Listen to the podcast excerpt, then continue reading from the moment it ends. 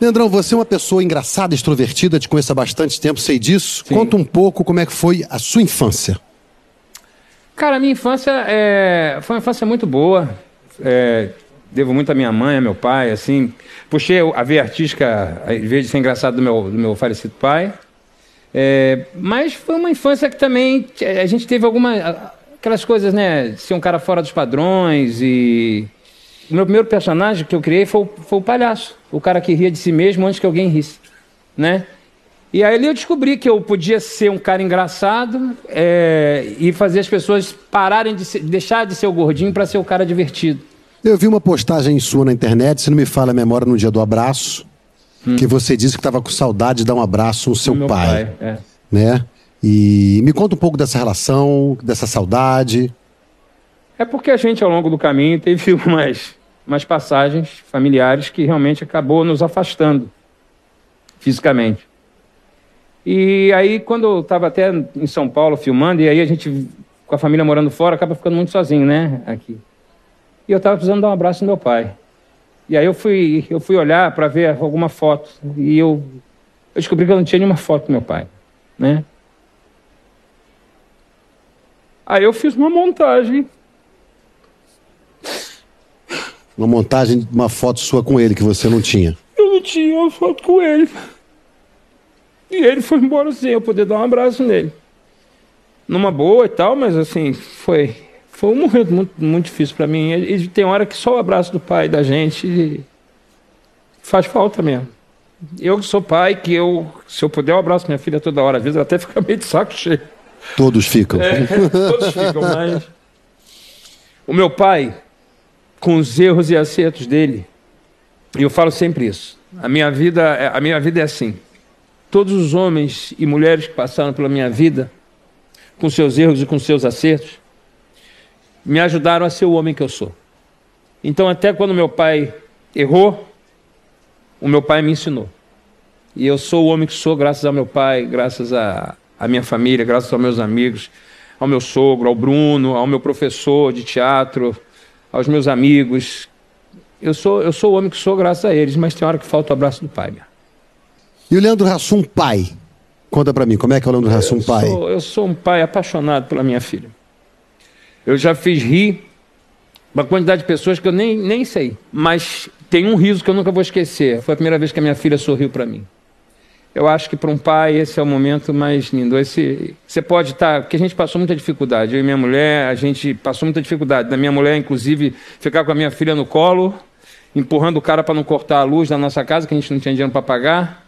E e a minha mulher, que é minha guerreira, que é minha, é minha vida, é por tudo que eu vivo é para elas duas. E a minha mulher falando assim: o senhor não vai entrar para cortar a luz porque eu preciso botar. A geladeira tem que estar tá funcionando por causa da comida da minha filha. Então, assim, né, mas quando a minha filha sorria para mim, é como se tivesse um, um, um, vácuo de amor ali entre eu e ela, que eu esquecia todo e qualquer problema. Toda vez que a minha filha sorri para mim. É, é, verdade, é mágico. É mágico, o melhor a... remédio da vida. Você escolheu a Karina para formar sua família. É, Já falou é, aqui, uma pessoa especial, incrível. Como é que vocês se conheceram? Conta um pouco desse. A gente se conheceu começo. no teatro, que ela é atriz também. Começamos a namorar. Em um ano de namoro, a gente fez uma bobice, naquelas coisas. E aí ela engravidou. Uma bobice. Mas eu não tinha um tostão, cara. Karina grávida, comigo a gente fazia uma peça chamada Feliz Páscoa. é, e que, que, nem a roupa não era de coelho, porque a, a, produção não tinha, era um cachorro improvisado, que a gente enganava os outros dizendo que era coelho. Era 25 reais por apresentação que a gente fazia. Então os dois faziam 50 reais, fazíamos 50 reais na peça. E aí a gente fazia quatro sessões por dia para dar 200 reais, saía de lá, entrava na farmácia, comprava fralda, comprava fralda, comprava fralda, comprava fralda. Parceira de vida. Da minha vida. Eu só sou o homem, eu só construí o que eu tenho hoje graças à minha mulher. Se ela resolver ir embora e me deixar sem nada, é dela, porque foi ela que construiu. Eu só sei ser engraçado. Você é gênio. Hã? Eu só sei Além de tudo, humilde como sempre. Alô? Alô, Hernani? É do Sociedade Primitiva? Hernani? Eu tô ligando. Alô? Me atende? Me atende, Hernani. Alô? É do Sociedade Primitiva? Alô? É do Sociedade Primitiva? Alô? É do Sociedade Primitiva? mais Skype aí, malha. É do Sociedade Primitiva? Me atende. Alô? Alô? É do Sociedade Primitiva? Porra, bicho, atende aí, bicho. Quem que deu meu número pra vocês? Para de ligar aqui! Está começando Alô Ouvinte, Sociedade Primitiva. Alô, fala aí, compadre. É do Sociedade Primitiva? Pô, beleza, meu irmão. Pô, depois tu você me arruma pra falar com o Hernani, aquele caipira. Já então trocar um papo com esse caipira aí. Tô ligando, esse filho de uma puta não atende, vai tomar no Ô, Hernani, bicho, tô te ligando faz tempo, velho. Se não atende, o que, que tá acontecendo, bicho? Tô precisando falar com você aí, bicho. Me atende, carai. Salve, salve, confraria. Hoje estamos aí para mais um Alô Ouvinte. Alô Ouvinte, que é um programa que vocês gostam tanto. Então, estou trazendo aí Alô Ouvinte que sempre traz histórias malucas aí, coisa pitoresca dos ouvintes. Hoje tem um ouvinte que me procurou falando que tem uma história para contar para vocês aí. É, como é que faz aí? Você quer falar seu nome? Você quer usar apelido? Como é que você quer? Uh, bom, eu já falei aí uma vez, né? Acho que tu pode, pode usar meu nome, tranquilo, uh, Hernani. Eu já, já mandei uma vez, acho que até não falou meu nome, mas eu só não vou, só não vou entrar em detalhes do que eu faço, profissão, etc. Mas o quanto ao meu nome não tem problema. Então é James. James, é aí, você falou que você tem uma história para contar para os ouvintes. O que que foi é. a história? Cara, é uma história bem pesada, né? Então essa história de um era um cara que era muito próximo, né? A mim e nós tinha uma galera ali, né? Na, na época que a gente a gente tinha banda de, de punk rock e tal. Punk rock porque é, a, é o gênero mais fácil que tem de tocar, né? Então galera se junta, quer fazer uma banda, faz logo banda de punk rock pra tocar Ramones, que é três acordes, todo mundo. Bem ou mal, todo mundo vai tocar, entendeu? Sei. Então, pegou uma vibe ali da, da galera fazer banda, é, né? Mas pra tocar bem tocado punk rock é difícil, viu? Tocar mal tocado qualquer um toca, mas bem é... tocado é difícil. O povo fala mas isso tu... aí, eu fico puto com isso aí, porque claro, o povo fala não. igual se fosse a mesma coisa qualquer um toca. Não toca, não. É pra tocar mal tocado, qualquer um toca, mas bem tocado não é qualquer um que toca, não. É, mas se tu analisar, ainda tem, tem bandas boas e tem bandas ruins, entendeu? Tem, tem sim. É, é tem muita. É, é que é mais fácil tu fazer um. Digamos, um sucesso ali, mais ou menos, às vezes tocando três acordes, do que tu, tu tentar tocar, por exemplo, um heavy metal, que é muito mais difícil. Tu tem que concordar comigo que a curva de aprendizagem ela é bem maior se tu vai tocar um, um outro tipo de gênero, entendeu? Depende, porque, Mas por exemplo, uma, um dos maiores baixistas da história aí da música é o do, de uma banda chamada Rancid, Rancid. O cara é Sim, é pica, o cara, é, o cara claro, tem uma picona claro. de 30 centímetros, porque o cara é, toca Sim. muito. E toca é banda muito. punk, ué, e aí? Não, é banda punk. Não, é, se tu analisar Rancid, é, é bem difícil tocar Rancid. É difícil, é acelerado, é difícil, tem solo. É acelerado, eles têm um... Eles, eles mesclam vários estilos ali, tem ska junto, né? E, e, e se tu analisar, assim, eles têm Bom, os caras estão fazendo show até hoje, né? Tocaram com Metallica, eu assisti no Lollapalooza, eu fui trabalhar lá no Lollapalooza e assisti eles junto com Metallica, eles abriram o show com Metallica. Quando o Sim, povo fala tava... isso aí que você falou, não tô bravo com você não, mas é, o povo fala muito isso aí. Ah, porque eu vou tocar punk porque é bem, mas não é, tocar mal tocado é fácil, mas tocar bem tocado aí que tá o negócio, aí que tá o pulo Não, não, mas, mas aí é que tá, o que eu quero te dizer é o seguinte, uh, tu tocar um Rancid é diferente de tocar um Ramones, por exemplo. Tu entende? Certo. O Ramones é bem mais básico. Então, o que a gente tocava nessa época era Ramones, entendeu? E, e Ramones, Garotos Podres, né? Esse tipo de coisa, assim. Uh, mas eu concordo contigo, eu concordo. Então, eu, eu, eu não acho que. Às vezes o pessoal fala, ah, punk é tudo três acordes. Não, não é. É que tem muitas subdivisões, né, Hernani? Então, tu tem ali o, o punk rock mais ramoneiro, o punk rock londrino, então tem, tem muita subdivisão ali. O, o Rancid, ele já, já, já, ele, ele já tem muita coisa misturada ali, né? Tem. Entendeu? Ele tem muita coisa misturada, ele é um estilo mais trabalhado, né? Tem ska ali, que já é mais difícil de tocar também. Bom, mas continuando a história, uh, então assim, uh, então a gente tinha essa galera ali, né? Então a gente começou a se, se reunir. Eu, eu lembro que na época eu comprei um violão velho, aprendi a tocar. E a gente começou a fazer ensaio lá em casa, né? E aí foi, foi se juntando uma galera. A gente já se conhecia, assim, mas não, não tinha to toda aquela un união, né? E o que, que aconteceu? a gente começou a tocar, a gente montou uma banda ali, né? Mais ou menos uns quatro, quatro integrantes era na época. Se eu não me engano, eram quatro integrantes. Uh, esse, esse cara da história, né? Eu vou chamar ele aqui de Carlos, tá bom? Hum. Não é o nome dele, vou chamar ele de Carlos, tá? Esse cara da história, ele não, ele não tocava com a gente, ele frequentava os ensaios, né? Sei. Então a gente, a gente ensaiava. ah, chegou uma época que a gente, a gente tocava todo dia. Mal pra caralho, mas a gente tocava todo dia. Aonde vocês ensaiavam? Nós ensaiávamos na casa dos meus pais, cara. Até os meus pais, assim, eles. ah, eles me apoiaram nessa loucura, assim, pensa só, né? Hum. E. Mas incomodava os pais, incomodava todo mundo. É mais ou menos, cara, porque era assim, ó. ah, o meu pai é, é, é como se fosse assim: meu pai tinha uma casa velha, um chalé, entende? Um chalé nos fundos. Mas então você é aí- boy. Não, boy nada, cara. Você tem tá duas louco? casas, caralho? Duas casas, mas, cara, é que é o seguinte, cara. ah, como é que eu vou te explicar? Eu não moro mais lá onde eu morava, que é mais interior, tá entendendo? E, e lá onde eu morava, nessa outra cidade que eu morava, uma cidade de mais ou menos uns 90 mil habitantes, tá? Só que é uma cidade interiorana, entende? Uma cidade que é só camper, né? Hum. entendeu? Aqui no sul tu vai ter mais pro centro do estado, pra fronteira, que eu moro no Rio Grande do Sul, né? Mas seu pai é fazendeiro, essas coisas ou não? Hum, mais ou menos. Ah, Não você vai vir com o papo que você é pobrinho, ouvinte? Não, eu não sou pobrinho, mas é, eu não vou dizer que ele é fazendeiro, porque a quantidade de terras que ele tem não, não, não dá pra dizer que é uma fazenda, mas ele tem umas, umas terras lá, digamos que ele é. Ele tem uma. um sítio, não sei se dá pra chamar de sítio, é. Seria um sítio, né? Tem lá. um- ele. O meu pai, ele. Mas então você é boy mesmo, isso você confirma. Não, capaz, não sou boy nada, cara. Se eu fosse boy, eu não tinha que vir aqui. Eu, eu tô morando a. A, dos, a uns 300 quilômetros da, dessa cidade. O meu filho mora lá, então se eu fosse boy, eu não precisava estar fazendo isso, né? eu não posso reclamar, sabe? Porque aqui eu, eu vim pra cá, eu, eu, ganho, eu ganho relativamente bem, né? Eu, eu não sei se, eu- se tu te lembra que eu falei contigo que eu tava pra, pra trocar de trampo há um tempo atrás, né? Ah, Sei, eu recebo, é. eu recebo muita É, mensagem. não, não. Mas tu lembra que eu te, que eu te mandei um e-mail contando uma história, de uma, de uma história que tinha acontecido comigo? Como que era a história? Só fala por cima que eu tento lembrar. É, era a história que eu vinha. Puta, e você que se morar- ferrou na mão da mulher? Isso Puta aí, que isso pariu. aí. Você, Aí te- cara. Não acredito, ouvintes. Nós estamos ouvindo aqui o cara que. O camarada que viajou por causa de Xota, cara. É você, o É, sortudo? Isso aí, isso aí. Cara, é a primeira vez no Alô ouvinte que isso acontece. O cara mandou e-mail, agora estão conhecendo a peça. Cara, que cagada você É. se meteu, cara.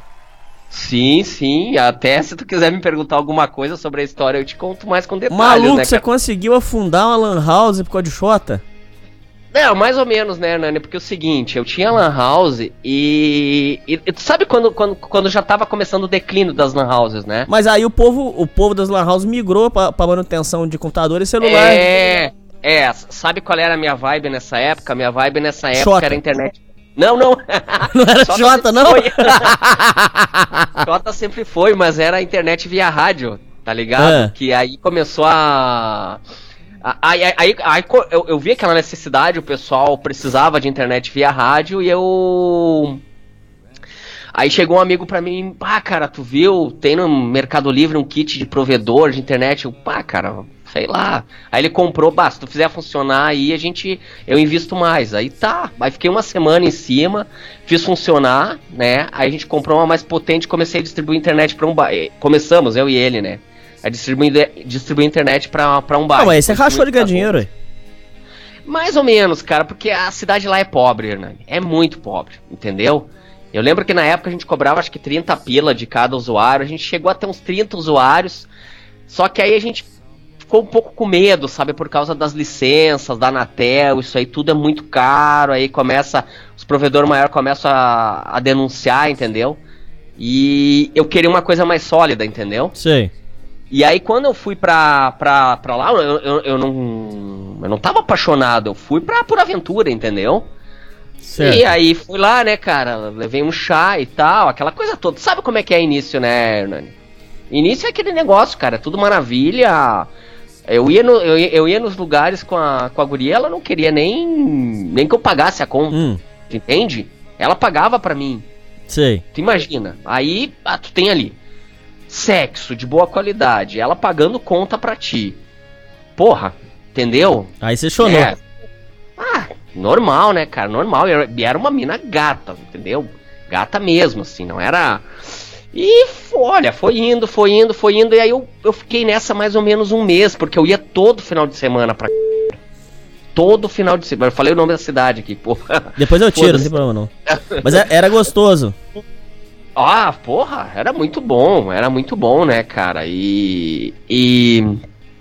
E aí eu. Pô, imagina, tá- até, aí, até então tava bom pra mim. Só que eu não percebi a merda que eu tava fazendo, porque eu, eu tava pegando, torrando toda a grana com viagem e tal, indo pra lá e pra cá, porque uma viagem de carro de 250 km, ida e volta, com quatro pedágios pra ir, quatro pra voltar, vai grana, né? E daqui um pouco eu tava vendendo os computadores que tinham lá, que eu podia vender com calma e tal, comecei a torrar, torrar, entendeu? Entendi. Ah, vende, vamos vender isso aqui por, sabe, ninharia. E foi indo, foi indo, foi indo. Quando eu dei por conta, assim, eu, eu lembro que eu cheguei pra ela, bah, eu preciso trabalhar. Não dá pra continuar assim, né? Porque o meu negócio lá da, da, da internet, ele começou a, a ficar ruim porque eu não tava lá. É, ué, você O tava outro- focado na, em outras coisas. É, é, Xota, Xota. e esse, esse, esse meu sócio que tava lá, ele não dava conta porque ele não entendia do negócio, entendeu? Sei. Ele só ele, ele atendia o telefone, a galera chamava ele, ele não sabia o que fazer, entendeu? Eu nem que fosse, eles ligavam pra mim, às vezes eu dizia, ó, faz isso, faz aquilo. Mesmo se não mesmo que não resolvesse, eles, eles confiavam em mim porque eles, ah, eles eles já tinham uma confiança porque eles sabiam que eu entendia da, da parte técnica ali, entendeu? Sei.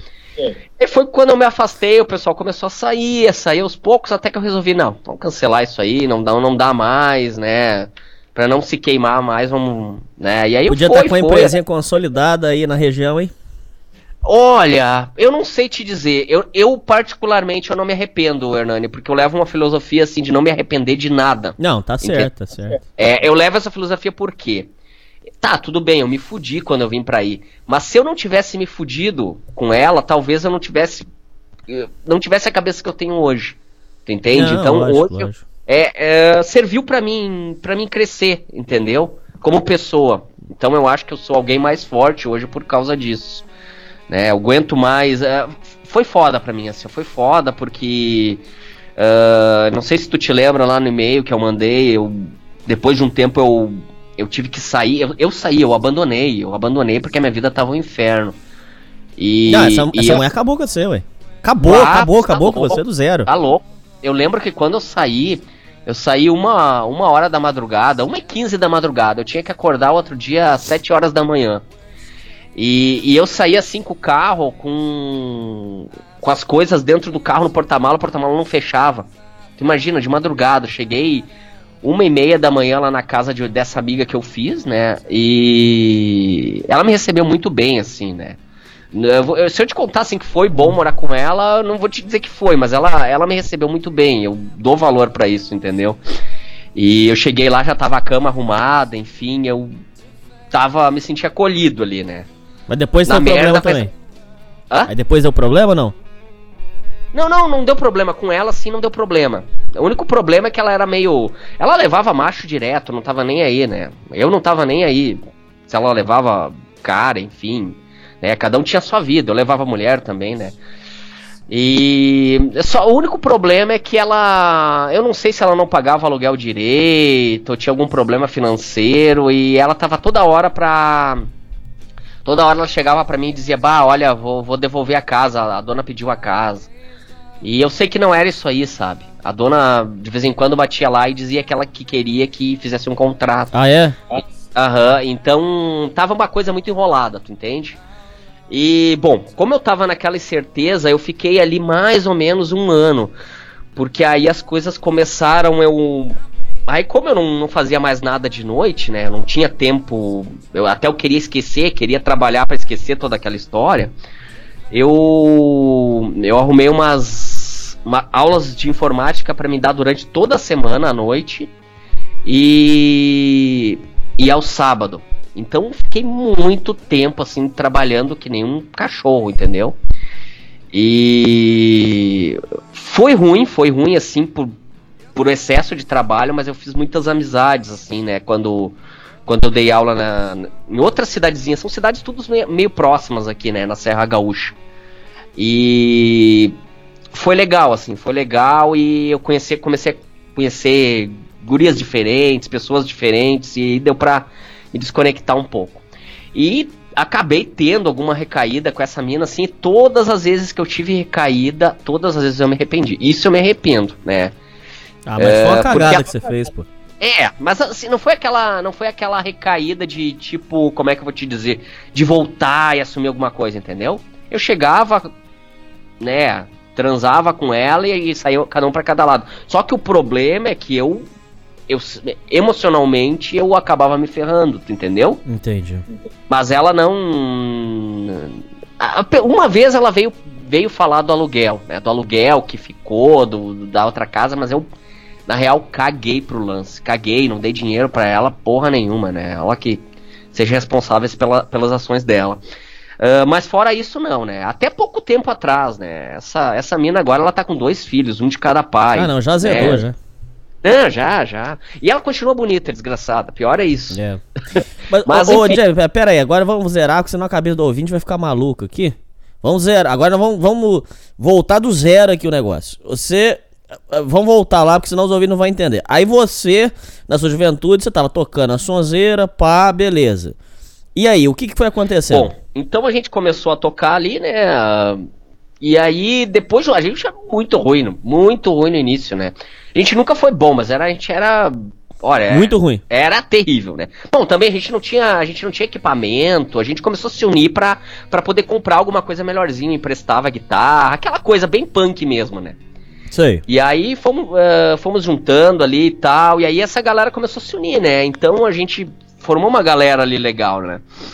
E nessa época eu tinha uma namorada, né? Durante essa fase muito louca, eu, tinha, eu sempre tinha uma namorada que andava, me encheu a cabeça de chifre também. Não vou nem começar a falar, porque isso aí daria outro alô vinho. é, cara, eu tenho muita história desse tipo. Essa aí me, me, me meteu chifre, eu meti chifre nela, mas enfim, não vem ao caso. E. Bom, aí a gente, a gente tocava, a gente começou a fazer um showzinho e tal, né? E eu lembro que. Vamos, vamos, vamos já pular um, uma parte ali, né? Nós já, nós já tava. Até nós tínhamos um. A, os pais dele, desse cara, né? Do que eu vou chamar de Carlos, tá? Que é o. Seria o pivô da história toda, né? O, a vítima, tá? Uh, fizeram um galpãozinho lá pra gente tocar. Isso depois que a gente não tava mais tocando lá em casa, né? E. E aí, e aí a gente tocava direto lá. Então era um cara assim que ele. Ele era amigo de todo mundo. Ele, ele era aqueles caras meio. Como é que eu vou te, te explicar? Ele era meio. meio zoado da cabeça, assim. Meio zoadão. Sei. Né? Então o Carlos era meio, era meio zoado da cabeça, ele. Uh, no sentido de ser estourado, entende? Estourado. Usava droga? Não, não, ele não usava, pelo contrário, cara. Ele não usava, era um cara que só trabalhava, né? E esse cara, ele tinha um, um grande amigo chamado João, tá? Então eles, uh, eles, eles também uh, montaram uma banda, né? Uh, mais ou menos com a ideia dos, dos Garotos Podres, sabe? Sei. Que é aquele rock meio operário, dos caras que. das fábricas que o que usam botina e tal, então eles estavam meio nessa vibe, né? Tanto que a banda deles, o que eles mais tocavam era Garotos Podres. E também tinha outro cara que tocava com eles, que era o Zuko. Né? Então esses três caras, eles tinham essa banda aí. E assim, é, esses caras, eles não. Eles andavam o tempo inteiro juntos. O tempo inteiro juntos. E esse Carlos, assim, ele, ele, era um cara que ele tinha uma certa dificuldade para não pegar tempo de música, para aprender, entendeu? Então ele era meio zoadão, assim, nesse sentido, né? Mas ele é um cara correto, entende? Um cara trabalhador, assim, nesse sentido, ele é, ele é, um, é um cara show de bola, assim, trabalhador, correto, né? Um, e aí essa galera começou a fazer esse som, né? E eu, eu vejo que ali o Carlos, que tinha os seus problemas, as suas limitações, uh, encontrou uma família que acolheu ele, entendeu? Então ele, ele tocava baixo, ele teve a oportunidade de tocar baixo, né? Ele tocava mal pra caralho. Mas esses caras não davam muita bola, entendeu? Porque eram amigos e tal. Beleza. Seguiram tocando ali, a gente tocava em praça, tocava. A gente organizava os festivais ali, tudo certo. Eu lembro que numa das minhas descornadas, uma das vezes que eu tomei chifre, eu sei lá o que, eu, eu, eu não lembro ao certo agora, mas se eu não me engano, foi quando a minha. Essa minha primeira namorada, e ela, ela viajou. Ela foi embora da cidade, entendeu? E eu tava meio, meio triste, meio. Triste não, mas eu tava, sabe, quando tu, tu precisa de, daquele tempo sozinho, sabe? Tu não. Não quer, não quer sair em festa, não quer nada, quer refletir, entendeu? Sei. Acho que já, já passou por isso aí, né? E eu tava nessa aí, né? E eu lembro que esse cara foi lá em casa, a gente tomou, tomou um vinho, alguma coisa assim. E aí depois, bah, porque tá tendo festa não sei aonde, vamos. Daí eu, bah, cara, não tô muito afim, tô muito afim. E aí, tá, ele encheu o saco, eu fui, né? Beleza. Aí a gente chegou lá, tava, tava, era um lugar mais improvável para te achar mulher na vida, né? Era tipo um, era ali perto de casa lá e era um bingo, se eu não me engano, era, um, era um, assim, ó, um lugar horrível para te encontrar mulher. Eu lembro que saiu duas mulheres. Hoje em dia isso aí daria, isso aí seria nos chamariam de stalker, tarado, estrupador e tudo mais se nós fizesse isso, mas a gente saiu atrás das minas, entendeu? Nunca certo. pensa em fazer isso hoje. Né? Isso aí faz 20 anos atrás. Se tu fizer isso hoje, é, vão chamar a polícia. Mas a gente fez isso. É, sabe que vão chamar a polícia, né? Com certeza. Mas naquela época era normal, né? A gente saiu ali atrás delas e tal, elas olhavam para trás, risadinha e tal, né? Aquele clima de paquera gostoso. É isso, né? aquele clima que era saudável na época, né? Hoje em dia não existe mais. E e aí eu não lembro, acho que ele, ele tomou iniciativa. Eu tava bem, bem reservado. Ele tomou iniciativa, bah, vamos lá, quer te conhecer, não sei o que, tá, fui lá e tal. E aí outra mina era gata pra caramba, né? Aqui. Aqui. Aqui tava pra mim, né? Era uma, uma loira alta, enfim. Acabei namorando ela depois. Eu. Eu, eu perdi a conta de quantos namorados. Eu, eu, eu, eu, vou começar a contar a história, que vai ter várias, mas. Enfim, essa aí foi uma. Namorei acho que uns meses ela. Namorei em casa, sofá, tudo. Uh, e aí, quando eu olhei pro lado, cara, pra tirar, aí tu já vai ter uma, uma noção de como ele era, assim, né? Quando eu olhei pro lado, eu acho que a mina não quis ficar com ele. E quando eu olhei pro lado, ele tava, ele tava erguendo as mãos e xingando a mina. E assim, ó, eu acho que por pouco ele não bateu nela. A gente foi ali, viu o que tinha acontecido, né? E aí, aí acalmou ele, fui para casa e tal.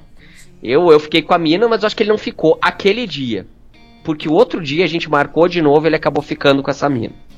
Tá, beleza, né? A mina, ela era. Aqui no sul a gente chama de ligeira, era da. Ou seja, era muito safada, né? Sim. Então, assim, foi criada meia solta, enfim, né? Então. Vamos chamar ela de Isabela, tá bom? Certo. Então, essa Isabela era bem safada, bem safada mesmo. Sentava mesmo na vara. Ah, mas assim, no início, beleza, a gente não via nada demais, ela só ficava com ele, tá? E aí foi seguindo, seguindo, seguindo. E tinha um barzinho ali perto de casa que a gente ficava até tarde, né? Tomava um trago, né? Comia um, comia um lanche, enfim. Você tava com quantos anos na época? Cara, deixa eu te dizer. Eu tô com 39. Naquela época eu devia estar tá com uns 22, 23 por aí. Sim. Né? Ele ele era uns 4, 5 anos mais novo que eu, mais ou menos. E bom, aí o que que aconteceu? A Isabela começou a ficar mais tarde com nós ali, né? Essa Isabela também era amiga, bom, ela era amiga dessa guria que eu ficava, né? E às vezes essa guria que eu ficava, ficava ali também, né? Não muito, Sei. porque ela era mais, mais regrada, né? Tinha, tinha família ali que ficava em cima dela. Essa Isabela, ela era, era só ela e a mãe, né? Então era mais, mais liberal, assim, até demais. Liberal até demais. E o que que aconteceu? Às vezes esse cara, o Carlos ia pra, para casa dormir, porque tinha que trabalhar no outro dia, e a Isabela ficava, né? Até mais tarde. Até aí, tranquilaço, cara, porque Da minha parte, eu até achava legal no início, né? Até ver as merdas que ia acontecer. Tá, tudo bem. Cara, eu não sei te dizer como. Não sei te dizer como. Mas. Eu, eu comecei a notar um clima estranho. Eu não sei como se formou isso, sabe? Aquele negócio, o mal nunca dorme, né, cara? E eu não sei como aconteceu essa porra. Mas eu lembro que, assim, a, a, o negócio tava solto demais, sem limite já, porque, tipo, esse cara ia pra casa dormir e a louca ficava na rua, sabe? Não tinha hora. Ia meia-noite, uma hora. É, e. Eu. Pra ele, acho que tava tudo certo. Acho que ele pensava, porra, tô comendo, foda-se. E ele confiava muito nos amigos dele. Hum. O Carlos confiava muito no João e no Zuco. Ele confiava demais, demais, demais. Então, assim, era Deus no céu e eles na terra, era a família dele. Ele Sei. sempre falou isso, né? E. ah, eu lembro que um dia, né, a gente tava lá e. E eu era muito amigo do Zuco, né? Então. Até sou hoje, né? Eh, o João já não sou tão amigo dele, mas o Zuco eu, eu me dou bem bem com ele até hoje. Porque esse Zuco ele sempre teve problema com álcool na juventude, entendeu, Hernani? Era um cara que ele tinha sérios problemas com álcool. Aquele- Família desestruturada? É, mais, é mãe e pai separados, mas o, não, não por ser desestruturada, mas a, o pai dele era alcoólatra. Sempre foi alcoólatra, né? Sei. Morreu alcoólatra. Morreu alcoólatra, sempre foi alcoólatra e, e ele tava tava naquela vibe, né? Nunca, nunca alguém disse que é pra ele que era errado, até ele encontrar uma mulher que, que deu um jeito nele. Chegou pra ele e disse: "Olha, ou tu para de beber ou separa". E aí hoje em dia ele largou e é um cara assim 100%, sabe? Mas na época ele tava muito suado, sabe? Sabe que a pessoa quando ela tá drogada, quando ela tem algum tipo de dependência, ela ela perde noção. Por isso que não dá pra te confiar em alguém que que seja Ah, não, viciado. essa aí foi a maior lição que eu tive na vida. É. Ex-drogado, você não confia. Não, não, não, O não. cara pode chegar pra você e falar assim, ó, eu não uso pó faz 5 anos, cara. Você não pode Não confiar. Isso é uma pode. lição pros ouvintes. É, não pode. Eu, sabe o que, que já me falaram? Que a questão do pó e do álcool afeta. Isso eu não sei se é verdade. Tô repassando aqui conversa que o povo fala. Aham. Que afeta a estrutura cerebral e o cara ele é, passa a ter desvio de caráter é, porque diz que anula a parte da culpa. O cara consegue fazer os maiores Aham. transtornos possíveis. E olha, cara, quando eu falo assim, pode ser que o ouvinte ache que eu tô falando uma coisa absurda, mas, cara, realmente, eu não sei se, já, se você já teve esse, esse tipo de experiência, James, mas é, ex-drogado, é, eles dão mancada assim, cara. Desculpa a sinceridade. Não, viu? não. Outros programas não falam isso, Não, mas a verdade mas- é essa. Ex-drogado dá vacilo Claro, sim. mas, mas o, que, o que eu acabei de te falar, né, Hernani? Eu acabei de falar nisso que eu, eu realmente eu não, eu não consigo confiar, entendeu? E é porque eu acho assim, ó, esse negócio assim, eu, eu sinceramente, eu, eu abro o jogo contigo, eu falo, eu já usei drogas, entendeu? Mas você não foi drogado. Não, não, porque assim, ó, Hernani, eu, eu, eu não sei se é a predisposição, eu não sei se é a mente fraca, porque assim, ó, cara, vou te falar, eu já usei maconha, eu já cheirei pó, né? Ah, eu já cheirei até cola uma vez, porque um cara apareceu no ensaio e eu cheirei. Tu acha que no outro dia eu tava com vontade de, de, de voltar a usar essas merda? Cara, não, sabe, eu queria distância. Até cigarro, entendeu? Até cigarro, eu, cara, fumava e ia escovar os dentes, sabe? No outro dia eu, puta merda, fumei, caralho, que merda. Entendeu? Então, eu não sei, cara. Comigo não acontece, mas talvez. ah, eu, acre- eu acredito muito que ca- cada cérebro tem uma química diferente, entendeu? Então a pessoa pode fumar hoje e ficar na vissura, entendeu? Ou ela pode simplesmente no outro dia cagar, que é, que é o meu caso. Eu não tô nem aí no outro dia, entendeu? Parece que eu não usei aquilo ali, não tô com a mínima vontade Sei. né? Então, mas eu, isso que tu falou tem fundamento sim, né? Até tem, até tem drogas mais pesadas e tu vê que as pessoas elas vão ficando lesadas, entendeu? Eu acho que Fica. quando a pessoa ela começa a usar contínuo, eu não acredito que não vá ter nenhum prejuízo neurológico. Com certeza vai ter. O usuário de pó é sempre agressivo, pode ver. Mas, claro, e até porque eles estão na fissura, né? Eles estão. O cara que é usuário, que, que tá na fissura, ele nunca vai se comportar normal. A pessoa também, até a pessoa que, pruma, que fuma maconha diariamente, a pessoa fala, ah, mas é maconha. Mas tu fala com a pessoa, a pessoa tá sempre lesada, com sono. Fica mongol, sim. Tanto é que a maioria desses caras de esquerda é dessa porra aí, o É, fumo eu maconha. fico, eu fico relaxada, a pessoa fica relaxada também. Então, é foda. Eu, eu, eu acho assim, eu não tenho nada contra. Se a pessoa. eu já quer- fumei algum banzo, hein? Eu tenho, É? eu tenho, eu tenho algum conhecimento pra falar. Sim, sim. Ah, eu não tenho nada contra, mas eu acho que assim, tu, tu ficar dependente de uma merda dessas, é, se tu for mais forte. É que nem o, é, o álcool também é uma droga, entendeu? O álcool é uma droga também. Só que é o seguinte, tu tem que ser mais forte que ele, entendeu? Tem que dizer, eu vou usar ele, não ele vai me usar, entendeu? Eu acho que é, é esse o ponto, né? Então, no momento que tu ficar dependente de qualquer coisa, seja ele droga, até xota, né? Tu vai. Tu é um escravo de ti mesmo, né, cara? Ah, é. É, bom, mas continuando a história. ah, hoje em Então vamos recapitular pro ouvinte. Tinha um Ah. rapaz, ele conheceu a menina, a menina era piranhinha. Uhum. Ela, ela, ela não era de confiança. E você tinha um amigo lá, o Zuco. Aham. E o outro, como é que João, chamava? João. O João, tá bom. E, e aí o, o, o seu amigo confiava no, no, no Zuco e no João. E aí? Cegamente, confiava cegamente nesses caras. Eu lembro que. Eu lembro como se fosse hoje, cara. Em uma das vezes a gente foi lá, eu acho que a gente fez uma janta, se eu não me engano.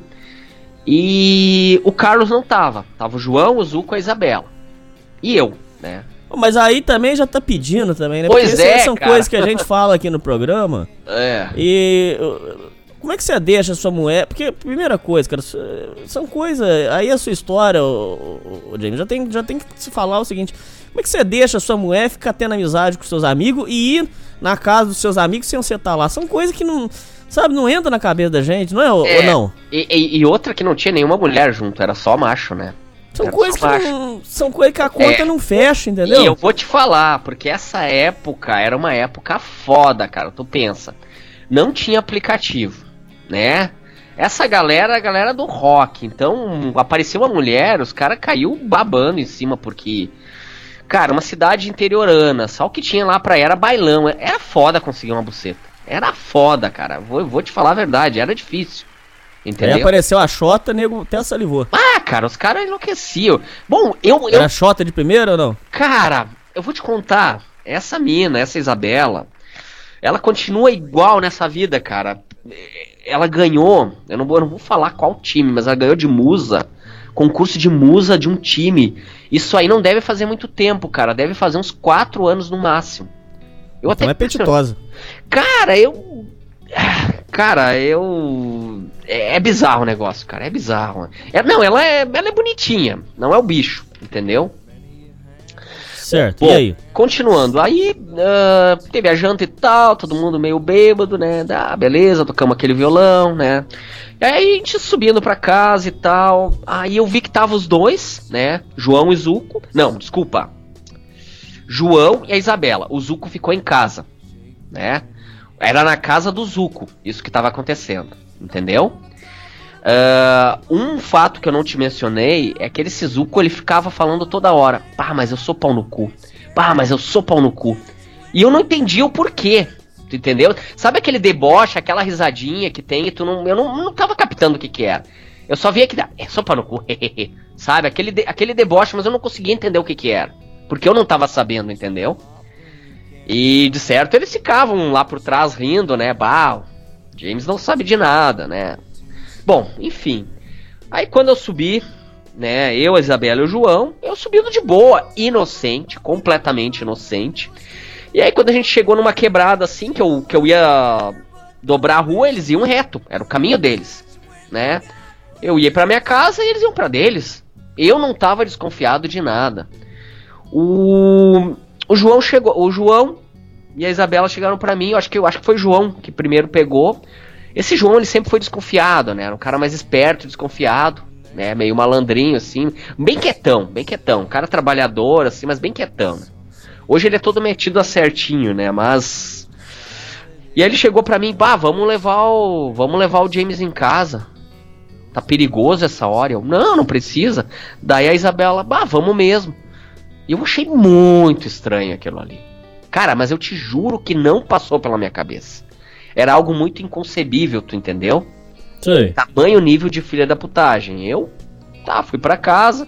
E eles foram comigo, achei, pá, legal, obrigado por, por vir aqui, até aqui comigo, né, cara? Bem inocente, né? Tá, Beleza, passou. Cara, eu não lembro quanto tempo se passou até dar o, o estouro, né? Mas eu sei que não deu um mês. Que eu fiquei sabendo que o. O, o Carlos descobriu que o João tava ficando com a Isabela. Né? Ficando, tipo, quase namorando. O Zuco era um cara mais da zoeira, entendeu? Ele, ele hum. comia uma, comia outra, então ele não se apegou. Mas o João, cara, a hora que a Isabela deu um chá nele, se apaixonou. Se apaixonou a ah, Então tava todo mundo comendo a menina? Cara, tava todo mundo comendo. Menos você? Menos eu.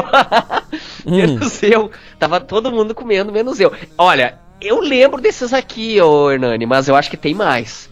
Eu acho que teve mais aí, tá? Hum. E se eu não me engano, teve, eu não tô lembrando agora, mas eu lembro desses aí que eram os da banda dele. Ou seja, os da banda dele todos comeram. É, os mais próximos. E tamanha era a confiança que o Carlos tinha no João e no Zuco que ele não acreditou. Entendeu? Ele não acreditou. Ele foi lá na casa do João para ver se era verdade isso aí. E e até tinha outro outro cara que a que que tomou as dores por ele. Eu não vou nem citar o nome desse, desse, cara porque o papel dele é pouca coisa aqui. Mas esse cara foi junto com ele e aí comprovaram a história. E eu lembro que o, o João falou pro, pro Carlos: Ah, tu sabe, Carlos, o que, que eu penso de ti? A maior cara de pau, né? O cara que. Tu imagina um cara que tu, tu tem como amigo a vida inteira o cara falar isso pra ti. Ah, tu hum. sabe o que, que eu penso de ti? Porra, entendeu? O mundo do cara tava acabando ali, entendeu? Hum. Que não era só, porque entrou um monte de gente na história, tu entendeu? Eu tive que me explicar porque ele achou que eu tava no meio. Cara, foi punk o negócio. Foi punk, foi punk assim. Bom, uh, o que que acontece? Esse João, né, continua ficando com a Isabela, assumiu o namoro. Nossa. Assumiu o namoro e namorou, cara, namorou uns três anos ela. Claro que não ia dar certo porque ela era uma vagabunda e Lógico que não ia dar certo, né? Hum. E. E aí desfez a amizade de todo mundo. Cara, desfez, desfez. Eu te digo que o Carlos ainda não estava se convencendo. Ele só se convenceu porque ele estava vendo os dois juntos. Entendeu? E aí tá, beleza, né? Continua aquilo ali. O Carlos não teve mais condições de trabalhar. Né? A mãe do Carlos foi na, na empresa onde ele trabalhava pediu para fazer um acordo, né? O cara foi para casa. Nossa, mas o cara ficou no lixo mesmo. ficou no lixo, eu fui visitar ele, cara. Sim, dava pena, dava pena. O cara passou a, a vida dele a tomar antidepressivo, né? E. Bom, o negócio foi passando, foi passando. Eu, eu lembro que algumas vezes uh, ele voltou até a falar com esse Zuko.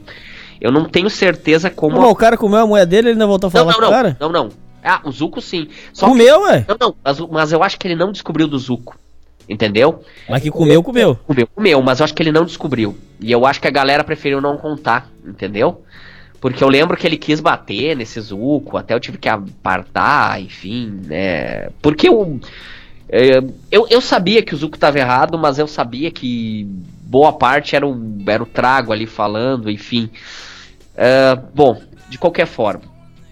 Esse cara ele não ficou muito tempo nessa cidade. Ele vazou. Ele não disse que foi por causa disso, mas ele vazou. Ele saiu, veio aqui pra. pra. né? Cidade maior. Para de falar o nome de cidade, porra. Pô, depois quarta aí. uh, e. E aí ele. Ele veio que começou a trabalhar, né? Só que tu pensa, né? O cara veio aqui, tem. Tô até construindo. Ele era um cara muito apegado à família, né? A família, os amigos. E aí tu, é complicado às vezes tu começar do zero.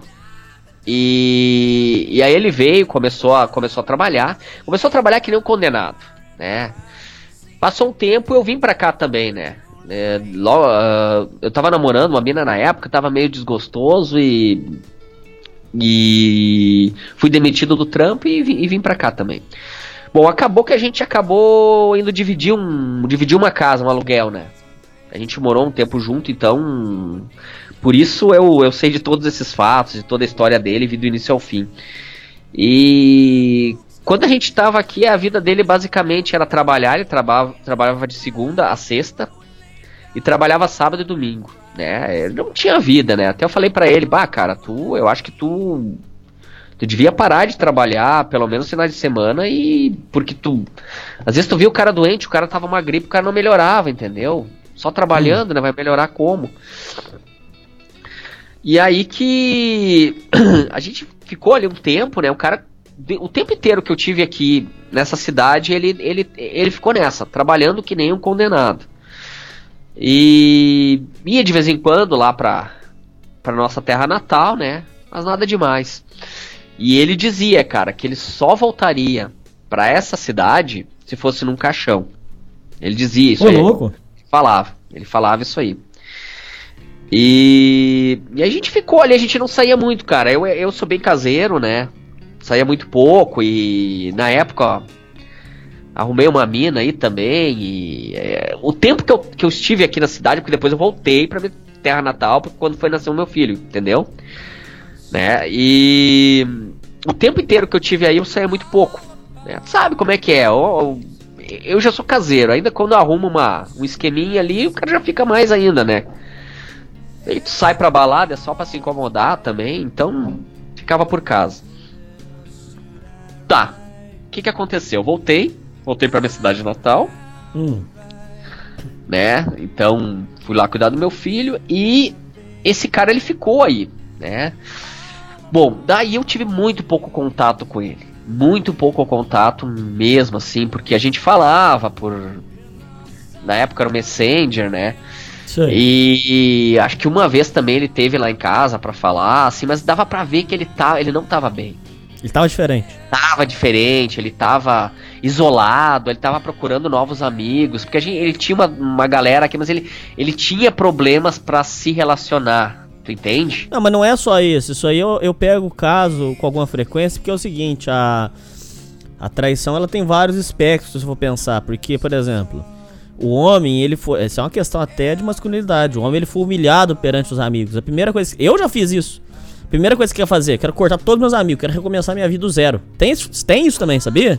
Sim, sim. Por exemplo, você foi traído. Claro. Você fica com aquele estigma na cabeça, ó. Todo mundo tava sabendo que eu era corno, ninguém claro. me falou. Então agora eu quero cortar tudo e recomeçar minha vida do zero.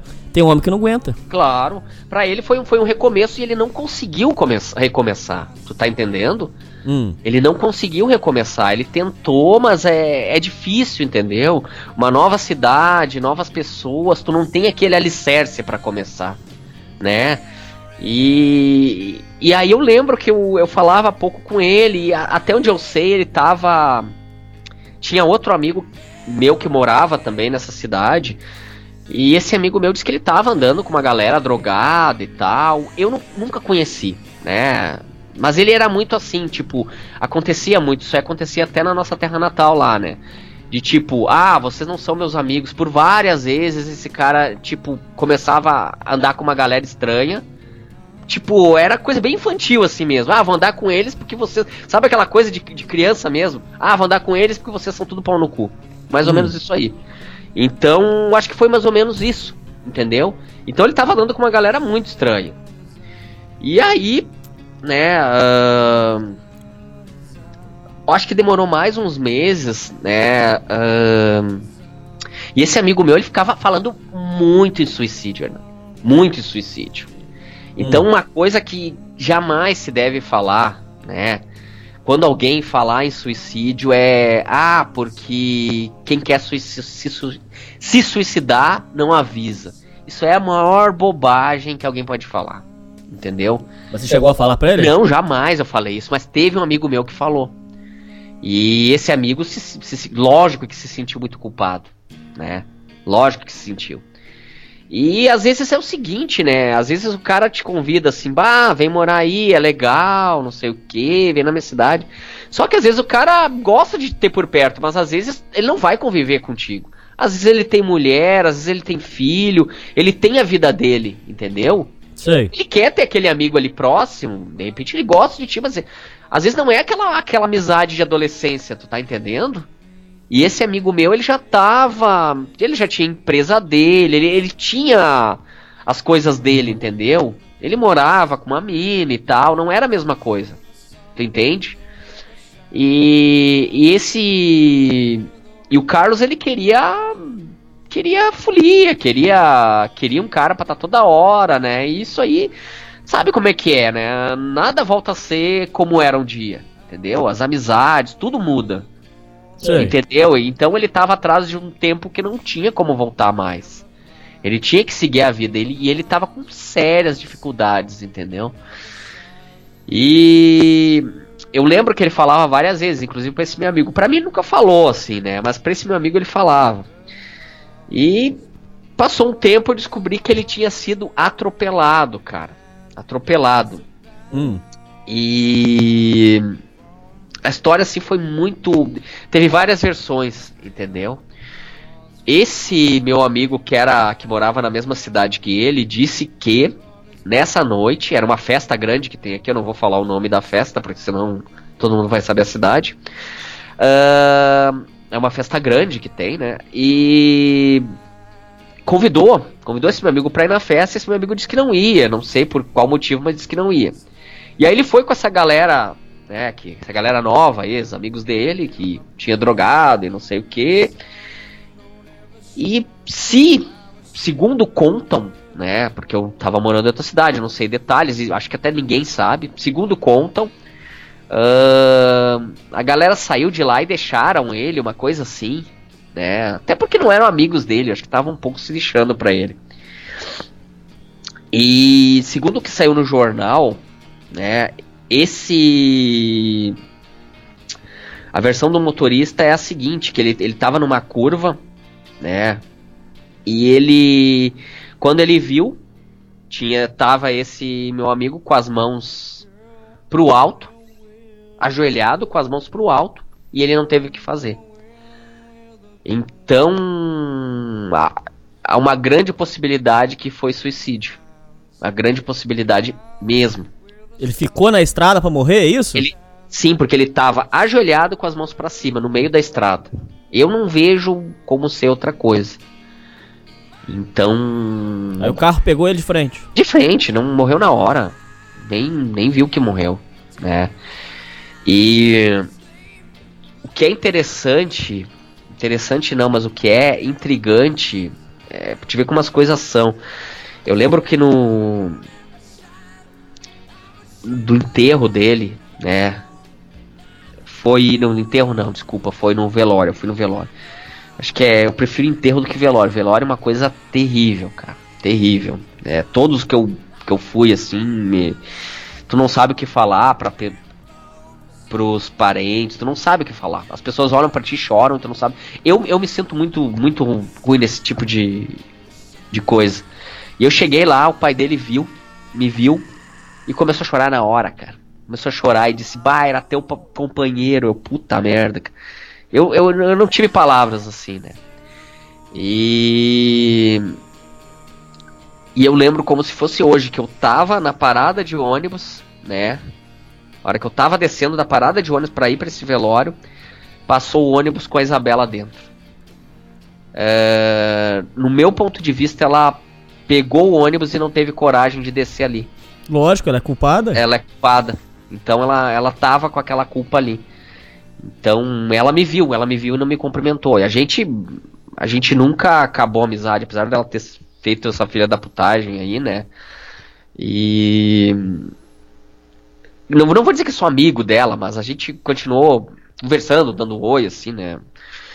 Uh, então, assim, uh, por causa de uma simples coisa o fim, né, que esse meu amigo levou e as coisas poderiam ter sido diferentes, né?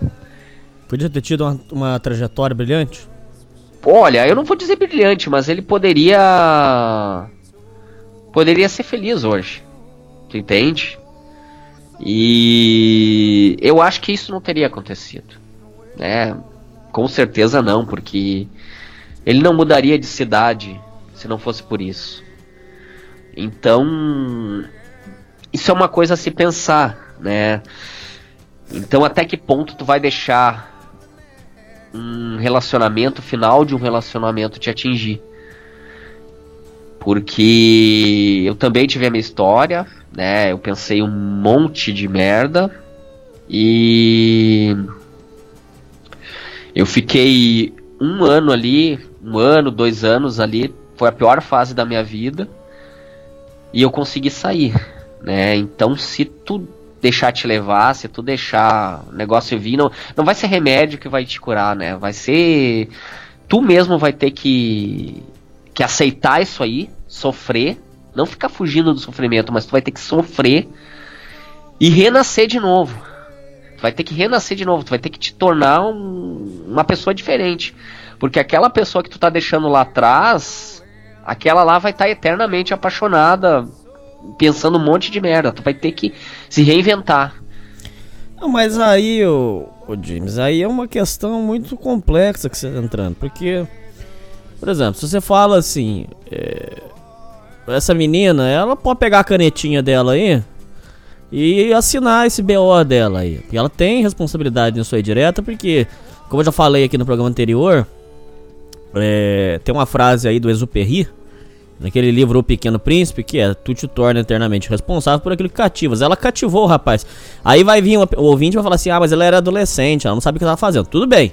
Não tô entrando no, no mérito é, legal. Não tô dizendo assim, nossa, ela tem culpa no homicídio. Não, não é isso que eu tô dizendo. Eu tô afirmando que, independente da idade dela, independente da responsabilidade dela, ela tem parte em destruir a vida de, de, desse homem. Agora, também não tô colocando o homem como coitadinho porque, como eu, eu, sempre falo aqui no programa, o homem tem que ser forte, ele tem que resistir. É, a vida é isso mesmo, não adianta a gente mentir, não adianta a gente falar que a vida é bonita. É, tem ouvintes aí que reclamaram, é, no último programa eu gravei um programa mais leve, porque o pessoal tava falando que o programa tava muito pesado. É, mas, é... mas, eu te digo assim, ó, eu, eu gosto, eu gosto quando tu é pesado. Não, eu, é, eu tava reclamando que tu tava, acho que tu tava reclamando dos Jaspion, mas é, tá, tá, tá engraçado, é legal. É, mas o, a questão é a seguinte, a, o povo quer que a gente grava o programa leve, mas a vida do homem, e não é que eu tô fazendo de vitimismo, James, você, você acompanha o programa, você sabe, mas a vida do homem não é leve. Não. A vida do homem é disso aí que você contou pra pior. Com certeza. E aí tem a questão da humilhação, aí tem a questão de um estado missânico, aí tem uma questão, sabe o que, que vai, vai acontecer, James? Você veio contar essa história, presta muita atenção, James e ouvintes. Você veio contar essa história aqui num programa que tem como função social amparar homens para não fazer a cagada que o seu amigo fez. Agora, deixa eu te contar uma coisa. Se você contar isso aí, como eu vi, eu, Hernani, já vi acontecer. Se você contar isso aí, dependendo pra pessoa que você contar, você, James, vai ser esculachado. Sabe por quê? As meninas vão falar assim pra você. Eu já vi isso acontecer. A menina vai falar assim pra você. Ué, mas ela tem culpa por quê? Ela tinha que ter ficado com ele? Ué, é, ela, ela não tem culpa nisso, ué. Ela, ela, não, ela não tem responsabilidade. Por quê? Porque a, a sociedade se tornou tão missândrica. A sociedade se tornou tão ginocêntrica. A mulher tá sempre tão. É, na, na, na sociedade, a mulher tá tão certa que eles não conseguem é, mensurar que ela destruiu a vida de um homem por causa de ser irresponsável, por causa de ser mau caráter, por causa de ser filha da puta. Ela destruiu a vida de um homem. E as pessoas ainda assim irão amparar ela e falar assim: Olha, coitadinha de você.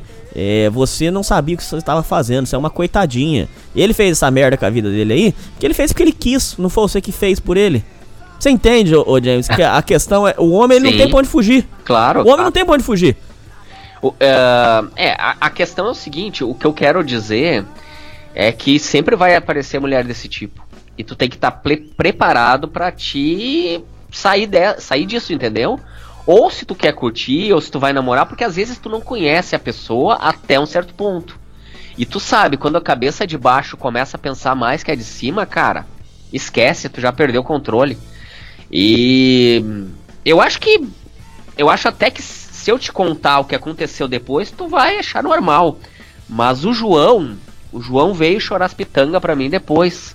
Porque foi traído também. Foi traído também. Óbvio. E o cara tava mal. Tão mal quanto aconteceu com o Carlos. O cara tava mal. Ele Pronto, veio pra mim. a vida de dois. É. Só que o que que aconteceu? O, o João, ele pá, ficou ali, sei lá, quase um ano descornado, mas ele conseguiu dar a volta por cima, tu entendeu? Então, o, o que o que o que, que se leva de lição? Tu tem que tu tem que ser forte, entendeu? Tu tem que ficar cascudo para esse tipo de situação. Tu tá entendendo? Eu sei, eu sei que é difícil, né? Eu, meu Deus, eu, eu passei ali boa parte da minha vida ali, né, chorando ali por causa de mulher. Mas uh, tu sabe que no final das contas, se tu deixar te levar, tu te ferra. Tu te ferra mesmo. Agora, a questão é a seguinte: é, eu, já eu já tive uma ex-mulher que é desse estilo aí, tá fazendo várias cagadas, sai fazendo merda por aí. Aham. Uhum. O que, você faz com a indivídua dessa? Porque ela não pode ser repreendida, ela sai destruindo a vida de vários homens. É, qualquer coisa que você fizer, com razão, porque realmente você não pode agredir. Até aí eu até concordo mesmo, tá certo. Então você não pode agredir, tá certo, concordo. Agora, ela sai destruindo a vida de vários homens. Os homens não têm pra onde fugir, não tem o que fazer. É, vai pedir uma ajuda, o povo esculacha, fala que é, é, tá certo, que é sexo livre mesmo, que ela tem que, ela tem que ser livre. É, a, a, você vai pedir uma ajuda de repente pra uma, uma pessoa mais próxima, a pessoa vai dizer pra você que é, a mulher tem que gozar, que o negócio é que a mulher tem que sentir prazer. Então quer dizer o seguinte: o homem ele não tem pra onde fugir. Ele não tem o que fazer. E tá essas bosta aí na sociedade fazendo cagada, destruindo casamento, destruindo família. O homem tem culpa? Óbvio que tem. O cara que come a mulher dos outros também é um filho da puta. Esse Com tem certeza. que morrer mesmo. Foda-se. Pau no cu dele. Apareça lá no Datena. Foda-se. Agora, a questão é. Essas candangas estão aí, cara, destruindo e degenerando o mundo, cara. O mundo tá ficando insuportável, cara, de degeneração. E aí, o que, que, você faz com uma coisa dessa? É, eu acho que. Aí que tá, é, é foda, não tem muito o que fazer. Entendeu? É, tu, tu vai ficando, é que nem tu falou. Tu vai ficando sem, sem ter o que fazer, né? A, a questão é tu tá sempre. Sempre com a guarda alta. Então, mas aí você chega no ponto que. Que eu também chego às vezes, que você, você. A minha cabeça parece um computador, tá sempre fazendo. Tentando fazer a operação.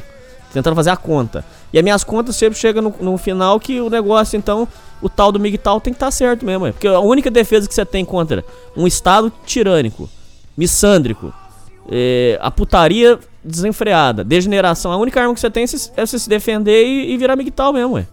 É, o uh, que, que eu vou te dizer, Nani? Uh, às vezes o caminho. As, tem, tem um amigo meu, né, por exemplo, o cara. O cara é. O cara é boy, né? Ele, ele, ele veio, veio da. tem a mesma origem que eu, enfim, mas ele. Ele é dono de uma empresa grande e tal. E. Ele disse: Ah, cara, eu sei que eu não tenho condições de escolher, mas para mim vale mais a pena a Zona. Entendeu? Porque vai, não se incomoda, entendeu? E acaba, acaba sendo isso aí, cara. E eu, eu acho que até que tem. Tem mina legal, entendeu? Mas, cara, é difícil, entendeu? É difícil. E esses tempos mesmo eu, eu, eu, conheci uma que era.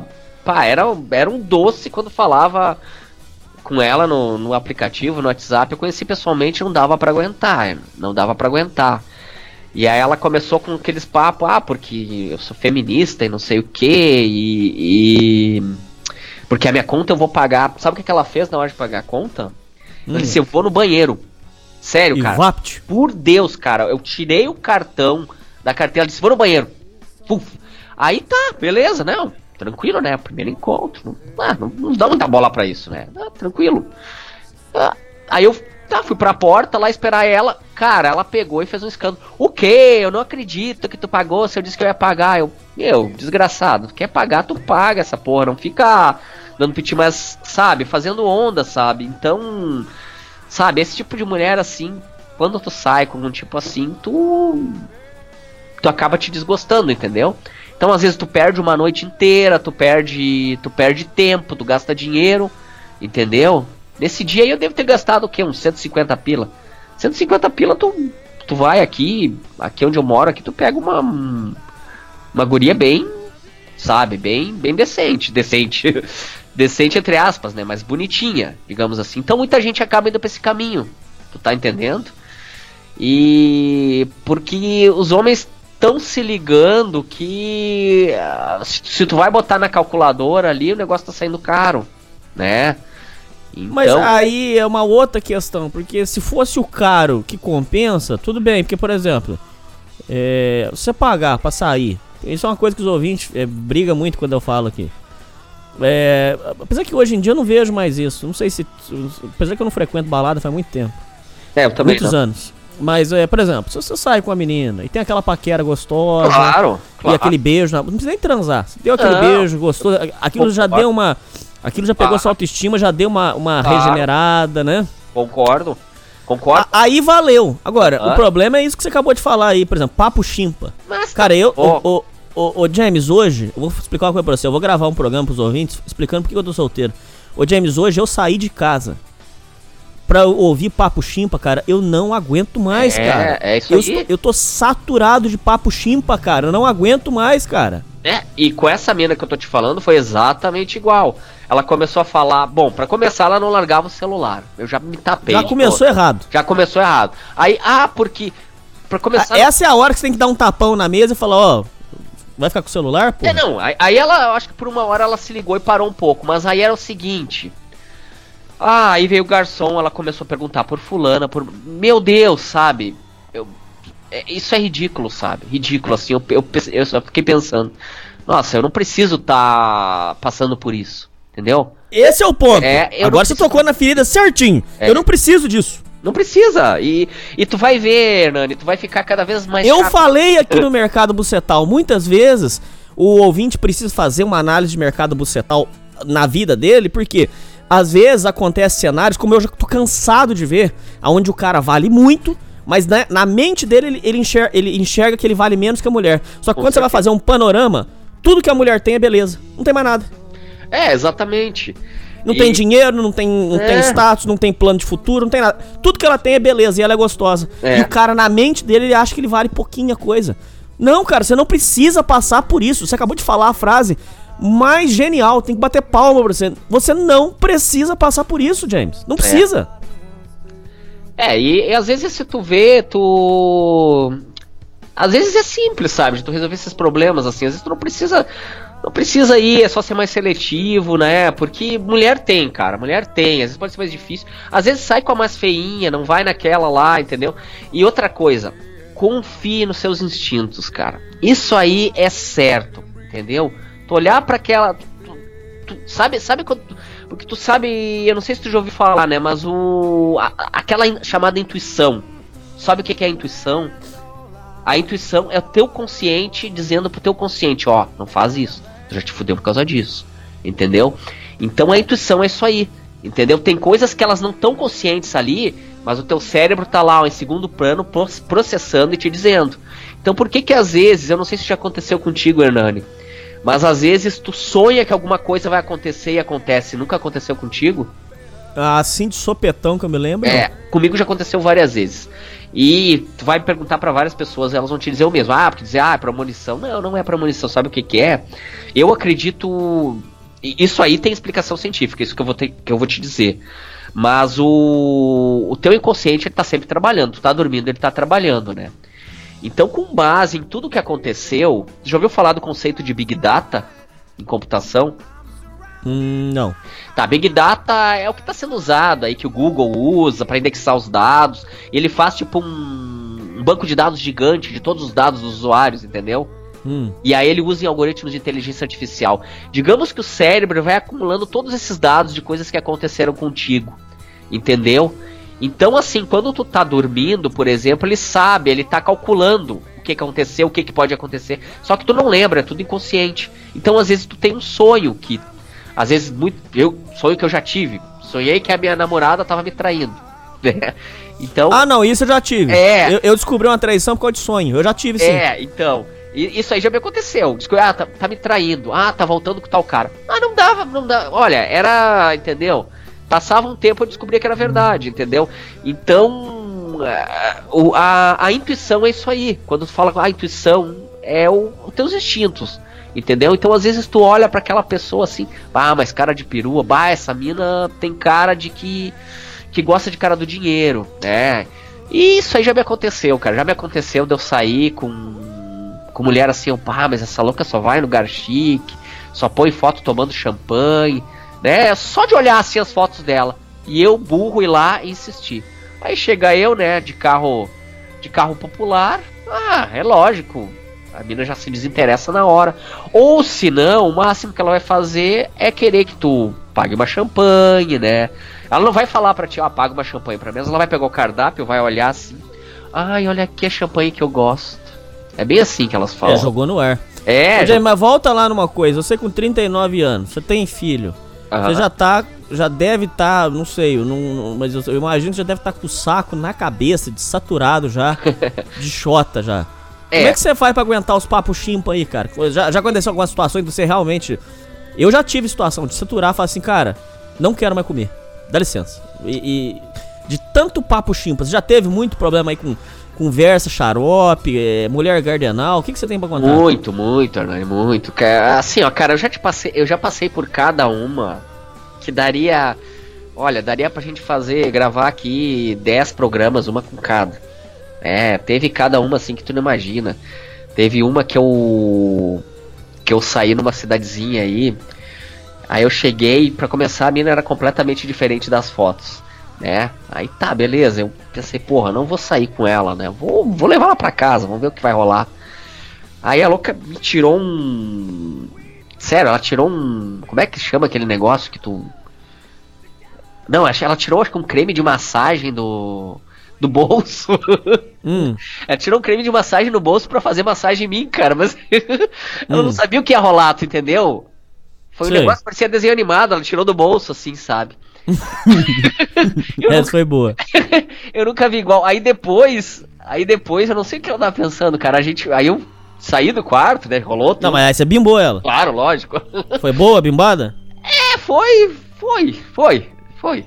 É, é, naquela época eu tava mais louco, entendeu? Naquela época, se aparecesse uma mulher a 100 quilômetros, eu tava uma semana sem, sem comer ninguém, eu ia. Não, eu já fiz isso, você viajar É. pra comer mulher. É gostoso fazer isso. Não, é gostoso. legal pela aventura, né? Aventura. Mas- é, mas hoje em dia, Hernani, eu só iria. Antes eu ia só pra, só pra ir lá e transar mesmo, entendeu? Mas tem que ter história também na É, vida. Senão você passa aqui na vida, você Claro, tem prejuízo, Com certeza. Você só trabalha, leva no cu e não, não faz uma coisa legal, não, velho. Não eu, eu já fiz muita merda, muita merda. Já fiz, tive história legal também. E eu namorava uma, uma guria que ela morava a uma hora de carro na minha casa. E eu, olha, não via nenhum problema. Era uma guria legal, sabe? Eu acho que assim, da- das gurias que eu, que eu namorei, assim, essa guria foi muito legal. E foi a única guria assim que eu, porra, mas eu podia ter. Podia estar bem com ela, sabe? Mas aí você saiu do quarto, o que aconteceu? Não, aí eu saí do quarto, ela foi lá nas minhas panelas, abriu minha panela pra ver o que tinha de comida, cara. Ó. E aí eu. E, e pegou a colher e começou a comer. E eu, porra, daí eu, tu não quer um prato? Daí eu dei um prato pra ela, foi comer, sabe? Mas não era alguém que tava passando fome, eu só achei muito estranho, entendeu? não, mas isso aí. te- Teve piores, cara, teve cada um. Mas então você traiu a namorada? Não, não, eu não tava com a namorada. Ah, não. ah. Não, é que assim, Hernani, eu tive tanta namorada que a gente tem que colocar um. Digamos, uma. Como é que se diz? Um. Uma linha do tempo pra te saber certinho, porque teve um entre uma e outra. Isso aí foi quando, logo que eu vim pra Serra, lembra que eu te falei? Que teve aquela história lá com a guria, e aí eu saí de casa. Aí eu tava numa fase muito louca, assim, entendeu? E eu não. não, não Como é que você tá hoje? Você tá comendo? Você tá namorando? Você tá o quê? é, cara, assim, ó, eu, eu vim pra cá, eu fiz alguns amigos, né? Eu tô há dois meses e pouco, indo pra três aqui na, na cidade nova, uma cidade maior, que tu vai tirar na edição aí, mas tu sabe qual é, né? Hum. Então é uma, eu acho que é a segunda maior cidade aqui do, é, do estado. E então assim, cara, eu tô muito, eu, eu não sou, eu não sou muito de festa, eu já curto um rock and roll, curto no barzinho rock and roll, que é um lugar que eu me divirto, né? Mas rock não dá xota. Não, não dá nada, não dá nada. E pra outra, comer você tem que ir lá no sertanejo, tem que ir lá em outras eu coisas. sei, mas é, é muito trabalho, Hernani. Eu não tô disposto a isso. Então você tá na, na vibe que eu falei pra você, você não tá aguentando mais papo chimpa não, eu também? não tô, eu não tô. É, é muito trabalho por causa de uma shota, entendeu? Aí tu sabe o que que eu faço? Ah, tem um colega meu aí, a gente vai vai nas boates, né? A gente vai ali, troca uma ideia, às vezes não precisa nem rolar nada, entendeu? Então, ah, fisicamente, né, tu te alivia com isso aí, entendeu? Fisicamente. E no mais, cara, no mais, às vezes tu sente. No mais eu tô. Eu tô curtindo a solteirice, entendeu? É bom pra caralho, não é? É. Eu falo pros ouvintes, os ouvintes mandam e-mail É. pra mim de. Os ouvintes mandam e-mail pra mim de 30 linhas falando, puta que pariu, eu tô sozinho, tô sofrendo, não sei o que. Eu entendo, eu entendo que dependendo da vibe o cara sofre mesmo. Mas assim, depois que você pegou uma fasezinha É. de paz. é, sabe o que, eu acho que faz diferença, na minha opinião? O cara ele tem que. tom- é, E tem mesmo, tem mesmo. Tem ouvinte que fica batendo boca comigo. Tem mesmo, tem que se ferrar amorosamente. Já falei isso aqui no programa. Sim. Depois que o cara leva uma no rabo bem dada, mas tem que ser bem dada, igual eu, que tive pra ser preso, com problema de justiça, com tudo. Quando o cara leva uma bem dada no rabo, aí o cara fica solteiro, o cara fala assim, puta que pariu, olha, dá pra ser feliz sozinho, olha que coisa boa. Claro. Não é assim? É, mas. Você fala, puta, eu não dependo mais de ninguém. Aí você sabe o que, que acontece, ô, ô, James? Aí a shota até parece que vem até mais. Vem, Porque aí você tá sozinho, você Claro. não, vai mais você não vai mais salivando. É. Hoje, James, escuta o que eu tô te falando, James. Hoje sua mulher ligar pra mim 3 horas da manhã, ah, vem aqui me comer. Aham. Não, não, não, não, não, É. não, não. Amanhã eu tenho trabalho, tem outras Claro, coisas. Muito obrigado, exatamente. muito obrigado, tchau. É, é, é isso aí. Aí a Xota fica com mais gosto, já viu? Isso. Aí quer Mas mais. Com certeza. Hernani, eu vou te falar, hoje, né, eu convidei. Convidei pela companhia, né? Porque sexta-feira, eu e um colega meu, a gente saiu, fez umas festas aí. Ah, a gente veio com duas gurias aqui pra casa e, né, enfim. E aí teve uma que posou aqui, não queria mais ir embora, eu tive que levar ela pra casa, né? Aí sábado eu fiquei de boa em casa sozinho, né? Não quis fazer nada. E hoje, hoje pela companhia, não tava nem afim de sexo, de nada. Hoje eu convidei uma, uma guria assim que ela tá interessada em mim, mas eu, eu já deixo, sabe, eu, eu, eu, não, não me comprometi, não, não prometi nada pra ela. Né? Na verdade, ela se ofereceu como amiga, né? Porque eu levo, eu levo na amizade. Eu, pra mim, agora eu tô levando na amizade. Elas gostam muito de contar o cara na amizade, né? Agora eu tô.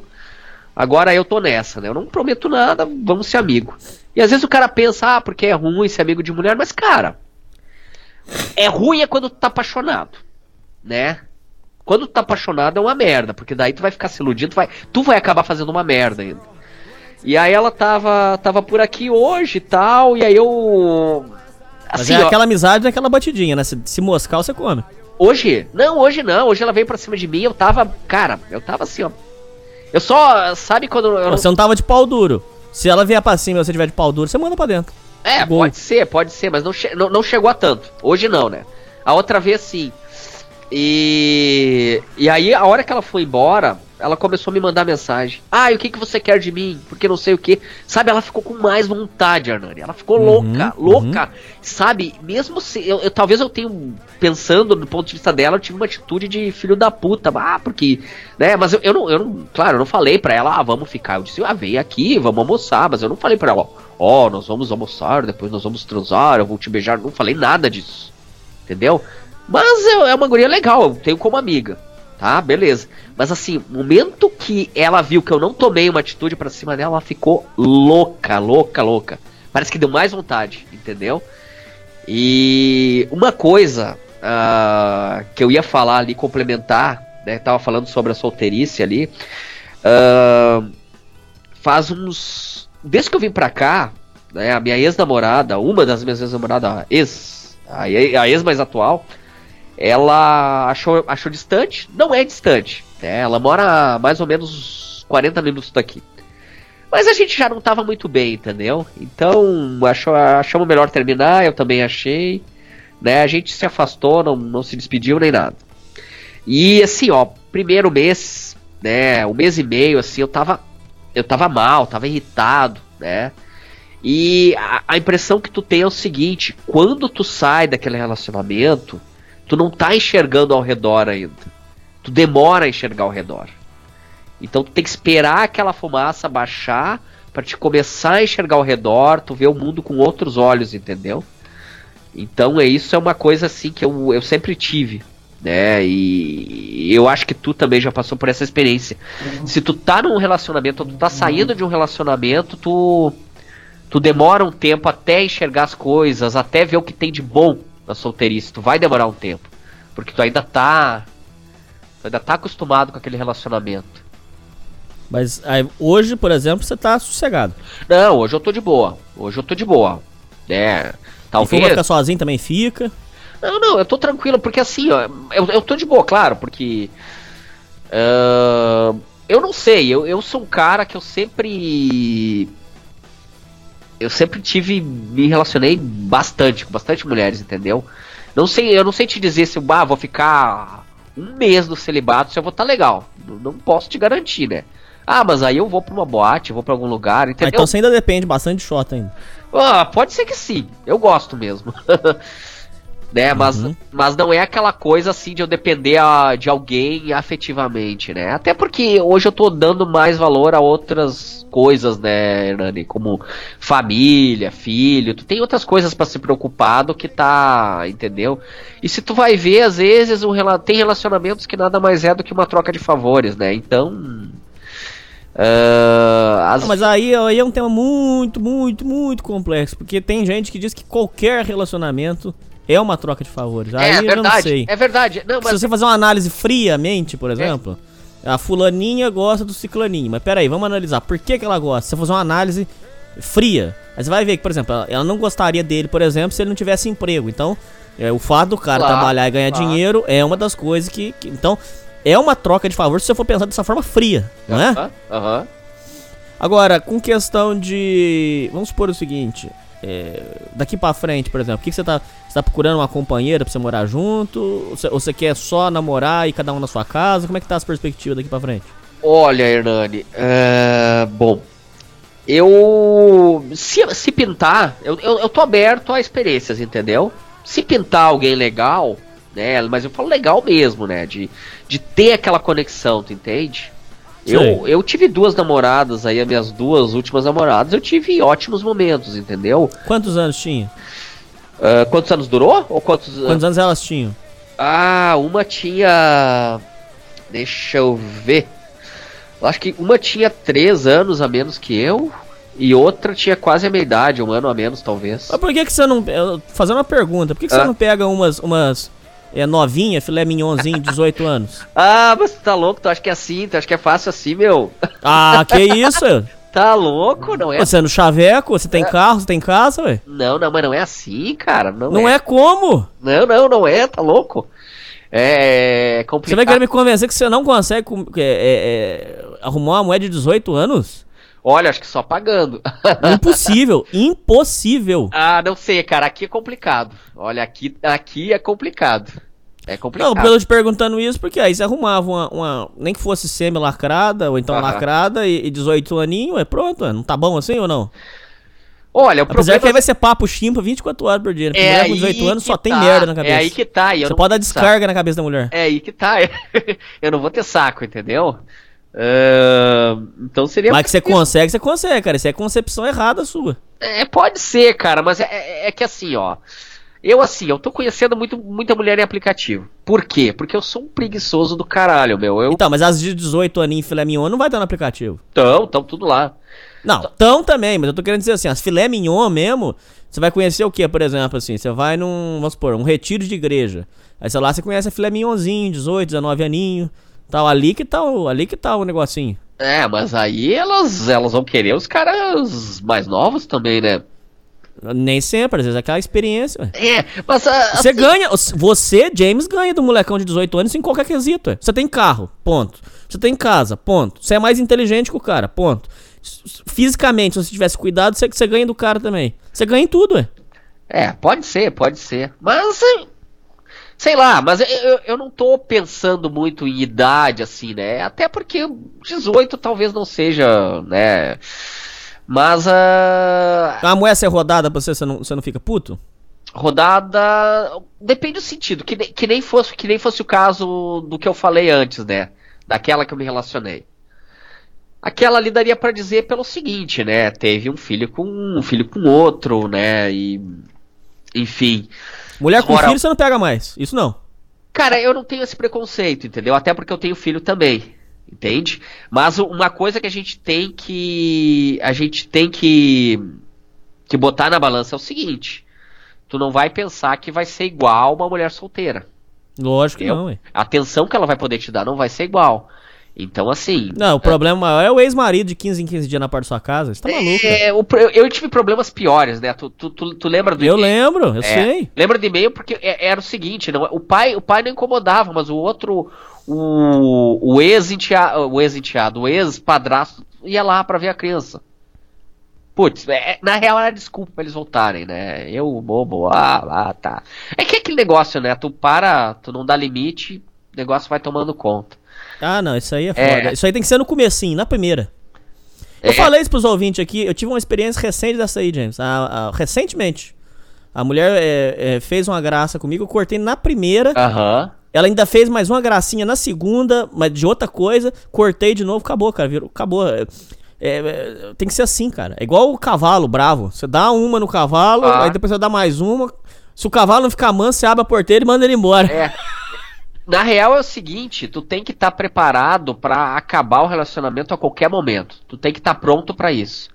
Uh, nessa Halita sempre falou isso, né? Nos livros dele. Tu tem que estar. Quando tu falar, tu tem que estar preparado pra. Por exemplo, tu falar, ah, porque tu. É, tu tem que estar pronto pra acabar. E isso que você falou é muito importante. Puta que pariu. Isso que você- a coisa mais importante que você falou. Porque o, se você leu nessa ralita, aí o cara leu nessa ralita, vira aqueles. É, igual guerreirão da Real. Vira todo valente. Soldado né? da real. É, aí todo valentão. Todo, isso aí eu conheço história, muitas dessas aí. Eu já fui um pouco disso também. Todo valentão, leu nessa RAM, aí ficou valentão, ficou guerreirão da real. Se você der o ultimato e não terminar, aí você vira frangão. Aí na, na mente dela você vira o cara mais frangão que tem. Aí ela vai cagar. Ou aí ela vai urinar em você, ouvinte. Aham, mas Deus o livre. Cara, Você tem que falar assim, ó. Se você for nessa festa, acabou tudo e vai tomar no cu.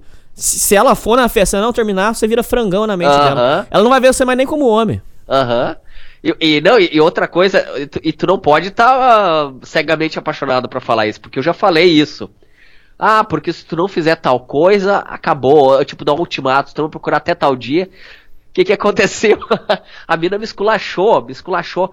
É, vamos parar com esses ultimatos. Não, não, ela não falou exatamente com essa Aí, ó, palavra. você virou frangão. Virei frangão, porque ela falou, tipo, ah, vamos. Que negócio é esse de. de disso aqui, de até tal dia, que negócio é esse, que coisa mais chata. E aí eu caí na dela, né? Caí na dela, entrei no jogo dela. Entendeu? Tu tem que estar preparado. Então, ela, ela vir falar com isso aí. Ah, já bloqueia, manda pro inferno e já era, sabe? Concordo. Bom, é, com relação ao seu amigo, como é que ficou a família do rapaz? Como é que foi? Como é que termina a história? Bom, eles ficaram arrasados, né? Hernani? Arrasados, tu imagina. E essa guria hoje, eu nem sei te dizer que, que ela, ela. Ela provavelmente ela continua solteira. Deixa até vou dar uma olhada aqui. Mas ela prova, ela, ela namorou assim, ela passou, deve ter passado na mão de mais ou menos uns. Cara, eu quase 10 caras. Eu não tô, eu não tô exagerando, né? E olhando aqui hoje, ela tá solteira. Ela tá solteira, sim. Ela, cara, ela tá. Ela tá quase. Ela tá igual a antes, cara. Ela, ela nunca foi muito bonita, entendeu? Eu acho que ela tinha outras capacidades aí. Né? Mas ah, ela, é- ela sempre foi bonitinha.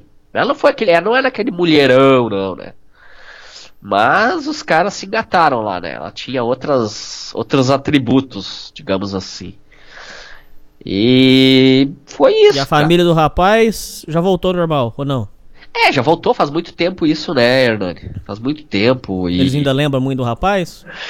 Olha, eu não tenho contato com eles, né? Eu não moro mais na mesma cidade, então depois que que ele faleceu, a gente a gente perdeu, foi perdendo esse vínculo aos poucos, né? Mas ah, foi duro, né? Foi muito duro, assim.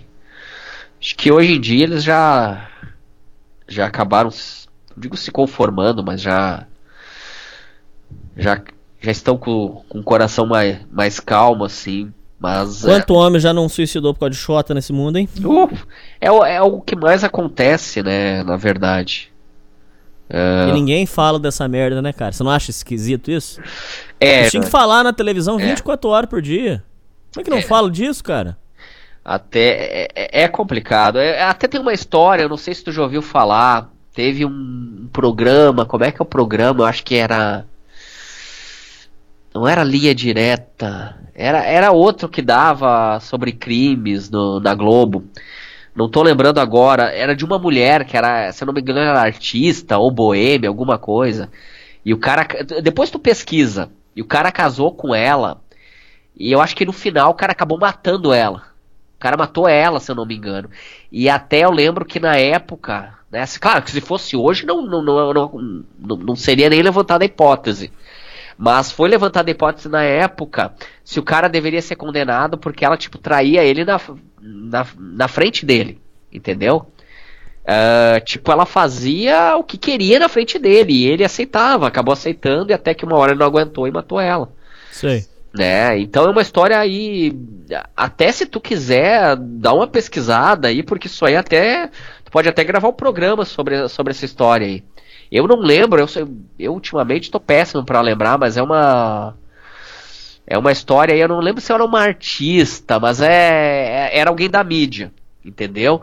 Então dá uma pesquisada aí, é, que, que, é isso aí, o cara acabou acabou matando a mulher aí por, por causa disso aí, ela traía ele na cara dura e se, se tu assistir o programa, tu vai ver assim, era total abuso da parte dela, né? E uh, eu acho que eu já comentei contigo, eu tenho uma amiga psicóloga e ela me falou assim que a não sei se foi o. Ela fez um trabalho a respeito disso, não sei se foi a tese dela, sobre o sofrimento dos homens. E ela me falou assim que tinha histórias de tudo quanto é tipo, assim. Homens com 40 anos, virgens e, e, e tudo mais, assim. Até uma hora, se tu quiser gravar com ela, eu ponho vocês em contato, porque. Sim, eu lembro que você falou. Ela, ela é bem legal e ela tem um deve ter bastante história interessante sobre isso aí. E realmente, assim, olha, o que eu vejo eu posso ajudar até colegas meus. Agora tem um colega que ele ele acabou de ser pai e ele tá, ele tá pagando os dele assim com a mulher dele, sabe? É... Por quê? O capeta? É, mulher manipuladora, mimada, entende? Então uh, liga para ele qualquer hora, diz: "Ah, Tipo, ele não tem carro. Ela liga, ah, tô mal, me leva no, no hospital. Mas pra quê? Se o cara não tem carro, tirar o cara do trabalho pra quê? Pra te levar de ônibus, entendeu? E, coisas do tipo, entendeu? Aí tu chega lá, não é nada, tu entende? Se Sim. fosse por uma causa justa, tudo bem, a gente entende. Mas às vezes, por exemplo, ela tá com dor de cabeça. Aí liga pro cara. Esse tipo de coisa, entendeu? Mas aí também já não é filho planejado, né? Aí também já é dureza também, né? É, não por ser filho planejado ou não, mas eu, eu tô me referindo ao caso dela, não do filho. Não, sim, lógico. O seu ah. amigo também já tinha que ter pensado, ó, vou precisar, se eu vou, vou ter filho, eu preciso ter um carro, um carrinho também. Ah, né? sim, sim, sim. Isso sim. Aí também, a gente, é. é aquela história. Se é tudo contra o homem, então pelo menos o homem tem que estar preparado para as merdas que vão vir, né? Ah, com certeza, com certeza, né? É, tu tem que estar preparado para tudo, né? Tem. Ô James, manda agora um último recado, tempo livre. É, fala tudo que você quiser falar para os ouvintes, dá uma conclusão sobre a história e tudo que você tem para falar para os ouvintes agora. Fala tudo que você quiser falar. Beleza. Uh, bom, então galera, uh, é um prazer estar aqui. Uh, agradeço Hernani pela oportunidade de falar, contar essa história aí. quero dizer também que o Hernani está fazendo um ótimo trabalho né? Um trabalho que ele faz com. Ele se dedica realmente a fazer esse trabalho. E para vocês valor, valorizarem o trabalho dele, ele faz isso de coração. E com certeza está ajudando muita gente aí. E no meu caso, o Hernani ele se tornou um amigo mesmo que hoje a gente está batendo um papo aqui, mas muitas vezes ali eu tô ali de canto ali, bah, vou vou escutar aqui. Deixo ali falando e tal, escutando história. Então, é muito importante esse trabalho que ele está fazendo, né? E tá ajudando muita gente, está sendo útil para muita gente aí. Quanto à história que eu contei, o que fica de reflexão é o seguinte: vocês têm que ser, ser fortes e superar, aprender a pensar com a cabeça de cima, né? Não só com a cabeça de baixo. E cedo ou tarde vocês vão sofrer. Então o que importa é o aprendizado, né? Tentar ficar longe de de drogas aí, não deixar elas te usarem, álcool, esse tipo de coisa, né? Então é isso, Hernani. Bom, James, muito obrigado pela sua participação. É isso aí, James. É isso aí, ouvintes. E falou! Falou, galera!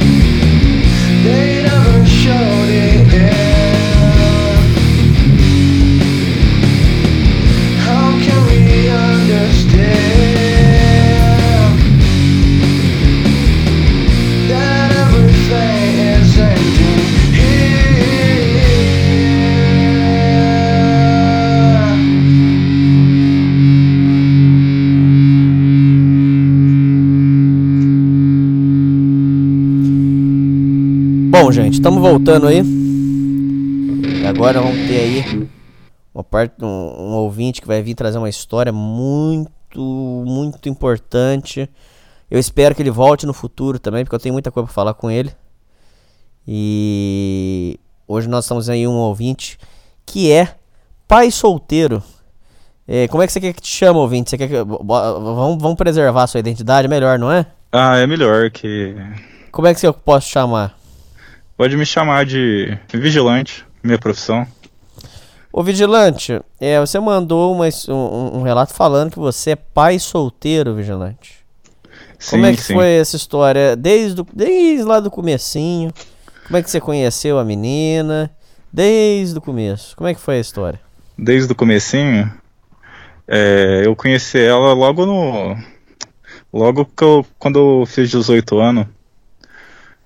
Pouco antes, né? A gente teve o filho logo que eu fiz 18 anos. Eu morava na cidade pequena, tinha, tinha uma lan house com os meus pais.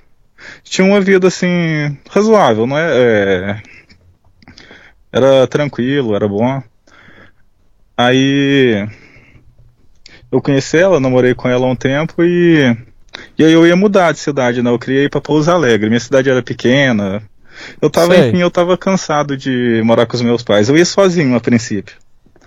Só que por fim, ela fez aquele, aquele terror de mulher, né? Que, que tava grávida. Na época ela ainda nem tava, né? Que, tava, que tava grávida, que queria. Ah, então comigo. peraí, você foi vítima então desse estelionato aí sentimental que é ficar tocando terror que tá grávida. Sim, muito além. Não, não era uma moça firmeza, ela já. Só que a gente é iludido, né? Ela. Ela mora, ela foi adotada, né? Os pais biológicos dela morreu e ela nunca deu muito certo com o pessoal que adotou ela.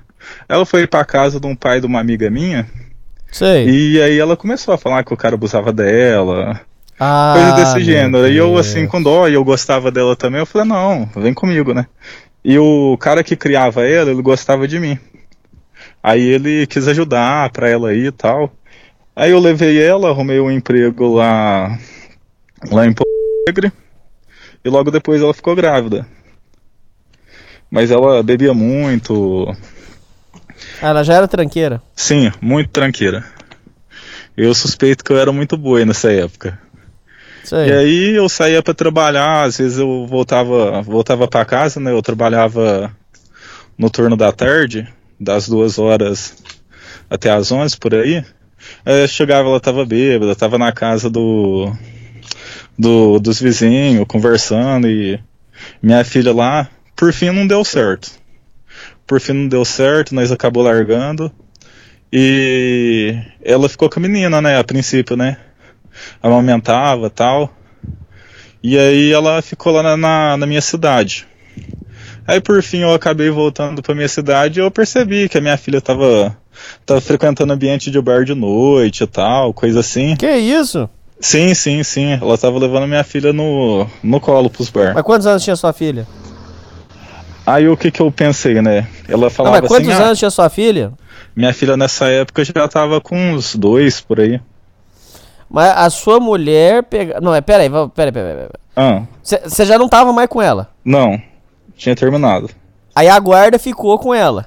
Sim, naturalmente. Não, não, não tinha. aí ela ia cachaçar. guarda. Ela ia cachaçar com a sua filha no colo. Sim, sim. Pô, mas isso é uma sacanagem, pô. Muita, muita. Como é que você descobriu isso? Saindo. Eu saí à noite. Eu tinha muito Aí você amigo. encontrou né? ela no bar. Sim, sim. E aí o que que eu fiz? Eu comecei a meio que tramar pra mim conseguir pegar, né? Ela, ela queria que eu ficasse com a minha filha, pra ela sair e tal, coisa assim. Eu falei, olha, eu tenho o direito de ver minha, minha filha aos fins de semana tal, de ficar com ela eu tenho o direito, eu não tenho a, a obrigação de ficar pra, pra você sair. Se quiser, você paga uma babá. Se você não puder, você entrega ela pra mim, que eu não vou pedir nenhum dia pra você sair. Eu não vou pedir nenhum dia pra você ficar com ela pra me sair, coisa assim. E aí, por fim, ela acabou deixando. Aí eu fui no juiz, conversei formalmente assim, não teve audiência, e ela concordou de deixar comigo. Claro que nessa altura do campeonato o pai dela também ajudou, porque ele viu que não ia dar certo. E Porque ela não tinha responsabilidade. Oi? O pai da menina já viu que ela não tinha responsabilidade. Exatamente. Aí você pegou e pediu a guarda, e aí o pro- como é que foi o processo? Foi difícil? Como é É, que foi? no caso, nem chegou a sair a guarda. É, fez tipo um termo lá que ela tava entregando tal, que ela preferia que ficasse comigo. E por fim ficou. No começo foi assustador, né? Que, que eu era novo, não, não, tinha Quantos muita noção também. Nessa época, deveria ter uns 20, 22 no máximo, assim. Aí você. E que ano que era, você lembra? O, o ano, bom, eu não vou lembrar o ano, mas se der pra fazer a, a conta aí, minha filha tá com 8 hoje, né? Ah, então Nessa foi época ela- 2011. Sim, sim, por aí. Tá, mas aí, ô, ô, ô, Vigilante, volta lá. Pera, pera, que senão eu não vou entender. Aí você pegou, pediu a guarda, tá. Aí ela aceitou na boa, como é que foi? Ela aceitou. Meio assim, eu até gosto de acreditar que foi um- meio que uma prova de amor dela de entregar a filha, porque na vida que ela tava não dava. Então ela entregou. Ela. E, e, e aí? Aí o que, que foi acontecendo depois? Aí. Aí por fim eu peguei pra criar, minha mãe no. No começo me ajudou bastante, né? Ajuda até hoje, né? Ela veio morar comigo agora. E por fim eu acabei vindo pra Rio Preto, né? Porque. Tá, agora tá longe da, da, da- ex-mulher. Nem tanto pra ficar longe. Meu irmão, digamos que ele não é um. Meu irmão fez muita merda, traficou lá, ele nunca chegou a ser preso, mas. Meus pais ficou com vergonha, não quis mais morar lá, sabe? Eles desgostaram. Como meu pai era daqui, e ele sempre tinha vontade de voltar pra cá, e foi a deixa perfeita pra, pra eles virem pra cá. Não, mas o que. O que que seu irmão aprontou lá? Qual cidade que era? O que que seu irmão aprontou lá na cidade? Meu irmão, ele. Ele assim, ele é um, ele é um cara muito inteligente, sabe? Deve ser mesmo, hein? Sim, Ah. ele, ele dava manutenção até no- nos rádios da PM lá, só que ele traficava.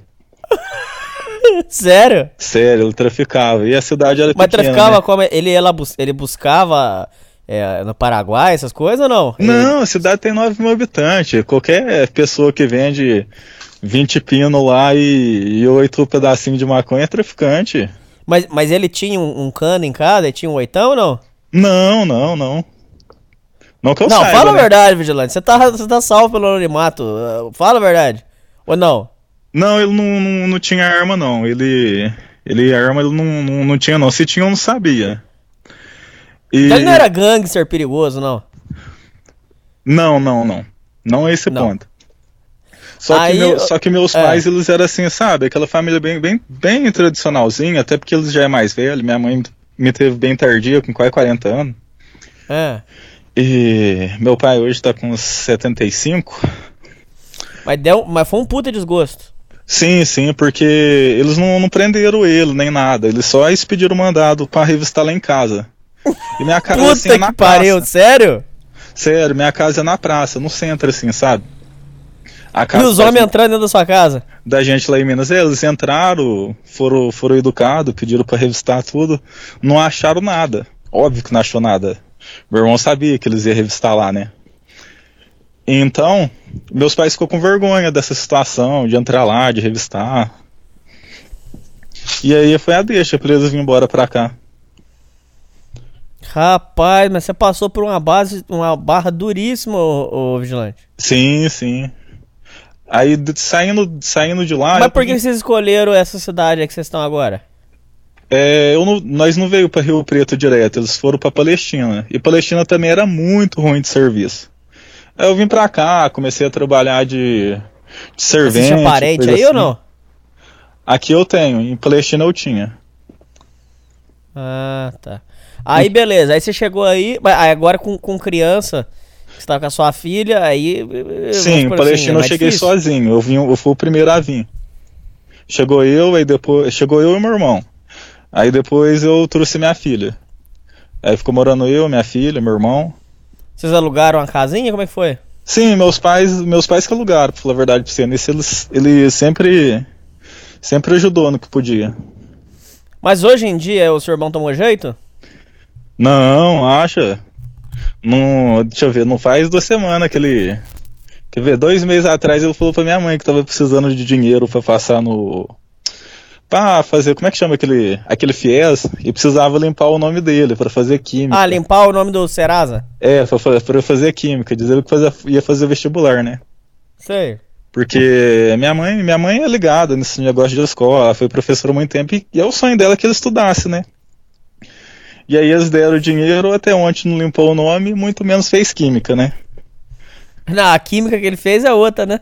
É, Breaking Bad, isso daí. Mas deixa eu, deixa eu falar uma coisa pra você. Mas ele, o negócio dele é o que? Cheirar um pozinho? O que que é? Cara, é, uma é, pedrinha. cri- é uma criação, né? Ele, ultimamente, acho que ele anda fumando só maconha mesmo, mas... Como é que se fala, né? Se meus pais dão condição pra ele, deixa ele assim, ele não, não vai pegar duro na vida. Mas você nunca foi de, de- de usar droga? Ah, sim, fumar maconha já fumei, já, já experimentei, já experimentei pó, mas sinceramente não. Seu vício foi xota mesmo. É. Esse foi, né? ai, ai, ai. Mas falar uma coisa pra você, Vigilante. Ah. Você aí. A, a- você agora tá com, a, com a- E aí, como é que faz a mãe pra ver a criança? Ela fica pedindo pra você levar? Como é que faz? A mãe, olha, esses, esses dias ela pediu, ela queria que ficasse as férias lá. Eu falei, não, as férias inteiras, mas nunca que vai ficar aí. Mas, tipo assim, o interesse não parte tanto, não parte dela, parte do, do velho, sabe? Do, do vô da criança. Ah, ela mesmo não tem muita vontade, não. Não, o fato interessante é que o, o filho da mãe, ele tira, ele tem um retiro lá, ele tá tirando uns 120, 120 mil de, por mês, mais ou menos assim. Nunca deu um, nunca, nunca perguntou se precisa de pagar pensão, se precisa de alguma coisa. Quando eu morava lá, eu comprava o leite dele pra menina beber. Isso tá errado, que isso? O avô não pode dar leite pra, pra, pra neta, aí? Não, eu comprava. Vou te falar uma coisa pra você, mas aí ela fica. Mas ele fica insistindo muito? Como é que é? Ou você fala não, ele já Fica, para? esses, esses tempos pra, é, esses tempos pra trás a gente até deu uma desentendida que eu tive que colocar ele no lugar dele, né? Ele queria levar e falou: Ah, você acha que você é o dono dela? Não sei o que, não sei o que. Eu falei: Não, eu sou o pai dela. Sou o dono dela. Se eu sou o pai dela, eu que decido, eu que mando. Ele falou: Ah, não é assim, a mãe também tem direito, não sei o que, não sei o que. Eu falei: Mãe? Que direito que tem? Pra ter direito tem que ter dever. Ela nunca deu nada, nunca preocupou. Então, então ela não tem direito. Aí ele falou: Ah, não é você que tem que estipular isso, não, é o juiz. Aí eu falei pra ele: Bom, então tá bom. Vai atrás do juiz e corre atrás dos direitos de vocês, né? Aí Hum. você acha que ele foi? Foi nada. Ele Porque sabe ele que o sabe que juiz ia se comer o for, vai, vai, vai ter que pagar pensão. Vai, pagar pens... vai ter que pagar pensão e o juiz não entregaria, né? Não entrega, né? Não, porque. O que, que eles vão alegar, né? Mas deixa eu falar uma coisa, a, e a, a mulher tomou jeito ou não? Continua na mesma putaria? Cara, eu nem sei. Nem sei, pra falar a verdade, eu tento não ter muito contato. Esse assunto ainda machuca muito você? Não, não, não. Minha, por mim, ela pra lá, eu pra cá. Tá cicatrizado já. Já, vixe. Depois disso eu já casei, descasei, já trombei outras loucas pra, pra vida.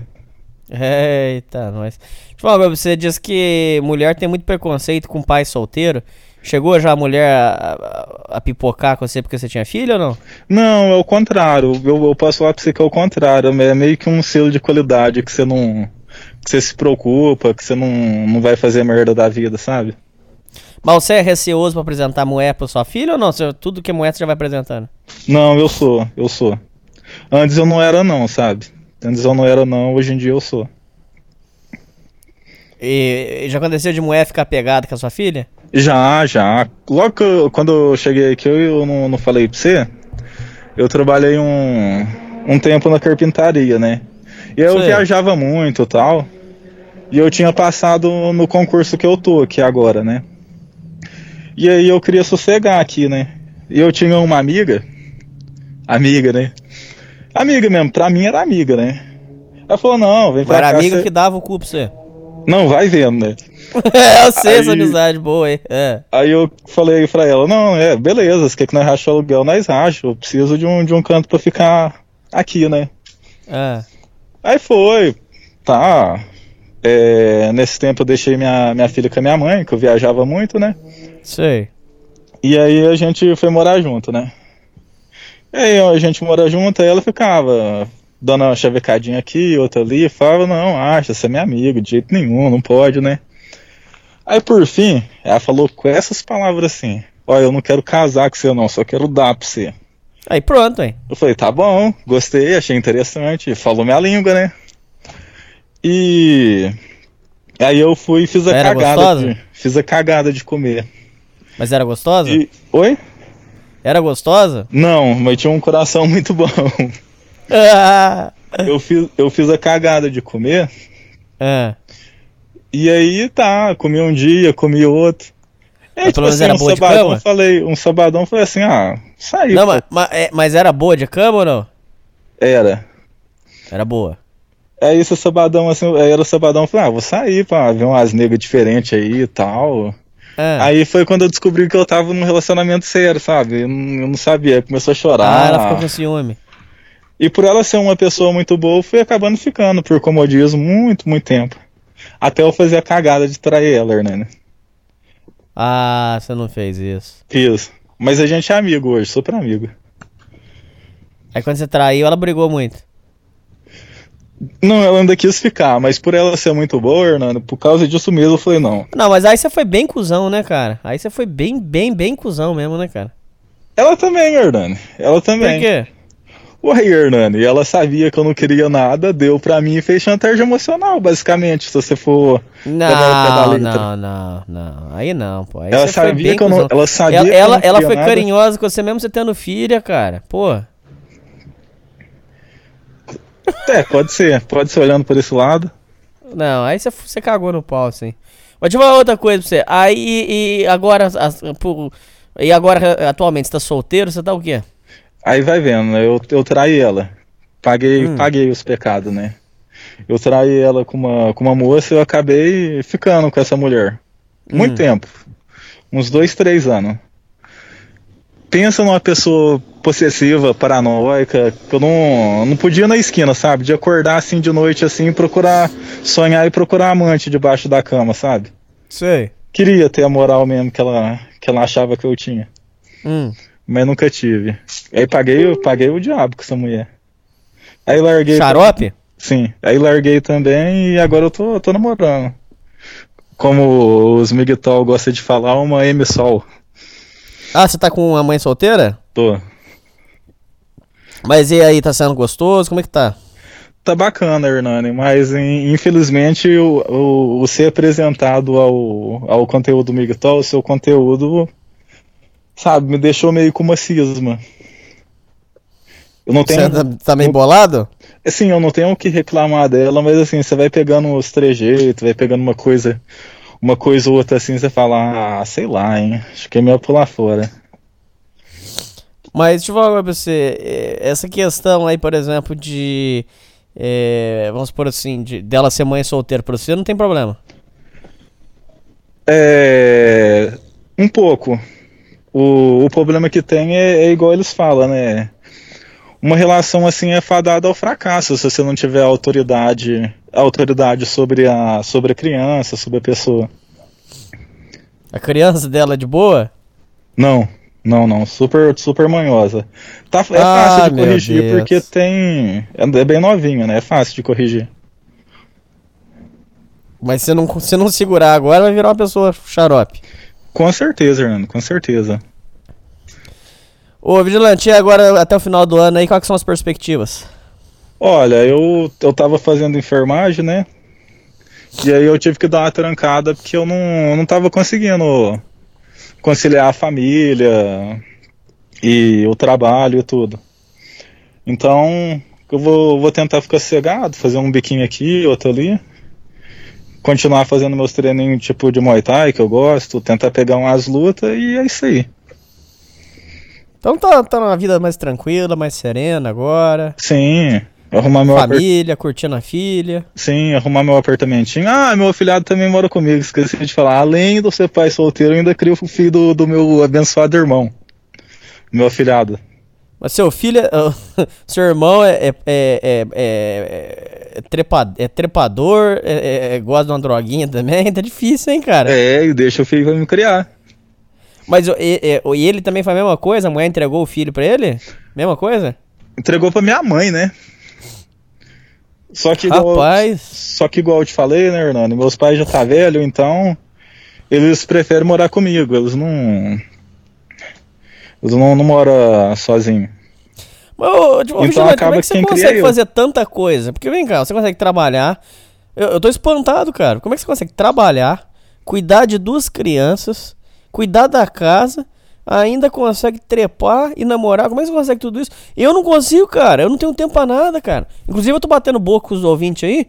é, eu não tenho tempo, às vezes, pra receber, pra atender os, os meus ouvintes. Fico chateado com isso. Como é que você consegue tanto tempo assim, cara? Hernani, é sofrido. É sofrido, igual. É sofrido? Igual eu desisti da enfermagem por causa disso. Eu trabalho esse horário agora que eu tô falando com você. Eu saía, ia treinar meu Muay Thai e ia pro curso. E aí só depois que eu ia dormir. Então, resumindo, eu passava 30, e- 36 horas acordado, pra depois dormir. Não é saudável. Mas assim, se você fizer uma, uma jornada menor, dá. Igual pra mim trabalhar, namorar, cuidar, cuidar das crianças, é tranquilo, ó. Eu trabalho agora. Graças a Deus, nesse posto de serviço que eu tô, dá pra dar umas cochiladas. Agora no, na rodoviária, que é o mais, o mais trash, que tem BO o dia inteiro, principalmente de, de caso de homem que a mulher quer ir embora, o cara quer ir lá matar. Hum. Lá tem que trabalhar. Aqui não, aqui é sossegadinho. Dá pra. Dá pra, dá pra estudar. Dá até pra dar uma cochiladinha. Não pode não, mas de vez em quando a gente faz isso, né? Entendi. E aí eu saio daqui. Como eu já não tô tão cansado, eu preciso dormir pouquinho, dá pra me treinar. Eu treino na parte da manhã. À tarde eu durmo um pouquinho, as crianças vão pra escola na parte da tarde, eu durmo. E aí depois eu tenho o dia pra namorar, pra, pra buscar minha namorada no serviço, ela sai 9 horas da noite. Só as crianças já estão indo dormir, eu vou lá, busco ela, trago pra minha casa, eu fico um pouquinho na dela. Mas você no- namora todo dia? Não, todo dia não. Ela quer, né? Ela quer, né? Mas. Tô tentando. Você aguenta, você aguenta bimbar todo dia? Fala a verdade, sem, sem, sem meter migué. Você aguenta bimbar todo dia, cara? Aguentar, aguento. Aguento. Caralho, bicho, eu- os, os meus amigos falam isso pra mim, cara, eu fico admirado, cara. Como é que vocês conseguem bimbar todo dia, cara? Eu não consigo não, cara.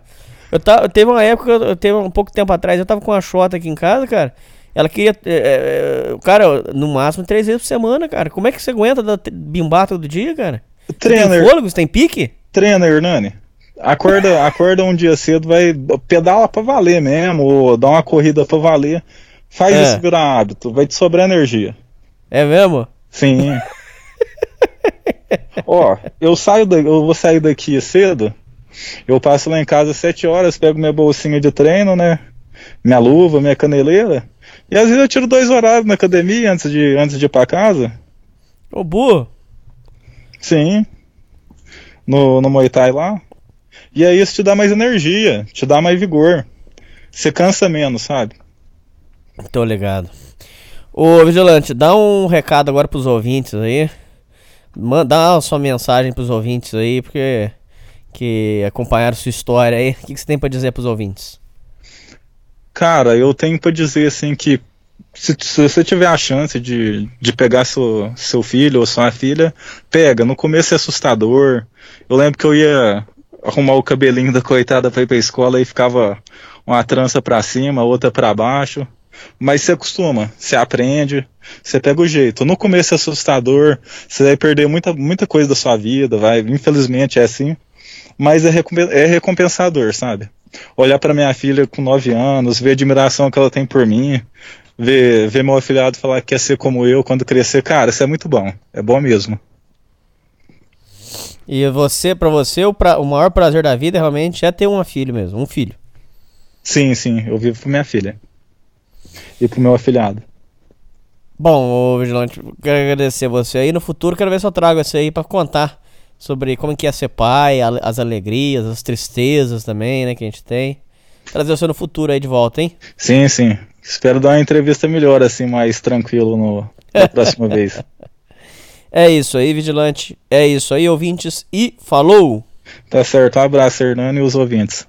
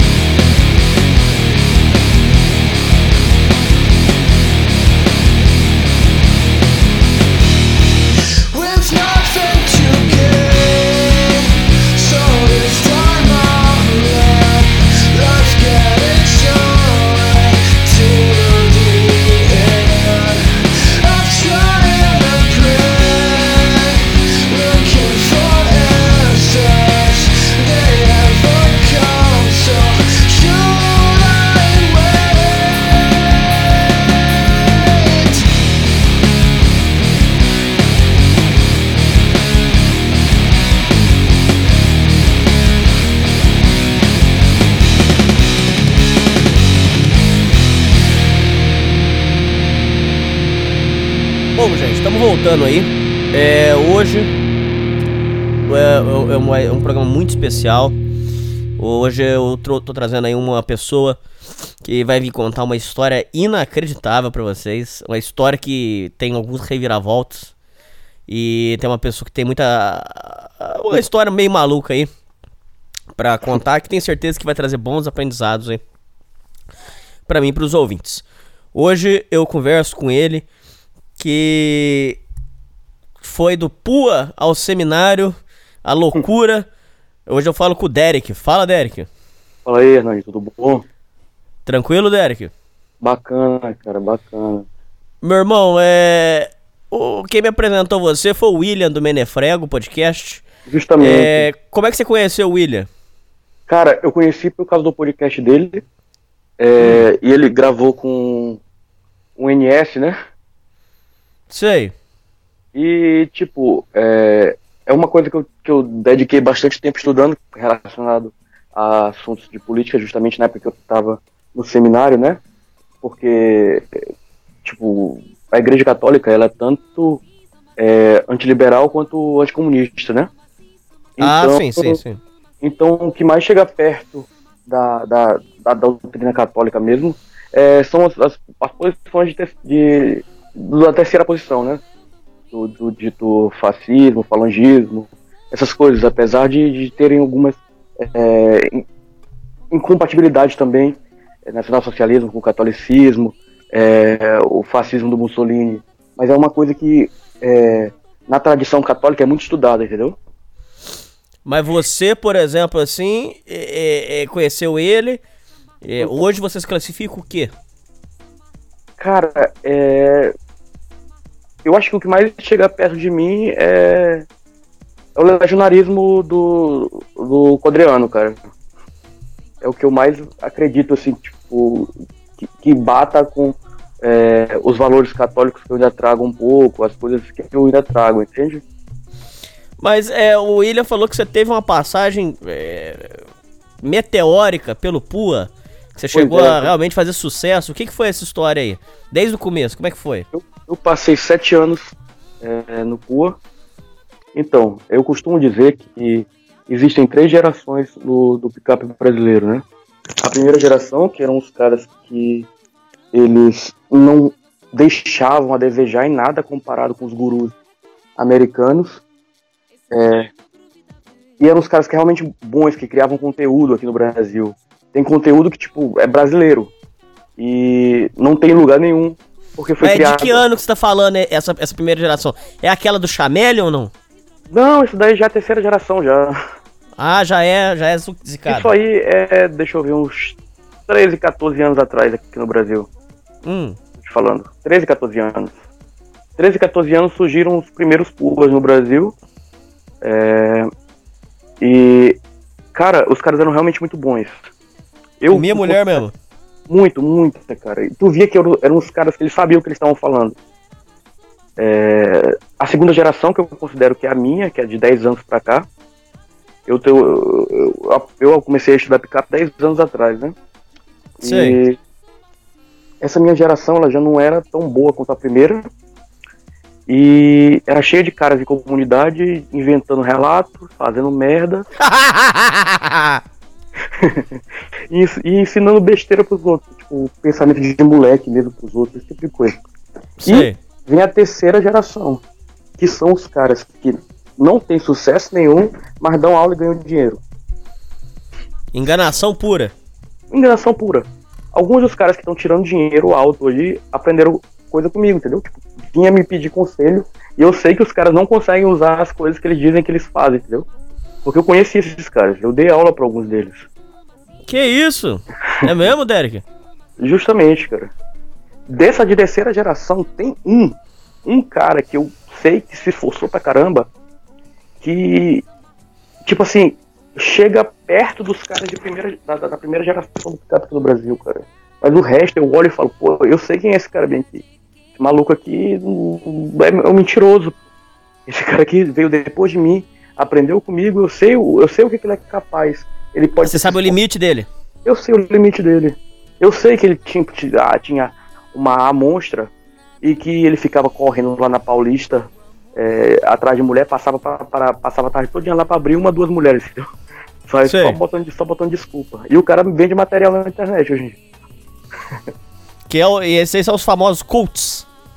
Os de hoje, justamente, essa de terceira, de terceira geração. Você vê os canais dos caras no. no eu tava ainda agora vendo um canal de um cara desses aí. Eu conheço ele desde a época que ele entrou. O cara tá com 250 mil seguidores no, no, no YouTube e você vê, tipo. É frangão. O, canal, o canal do cara é vazio. Ele é, é uma, cópia do, do, do Tyler lá dos Estados Unidos, sabe? Tudo que o Tyler fala, fala, ele vai lá, porque ele sabe inglês razoavelmente bem. Ele pega o material do Tyler e, e passa como se fosse dele. Ele não consegue usar aquilo ali, entendeu? Ô, tem um canal de sedução aqui no Brasil que é muito tosco. O cara fica pegando material da gringa. E eu falo porque, antes que os ouvintes perguntem, eu, Hernani, é, para fazer esse programa para você ouvir, você ouvinte do Sociedade Primitiva, é minha intenção. Inclusive, eu tive uma discussão essa semana com um rapaz, Migtal. É, eu tive uma discussão porque o rapaz falou assim: Mas é, você tem que defender os Migtal. Eu falei: Não, você tá confundindo. Eu tenho que defender o homem. Meu, meu, o meu negócio aqui, o meu programa, é pra defender o homem. Agora, se você é real, se você é pua, problema seu. É isso a ideologia, um abraço. Agora, o meu negócio é defender homem, sem ser gay. E o que acontece? É. é, Essa aqui, é- eu, eu, eu fico procurando canais de pua, canal de real, canal de migtal pra conhecer. Pra quem que é o homem? Quem que é o homem que tá. é, de repente tá, tá com. Vamos supor, o homem que, que, que tá na busca pela mulher. Quem que é esse homem? Como é que ele é? Qual que é o Sim. perfil dele? E tem, tem uns. O negócio de pua tem muita enganação. Tem um cara que fica na internet, no YouTube, ele pega o material da gringa, traduz e põe a voz do Google pra, pra, pra ler o material. Então, por exemplo, assim, como aproximar a mulher? Aí imagina a voz do Google lendo. Para se aproximar da mulher, você. Cara, você não consegue nem pegar sua voz e ler no microfone, cara. Como é que você quer. Como é que você quer falar de pegar mulher? Você não consegue ler um texto em cima do microfone, cara. Você tem problema social, cara. Você precisa Sim. trabalhar isso aí. Você não pode ensinar pros outros, cara. Sim. é, é escroto. Eu, eu, eu passei por isso aí tudinho que você tá falando, também passei pela Real. Eu lia material do Silvio, eu lia, lia material do Doutrinador, esses caras todos eu lia desde o início, desde a época, eu sou desde a época que o Silvio, o Eric ainda não tinha sido preso, sabe? É, o, o. Você tá falando do outro, né? Ou você tá falando do criminoso mesmo? Do criminoso, tô falando do, do- do- que, que o, o verdadeiro ele foi, ele foi, ele parou de escrever, né? Quando Yeah. aqueles tal do- dos Santos é, foram atrás dele. É, isso aí, foi esse rolo aí. Uhum. Então, é, como foi pra chegar no picape? É, eu nasci num lar evangélico, né? Sei. Presbiteriano, que é um, tipo, um dos mais tradicionais que tem. E eu fui educado para ser pastor, né? Certo. Eu fui educado para ser pastor e. Você tá com quantos anos? Agora tô com 25. Ah, certo, certo. E o que que aconteceu? É... Tipo, desde criança eu, eu- me botavam pra aprender um monte de coisa sobre Bíblia, esse tipo de coisa. E com uns 12 anos eu já tava estudando filosofia mesmo, né? E teologia lá, umas coisas. Já, já participava do grupo dos homens da igreja de discussão, esse tipo de coisa. E na minha cabeça, de menino de 12 anos, é, fazia total sentido marxismo com cristianismo, entende? Sei. Eu olhava e falava, pô, Karl Marx tá falando pra ajudar o pobre. Ah, você era comunista. Não era bem um comunista, que um menino de 12 anos não sabe nem o que é comunismo, né? Era só uma Hum. coisa que, na minha cabeça era pra ajudar os outros, entende? Com 12 anos eu não vou dizer que eu era comunista. Sei. Só eu ficava lendo essas merdas e achava isso bacana. E tipo, eu realmente me preocupava com essas questões de já. Tipo, meus, meus avós vieram do interior brabo aqui do, do Maranhão, né? Então eu vi, tipo, eu cresci vendo eles eh, ir aí no, no interior lá deles e via muita gente pobre, então criou meio que um senso de tipo assim, eu tenho que ajudar esse povo. E o Karl Marx entrou nessa época, entendeu? Tipo, na minha cabeça, eu, é, aquilo ali era a forma de eu ajudar é, aquele pessoal. Sei. E o que, que aconteceu? É, eu não, eu sou de classe média, né? Meus, meus pais não são ricos, e mas eles por serem pessoas que eram muito preocupadas com a educação, me botaram para estudar é, na escola mais cara daqui, né? Ah, mas então você não é pobrinho, pô. Não, era um esforço desgraçado, entende? Eles faziam um esforço miserável para poder me botar lá. Sei. Não, sou- não sou lascado, só que é uma classe média, mas, tipo, era um esforço desgraçado, não era pra eu estar no meio daquele povo, entendeu? Sei. E. Tipo, estudar com Playboy é um negócio muito escroto. e com Patricinha. Ah, é, mexer com boy é terrível. Os caras, tipo, não dava pra competir com aqueles caras em nada, mas eu não tava nem aí pra isso. Então, com os 14 anos e galera começou o negócio de ficar, eu não dava nem a mínima pra isso. Eu era um crente é, que tava preocupado em ajudar os outros e, tipo assim, pô, eu tenho que tirar o pobre da pobreza dele porque ele tá sendo oprimido. E eu olhava pra minha família do interior e falava, pô, eu não quero. Isso aqui tá errado, pô. Isso aqui tá errado. Aqui no Maranhão o pessoal quebra coco babaçu, né? Passa tipo 3, 4 horas do dia quebrando coco babaçu pra ganhar 12 reais. Ah, não, isso é foda mesmo. É. Então eu via esse tipo de coisa e falava, pô, isso aqui tá, tá, tá, tá ruimzão, pô, a gente tem que fazer alguma coisa. E eu estudava numa escola de rico, onde e falava sobre esse tipo de coisa, pô. Então, tipo, galera zoava era certo, entendeu? Aí, tipo, a galera, ah, não sei o que, eu não tinha nome, eu era o Karl Marx do pessoal, né? O pessoal me chamava de Karl. Ah, sei. E, tipo, não tava nem aí, pô, porque eu achava que eu tava fazendo o que era correto. E o que foi aconteceu? Eu tive é, uma grande desilusão na minha vida. Um dia que eu tava. Eu vi uma modelo, cara. Uma modelo negra, saca? E ela, e ela falou, dando uma entrevista, que o maior sonho dela era ter duas empregadas loiras que iam pagar pra ela o que ela tinha sofrido. Eu falei assim, porra, quer dizer que, tipo assim, essa mulher foi humilhada na vida dela. E a maior preocupação dela não é, tipo assim, garantir que outras pessoas tenham acesso às coisas. Ela quer humilhar pessoas loiras que não tem nada a ver com o que ela sofreu quando ela era empregada. Ela só quer isso, pô.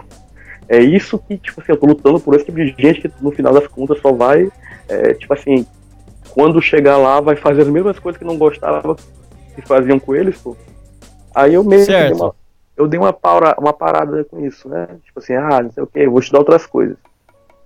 Continuei na igreja e fui estudar os filósofos. E minha mãe é, sempre foi muito preocupada com o que eu, o que eu lia, né? E o que foi que aconteceu? É, um dia ela estava conversando com o pessoal lá, da, da- os mais velhos da igreja, um, um cara lá, um jovem de uns 32 anos por aí. E ela falou, ah, não sei o que, eu fico muito preocupada com ele, por ele estar lendo é, esse tipo de coisa. E ele pegou e falou assim, não, mas tem que preocupar mesmo, que é, isso é perigoso. Na da idade dele, quando eu estava uns 14, 15 dias, né? Na idade dele eu li Nietzsche e eu quase perdi minha fé.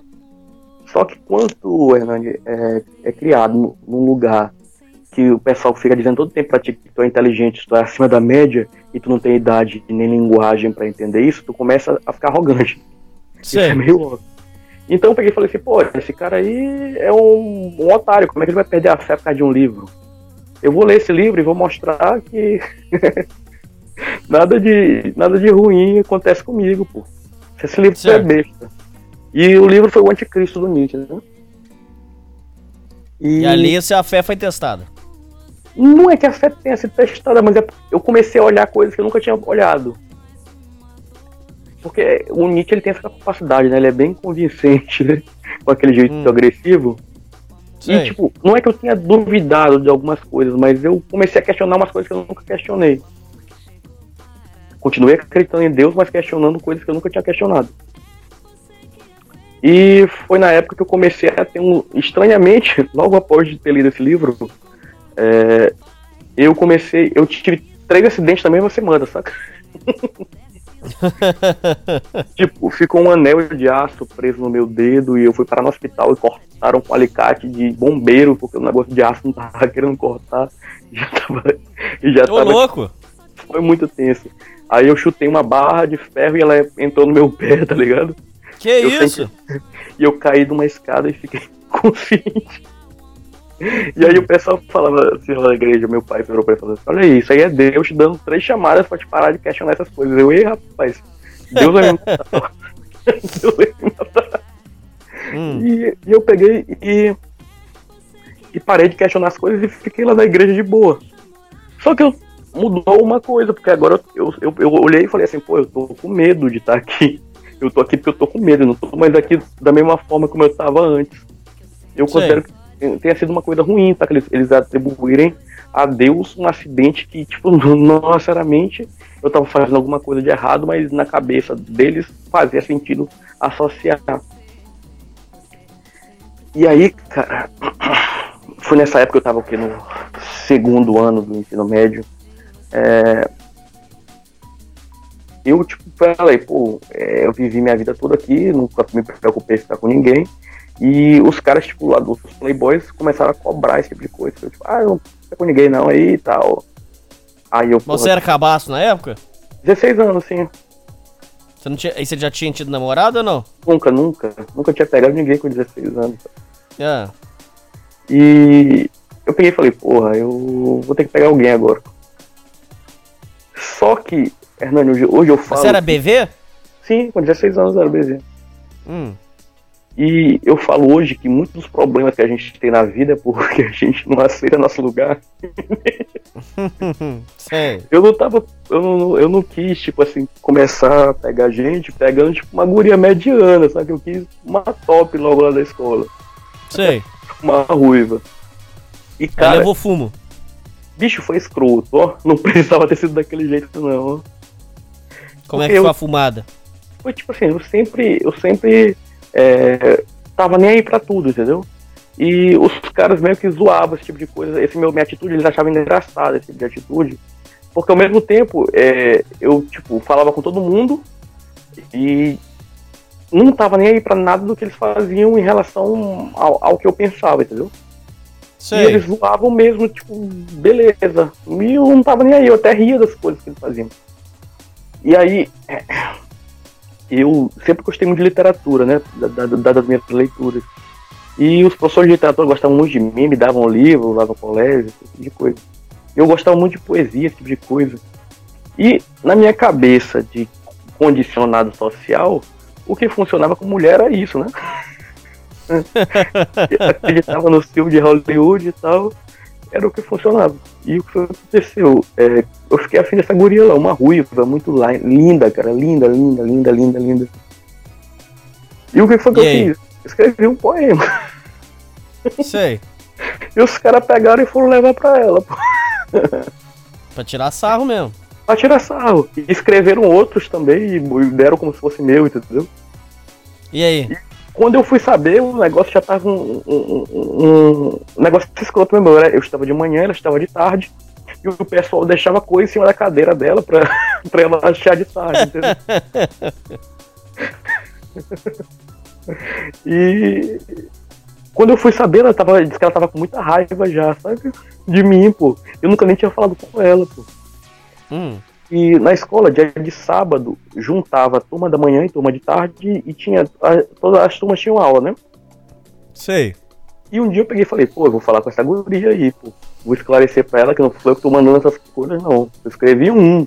Eu não- e nem fui lá levar, os caras que pegaram e levaram. Vou lá conversar com ela. Rapaz, eu sei que isso era uma sexta-feira à noite, eu não consegui nem comer nem dormir, só, só o nervosismo disso, né? Aí eu, porra, Certo. Vou. Vou lá falar com ela. Aí na hora do, do intervalo lá, ela estava sentada cheio de, de, de beta ao redor, né? E de mulher. Aí eu cheguei e fui lá falar com ela. Aí um filho da puta que tinha lá pegou e falou assim: Olha aqui, Larissa, esse aqui que é o cara que escreve os poemas, ó. Aí ela baixou a cabeça assim, né? ela riu num sorriso sem graça, baixou a cabeça.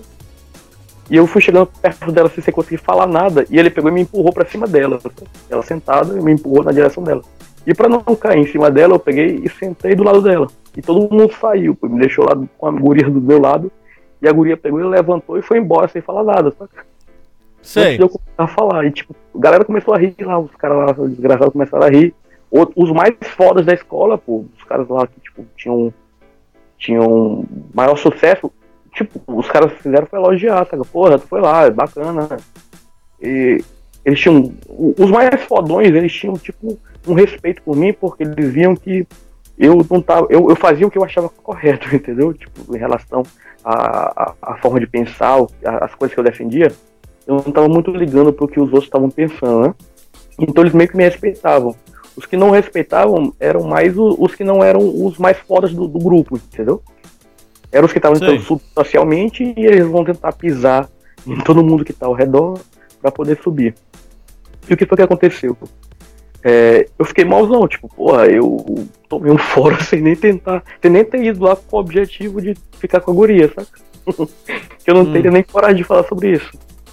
E tinha um, um cara lá que tu deve conhecer o termo um natural, né? Sei. É, pessoa que já, já tem. O cara já, já tem um jeito natural de, de agir, que. que Isso, né? Ele desenvolveu um- ao, ao longo da vida dele essa habilidade, ele provavelmente nem sabe o que, que ele tá fazendo, mas ele sabe como fazer no inconsciente dele. Sei. E o que foi que aconteceu? Eu cheguei pra ele e falei, rapaz, aconteceu isso, isso aqui, isso aqui, isso aqui. E ele pegou e falou assim, rapaz, pô, né, olha o lado bom. Tu foi lá, eu, porra, eu fui lá, mas não sabia o que que eu nem. Se ela não tivesse levantado, o que, que eu ia falar? Aí ele falou assim, rapaz, eu vou resolver teu problema. Compra esse livro bem aqui, ó. Hum. Era o jogo, né? Ah, esse livro é famoso. Muito. E tinha recém saído na época. E ele falou, olha, foi isso aqui que me transformou no que eu sou hoje e tal. Eu eu falei, ó, porra, vou comprar esse livro que isso vai resolver minha vida. Rapaz, o jogo tem umas 450 páginas por aí. Eu li essa porra em dois dias. Devorou. Aham. Eu falei, pô, isso aqui vai salvar minha vida. Esse livro é bom mesmo? Eu nunca li. O povo fala que é bom mesmo. É- Ele, ele realmente resolve? Resolve porra nenhuma. Ah, você acha? Resolve. Você você não põe fé então? Não, hoje em dia eu olho e falo, cara, que besteira. O jogo, na verdade, ele é uma grande mentira. O, o Neil Strauss, que escreveu, ele criou uma grande mentira pro mundo, que ele se colocou como o melhor do mundo na época. Nunca foi o melhor. Quando você começa a estudar de verdade, você vê que aquilo ali é tudo mentira. Eles fuderam o- a imagem de uma porção de gente e criaram uma empresa forte pra eles, entendeu? Tipo, o Tyler só criou, só desenvolveu a RSD. Como ele desenvolveu? Porque, porque o Mystery lascou com ele, colocou o mundo todo contra o Tyler, entendeu? Da RSD. Ah, lá. mas é, tá, tá, mas é. é, não, vamos focar aqui. O É. livro, por exemplo. O livro. É bom ou não? Só isso. Só pra gente saber. É bom ou, ou- ou você não a recomenda história, a leia? a, a história é boa. O ensinamento não. O Se o ensinamento cara é, quiser ler pelo, pela função literária de ver uma história, é legal. é bom, é bom. Ele, ele, ele faz tu, ach, tu acreditar que tu pode mudar a tua vida. Isso aí é bom. Entendi. o, que ele, o que ele ensina não é bom, entendeu? Entendi. Mas e aí? E Aí você devorou o livro, e aí? Em dois dias. Aí ia ter um arraial lá da escola, né? Aqui pro Nordeste é bem. essa cultura de arraial ela é bem. Ela é bem forte, né? Então ia ter um arraial. E eu li dois dias porque o arraial tava perto. Então eu falei, pô, agora eu já sei as coisas, decorei as coisas que tinham lá no jogo. Olha, agora aí eu vou usar. Cheguei lá no arraial, não consegui falar com ninguém. E saí me sentindo merda, né? Mas por que que deu errado? Porque tem um monte de coisa que ele não fala, entendeu? Ele, ele dá a entender que se tu sabe as técnicas de, de pua, tu vai conseguir fazer. E entre o fazer e o saber existe uma distância desgraçada, sabe? Sei. Ele não explicou que eu ia sentir medo apesar de saber as coisas. Ah, sim, o famoso AA. Aham. Ele não É explicou nada ansiedade e aproximação. Aham, ele não explicou nada disso. E eu não consegui. Não consegui usar porcaria nenhuma. O que era. Ah. O que era. O que era pra eu ter pensado, pô, tem alguma coisa errada aqui com isso aqui. O que foi que eu pensei? Tem alguma coisa errada comigo. Certo. Porque isso e que as técnicas puas elas fazem o cara pensar. Tem alguma coisa errada comigo. Vou Hum. atrás dos gurus que esse cara falou no, no livro e vou ler o livro deles. E foi aí que eu entrei nas comunidades. Ah, as E, famosas cara- comunidades do Orkut. Na verdade eram o- os sites mesmo. Já era da época de- dos fóruns. Hum. E tipo, fórum é cheio de KJ. Um KJ é um mentiroso que mente relato, né? Uhum. Que faz coisa. E tipo assim, por ele ser muito afamado, o pessoal começa a acreditar nas coisas que ele fala. Pode ser o mais, o mais absurdo. Tu olha o relato, eu olho o relato hoje, eu falo, pô, isso aqui é mentira por causa disso, bem que isso aqui, bem que isso aqui, mas um cara que, de, de 16 anos não, não tem esse filtro, né?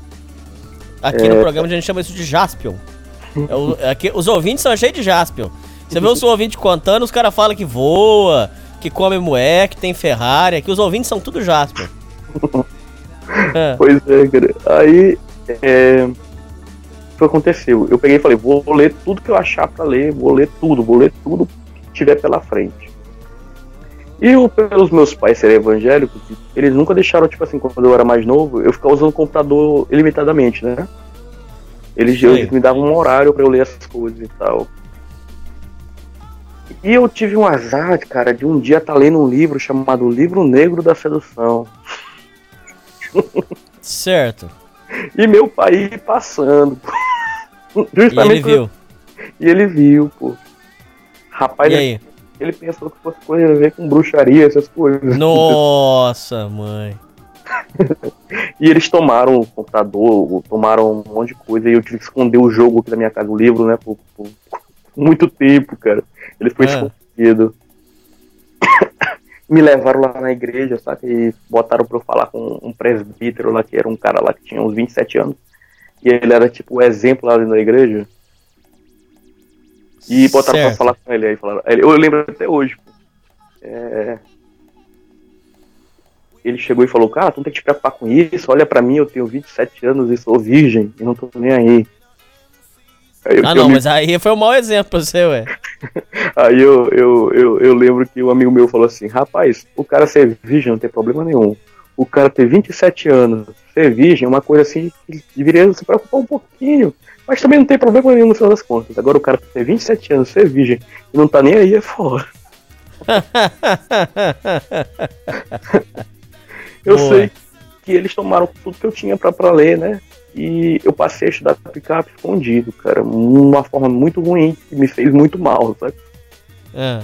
Era na época daqueles MP3, Hernani. Não sei se tu lembra isso. Sim, o MP3 de pilha? Aham, que tu salvava é, as coisas em formato ficheiro. Aí tu podia ler nele. Sei. Eu lia livro de pua em um MP3, cara. Nossa, mas uma telinha minúscula. Justamente, eu passava tipo umas 6 horas pra ler 10 páginas. Sei. E tipo, eu ficava lendo isso quando todo mundo ia dormir, pô. Então eu não, eu não dormia, sabe? Eu ficava lendo material, pô. Pô, isso aqui vai salvar minha vida, eu vou fazer o esforço desgraçado que eu puder fazer e foda-se, pô. Só e aí longo- realmente resolveu. Não, ao longo prazo, aquilo me fez mais mal do que bem, sabe? Porque Por minha saúde começou a piorar, porque eu não tava dormindo direito. Minha meus olhos começaram a lascar, porque aquilo força a visão pra desgraça. Aí Eu Hum. lembro aquela telinha no escuro, né? Uhum. E, não, e o pior é que não dava resultado, cara. o pior era isso. Ah, não sabe? dava ainda? Não dava. Pelo máximo que eu lesse, por eu não poder sair, eu só praticava na escola. Pô. Eu, ninguém me disse assim, cara, não joga pua na tua escola. Concordo. Não joga em teu ambiente de trabalho, não joga no teu ambiente social. Não faz isso que tu vai te lascar. Ninguém me disse isso, pô. Certo. E, tipo assim, eu tô parti- partindo de um, de um lugar onde eu não tenho um valor social alto, porque eu, eu não pego ninguém. E, e nesses ambientes está relacionado a isso, a, a esse valor de como as, as mulheres reagem a ti, né? E o valor e os outros caras eles reagem a ti. E isso vai aumentando o teu valor no grupo. Eu tô partindo de um ambiente onde eu não tenho valor, que o pessoal já me conhece, como o cara que não pegava ninguém. E tô tentando mudar isso, tipo, com técnica, entendeu? Com técnica Entendi. pura de, de usar a rotina de mystery. e não funcionava. E qual era a conclusão? O problema tá comigo e não com o mystery. O problema não tá na técnica, o problema tá comigo aqui. Porque isso aqui, se funciona pra ele lá no- na boate, era pra funcionar comigo na escola. Não, mas aí foi o, o, o, o erro foi o ambiente seu também, né? É uma, tanto uma questão de ambiente quanto questão do que eu tava lendo, né? Não, E, porque, cara- por exemplo, é muita coisa que eu apliquei deles eu tive sucesso. Algumas coisas, não, mas muita coisa eu tive sucesso. Então, o pickup, ele nada mais é, essa parte aí dele, do que um, um- algo que te dá permissão. Você, você se dá permissão, você se permite ir lá, chegar em alguém, porque agora você sabe Sei. uma técnica. E não é a técnica em si que, que te faz pegar alguém, sabe? É tu ter ido lá. A probabilidade de tu pegar uma guria é, aumenta cada vez que tu chega em maior, maior número de guria. Isso é óbvio. E o que que, o, que, o que que os caras faziam? Quando o picape surge, por exemplo, é, o Mystery, que criou o método Mystery teoricamente, porque na verdade ele copiou outro cara, mas não funcionava pra ele. Ele vendia alguma coisa que não funcionava pra ele. Sei. E o que que aconteceu? Ele ele ele ele Ah, mas botava o nas- Mister andou comendo bem moé, ué, ou não? depois, depois. Depois que o, o- ele ficou famoso e que ele viu que o pessoal co- conseguia resultado com o que ele ensinava, começou a funcionar pra ele. Porque aí ele se deu permissão. O picape é um, é um- é- o, o picape é um processo de permissão. Tu te permite ir lá falar com uma mulher, tu te permite é, é, é, ser sincero com ela. É sobre isso, pô. Não é a técnica em si. Técnica por técnica é besteira, pô. Isso tu, tu aprende depois de vários anos batendo cabeça com isso, sabe? Então hoje, E- por exemplo, hoje, por exemplo, você não, não acredita mais nas, nas técnicas, por exemplo. Na técnica, em técnica não. Nada de técnica, não ensino técnica pra ninguém, ensino mentalidade. A mentalidade eu acredito que é tudo. Mas então você, você ainda mexe com pua. Eu vou, depois que eu saí do seminário, eu, eu, eu tive que voltar, né? Eu fui forçado. Não, mas a gente já vai chegar lá. É, aí beleza, aí você conheceu pua e não tava dando certo. E aí? Aí eu conheci o cara que na época era, era o melhor do Brasil. Porque ele tinha sido da geração primeira que eu te falei. Ele aprendeu dos, prim- dos primeiros puas no Brasil. E cara era bom. primeiros- Muito bom, muito bom. Você pode falar o nome dele ou não? Chamavam de Al Hazard, Thiago Al Hazard. Ele é, ele fala dele em comunidade, o pessoal não conhece, ninguém de- de- da primeira geração. Tipo, na primeira geração tinha um cara chamado Closer, outro chamado Mystic aqui no Brasil, um chamado Dorian Gray, um chamado Mal. Mal. Esses caras, se tu falar deles hoje em dia, ninguém vai saber quem é. Mas esses caras, pô, bicho, é- era uma coisa sem comparação, pô. E esse cara que me ensinou ao vivo, tipo, ele, ele não era daqui, ele veio pra cá pra estudar, né? Era um Sei. cara muito rico, muito rico, muito rico, que me disse o seguinte, é, rapaz, se eu falo pra guria que eu sou rico, que eu faço medicina e que eu tenho uma BMW, eu não como ela. Se eu Por não falo nada, porque ela vai focar em relacionamento, porque ela vai olhar pra ele e falar assim, eu, eu, eu, eu, eu Ah, vou amarrar o burro, né? Justamente. O cara andava de BMW aqui, se ele, se ele não falasse pra guria que ele tinha BMW, ele, ele comia a guria de primeira. E se ele, se ele falasse que ele fazia medicina, que ele tinha dinheiro, ele não comia. Então ele parou de falar. Só que, geralmente os caras pensam assim, ó, pô, o cara, se ele disser que ele é rico, se ele mostrar que ele é rico, vai ser mais fácil, e não é assim. Tu vê na prática. Obviamente que pra, uma- chove mulher, mas tipo, não pra te comer. Mas Tá aí esse cara, aí esse cara te ensinou. Justamente, ele começou a me ensinar. E foi ele que começou a tirar o lixo que eu tinha colocado é, na minha cabeça, lendo esses materiais todos e lendo relatos dos outros, tentando fazer aquelas besteiras, entendeu? E o que, que, por exemplo, ele te ensinou que tipo de coisa, por exemplo? Ele me ensinou que não existia fórmula de bolo. Uhum. Picape era totalmente o contrário do que o pessoal em comunidade falava. Ele, Sei. ele, defi- ele definia picape como a arte de ser normal. e os caras na comunidade diziam pra te ser, tipo, te vestir igual o Mystery, falar que não é o Mystery. Tu ser um cara, tipo, espalhafatoso. Ah, Ele sim, falava, sim. Essas porra não funcionam, pô. O negócio picape é arte ser normal, pô. Tu vai estar lá e, tipo, não tá te destacando, mas não é isso que, que vai fazer tu pegar ou não uma mulher. pô. E ele, ele tinha muita, muita coisa dele que ele criou, pô. Teoria de, de, de, de relacionamento, de manter relacionamento, a melhor que eu vi no mundo até hoje é dele, pô. E eu já vi material de gringo, coisa da RSD, que não chega nos pés da coisa que ele, que ele criou, tá ligado? Sei. Coisa mesmo assim que tu olha e fala assim, cara, o, cara desenvolveu isso daqui, pô, ele tinha um- uma monstruosidade de prática. ele desenvolveu isso aqui, ele, tipo, chegou a época de ter umas nove namoradas, então ele, ele praticava esse, esse jogo de namoro dele, ele praticou muito e ele conseguiu identificar é, como é que isso tem um relacionamento saudável e, tipo, muito, muito, muito bom, cara, muito bom. Mas ele cobrava ou o que que era? Não, pra mim ele estava de graça. Ah, fez de graça pra você. Pra mim ele estava de graça, eu acho que ele se identificou comigo, ele via meu esforço. E, tipo, na comunidade de, de, de, de Pua, Pua Base, nessa época, né, na época aí, os caras que eram tipo, de renome, eles tinham um grande apreço por mim, porque, por exemplo, eu passei, é, Hernani, três anos batendo cabeça com Pua e não conseguia ninguém, tá ligado? Continuava bebê.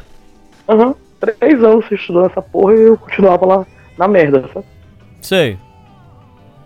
Quase três anos, na verdade, não foi não chegou a ser três anos, dois anos e pouco, mas eu batendo cabeça e, não, e, não, e tipo, os caras que entram em comunidade, eles vão, em um mês eles não pegam ninguém, eles abandonam, sabe?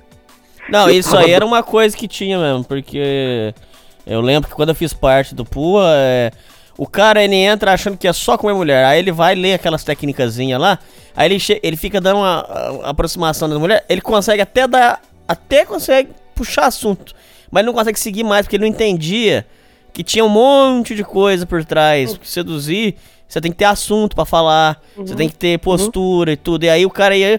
Aí eu, eu tive vários casos desses aí. Eu tive, inclusive, algumas que eu tenho uma raiva um pouco. Tem um rapaz que não comia ninguém. Falei pra ele, ó, você vai ler esse livro, você vai assistir isso aqui, e nós vamos sair, eu vou te ajudar. Eu vou, a gente vai, vai, a gente vai no, no- num lugar, conhecer mulher tal. O cara leu aquilo lá, achou que em uma semana já ia comer mulher, pô, mas não é assim, pô. Você nunca conversou com mulher. Agora você- vai começar a criar o costume, você vai criando rede de contato, você vai pegando número, a coisa não- é, é gradual. E o cara vai acha que ele vai pé. chegar lá, ele vai clicar e pum, vai, vai botar a xota na frente. Não é assim que funciona, cara. Não vai Isso aí é um uma. PDF é- não é? É, ué, que isso. Não vai ser um PDF que o cara pega de graça num fórum.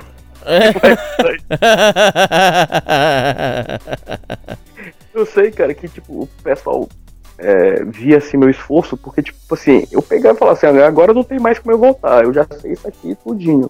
Então, o processo que o Al Hazard fez comigo foi mais de tirar picape da minha cabeça do que de ensinar alguma coisa, entendeu? Sei. Não tem receita de bolo, não tem receita de bolo. Eu ia lá, não, isso aqui, isso aqui, isso aqui, usar rotina tal. Ele, papa, para de usar rotina, vai, vai e mete a cara.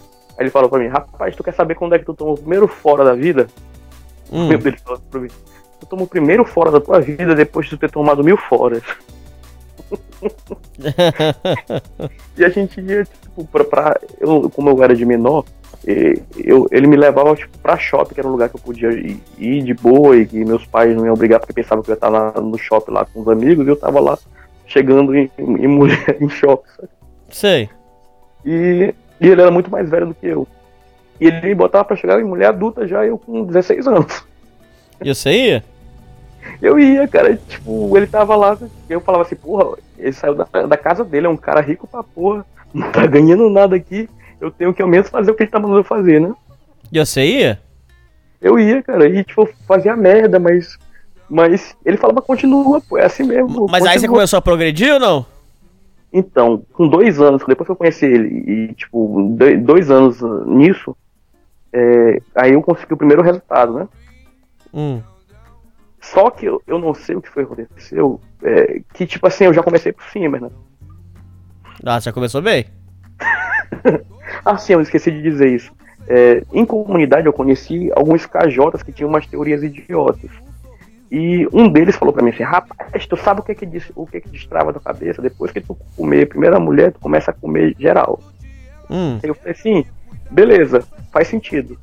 E como é que eu vou conseguir comer a primeira guria se eu não tô conseguindo nem falar direito com uma mulher na rua? Uhum. Aí rapaz, vai no puteiro. Hum. E eu peguei, tipo, estava na escola de rico e tinha uns caras lá que eram nerd pra caramba, mas pai, prefeito aqui de, de cidade aqui. E o cara falou, porra, bora no puteiro aí, eu te levo. E ele vivia em puteiro e era nerdzão. E tipo, eu não associei que só em puteiro é, não, e fosse resolver. Eu achei que resolveria, ele não, não resolveu. E foi uma merda escrota pra caralho. Ah, a sua primeira vez foi ruim. Sim, sim, puteiro. Só que Hum. E, tipo, eu, eu, eu tava saindo, tinha menos de um ano que eu tinha saído da igreja e tal. E. Tava carregando aquela carga toda, né? É Uhum. uma vida toda dentro daquilo ali, achando que um monte de coisa tá errada. E você tem que se livrar daquilo ali e do nada você tá deitado lá com uma puta numa cama. Sei. É uma merda. Eu sei que não resolveu. E na verdade, é, eu acho que, que foi uma coisa até ruim eu ter feito isso, entende? Porque eu acho que eu pulei um monte de coisa que não era pra eu ter pulado e, e- e entendi certas coisas erradas, entende? Sei. E eu comi guria antes de ter beijado alguém na vida, sabe? Comi uma puta antes de ter beijado alguém na vida. Não, mas aí volta lá. Aí, depois de dois anos, você teve sucesso. Como é que foi? Não, não foi justamente isso. Então, eu, eu, eu comi a guria, mas eu não conseguia, pe- não conseguia pegar ninguém, entendeu? Aí quando eu tava com uns dois anos já praticando lá com ele, é, eu, eu, nessa época eu já era tipo ateu, já tava brigando com meus pais direto. E eu cheguei, tinha uma guria lá na- na- no colégio rica pra porra, Patricinha, e era bissexual. Hum. Gata, todo mundo dava em cima dela. E ela era loucona e tipo, os caras, ela, ela, ela, ela maltratava os caras mesmo, sabe? Que chegavam nela assim. Sei. Porque ela podia escolher, né? Hum. E estranhamente ela gostava de mim porque justamente do, desse passado que eu te falei, de, tipo assim, de, de falar qualquer coisa e não tá nem aí pro que o pessoal tava achando, porque eu achava que estava correto, ela, ela, ela, ela tinha apreço por isso, entende? Sei. Ela podia, tipo assim, me achar um beta, mas ela tinha apreço por isso, ela gostava de conversar comigo. Aí, pô, que aconteceu? É, nessa época eu, eu tava com problemas com meus pais, né, e tal, tinha muita questão religiosa e eu fazia mesmo pra confrontar, eu ficava lendo Nietzsche, e tipo, não acredito nisso, e batia de frente mesmo que foi uma coisa idiota que eu fiz. É, E um dia eu, eu, cheguei, eu tinha, no terceiro, isso foi no terceiro ano já, no, no último ano de escola, é, um- eu tinha aula de manhã e de noite, né? E geralmente eu almoçava lá pelo, pelo, pelo, por perto da escola, né? No, um shopping que tinha lá perto. E depois voltava pra escola e ficava estudando lá até, a- até a noite. E nesse dia eu tava sem dinheiro e voltei pra casa. E tipo, minha mãe tava zangada comigo porque eu tinha ofendido Deus e essas coisas. E ela pegou e não fez almoço pra eu comer, né? de raiva. Foi, pô. E tipo, pra mim isso foi uma coisa, tipo assim, humilhante pra porra, sabe? Sei. E eu voltei pra escola. E ela tava indo pra natação. Ela fazia questão, tinha um corpo, ela fazia questão assim, de fazer natação pra, pra se mostrar. sabe? É tipo a Patricinha. Sei. E eu cheguei pra ela lá e ela falou, ela falou assim, pô, eu queria conversar contigo. Ela, ah, agora eu não vou conversar contigo. Ela, ela era grosseira mesmo. Agora eu não vou falar não, que eu vou pra minha aula. Aí ela viu que o seu vestibular tava triste, né? Aí eu peguei e falei assim, ô, aí ela, mas o que foi? Fala aí o que foi. Eu falei assim, pô, tu acredita que eu cheguei em casa, minha mãe me negou comida porque disse que eu era ateu. pô. e tipo assim, foi uma coisa assim, sem, sem premeditação, porra nenhuma. Eu realmente tava sentindo tudo que eu tava falando pra ela, saca? Tava sendo autêntico Sei. pra caramba. E eu nem me toquei que, tipo, quando o pai dela descobriu que ela, ela também pegava a mulher, ele bateu nela, cuspiu na cara dela, foi um monte de merda lá, sabe, com ela. Sei. Então, ela sabia o que era é, essa- esse estado que eu tava sentindo, entendeu? De, tipo assim, se sentir humilhado por uma ação de um pai, de uma coisa que não era necessária que fosse daquele jeito. Certo. E os olhos dela brilharam. Aí ela ficou interessada, lógico. Foi, porque eu criei, tipo, um- uma atração de, de. Hoje em dia eu entendo que merda foi aquilo ali, mas na época eu não sabia o que porra foi. Eu só sei que, tipo, ela ficou, tipo, com os olhos assim, gigantes, né? Que hoje em dia eu entendo isso como uma demonstração de interesse máxima, que é o que o pessoal chama de olhos de anime, né? É, e quando a mulher fica com os olhos de anime, tu pode entender que ela tá doida por ti. E eu criei uma conexão emocional tão forte com ela que, tipo, do nada ela, a gente começou a se beijar, sabe? Aí o cara falou, Caramba, não, é- foi, foi louco então. Foi pena, não foi pena, foi, eu, eu, eu, eu sei que não foi. Hoje em dia eu sei o que, que era isso, tipo, criei um drama desgraçado na cabeça dela e um, e um, um senso de, de, tipo assim, de, de, de compatibilidade desgraçado. Ela, tipo, se, se sentiu é, confortável perto de mim porque pareceu que de alguma maneira a gente estava conectado, entendeu? Sei. Conexão desgraçada. E do nada foi isso. E, tipo assim, eu, eu, caralho, que porra, eu me esforcei pra caralho nos últimos dois anos. Por isso daqui, tentei aplicar um monte de técnica filha da puta. Aí eu venho pra cá, sou sincero e falo uma coisa que, tipo, eu tava me sentindo mal. Eu consigo pegar uma guria 9, sabe? que porra. Ô, louco. então você começou bem. Pois é, cara. E tipo, eu fiquei feliz pra caralho, sabe? Na, hora lá, pô, pareceu que, tipo assim, tinha valido a pena tudo que eu tinha feito, pô. Sei. Eu liguei pra Deus e o mundo de pua, pô, aqui no Brasil pra contar isso, né? Tinha um, um pua lá, lá em São Paulo, que o cara ficou tão feliz, começou a pular no meio da rua, passou um ladrão e roubou o celular dele, sabe? Os caras lá, e eles não estavam nem aí, pô, que era massa. E foi aí que eu comecei, que, começou, tipo, realmente a dar resultado, dois anos de pick-up, né? Então aí foi o seu primeiro beijo, então foi com a bissexual. Justamente, nota 9, uma guria icona. Mas de- e aí depois teve, teve mais ou não? Morreu ali mesmo? Morreu aí mesmo. Eu, aí eu não soube manter, aí já era demais, né? Hum. Aí, tipo assim, eu queria continuar mantendo e, tipo, passei uma necessidade desgraçada, ela perde a atração, esse tipo de coisa, entendeu? Sei. E aí eu entrei na faculdade. Fui, fui cursar engenharia, né? Engenharia mecânica. Rapaz, eu cheguei lá com a mentalidade de mystery. Vou impressionar esse povo aqui sendo o diferentão. Só fiz merda. Comecei a jogar com o pessoal de turma, não tinha entendido ainda como é que funcionava a dinâmica social. Aí eles ficam olhando assim pra ver quem é que tem valor, né, e tal. Eu Uhum. sei que. E esse negócio de Nietzsche aí, falando ateísmo pros outros, assim, achando que por eu ser ateu eu era superior, esse tipo de coisa. Sei.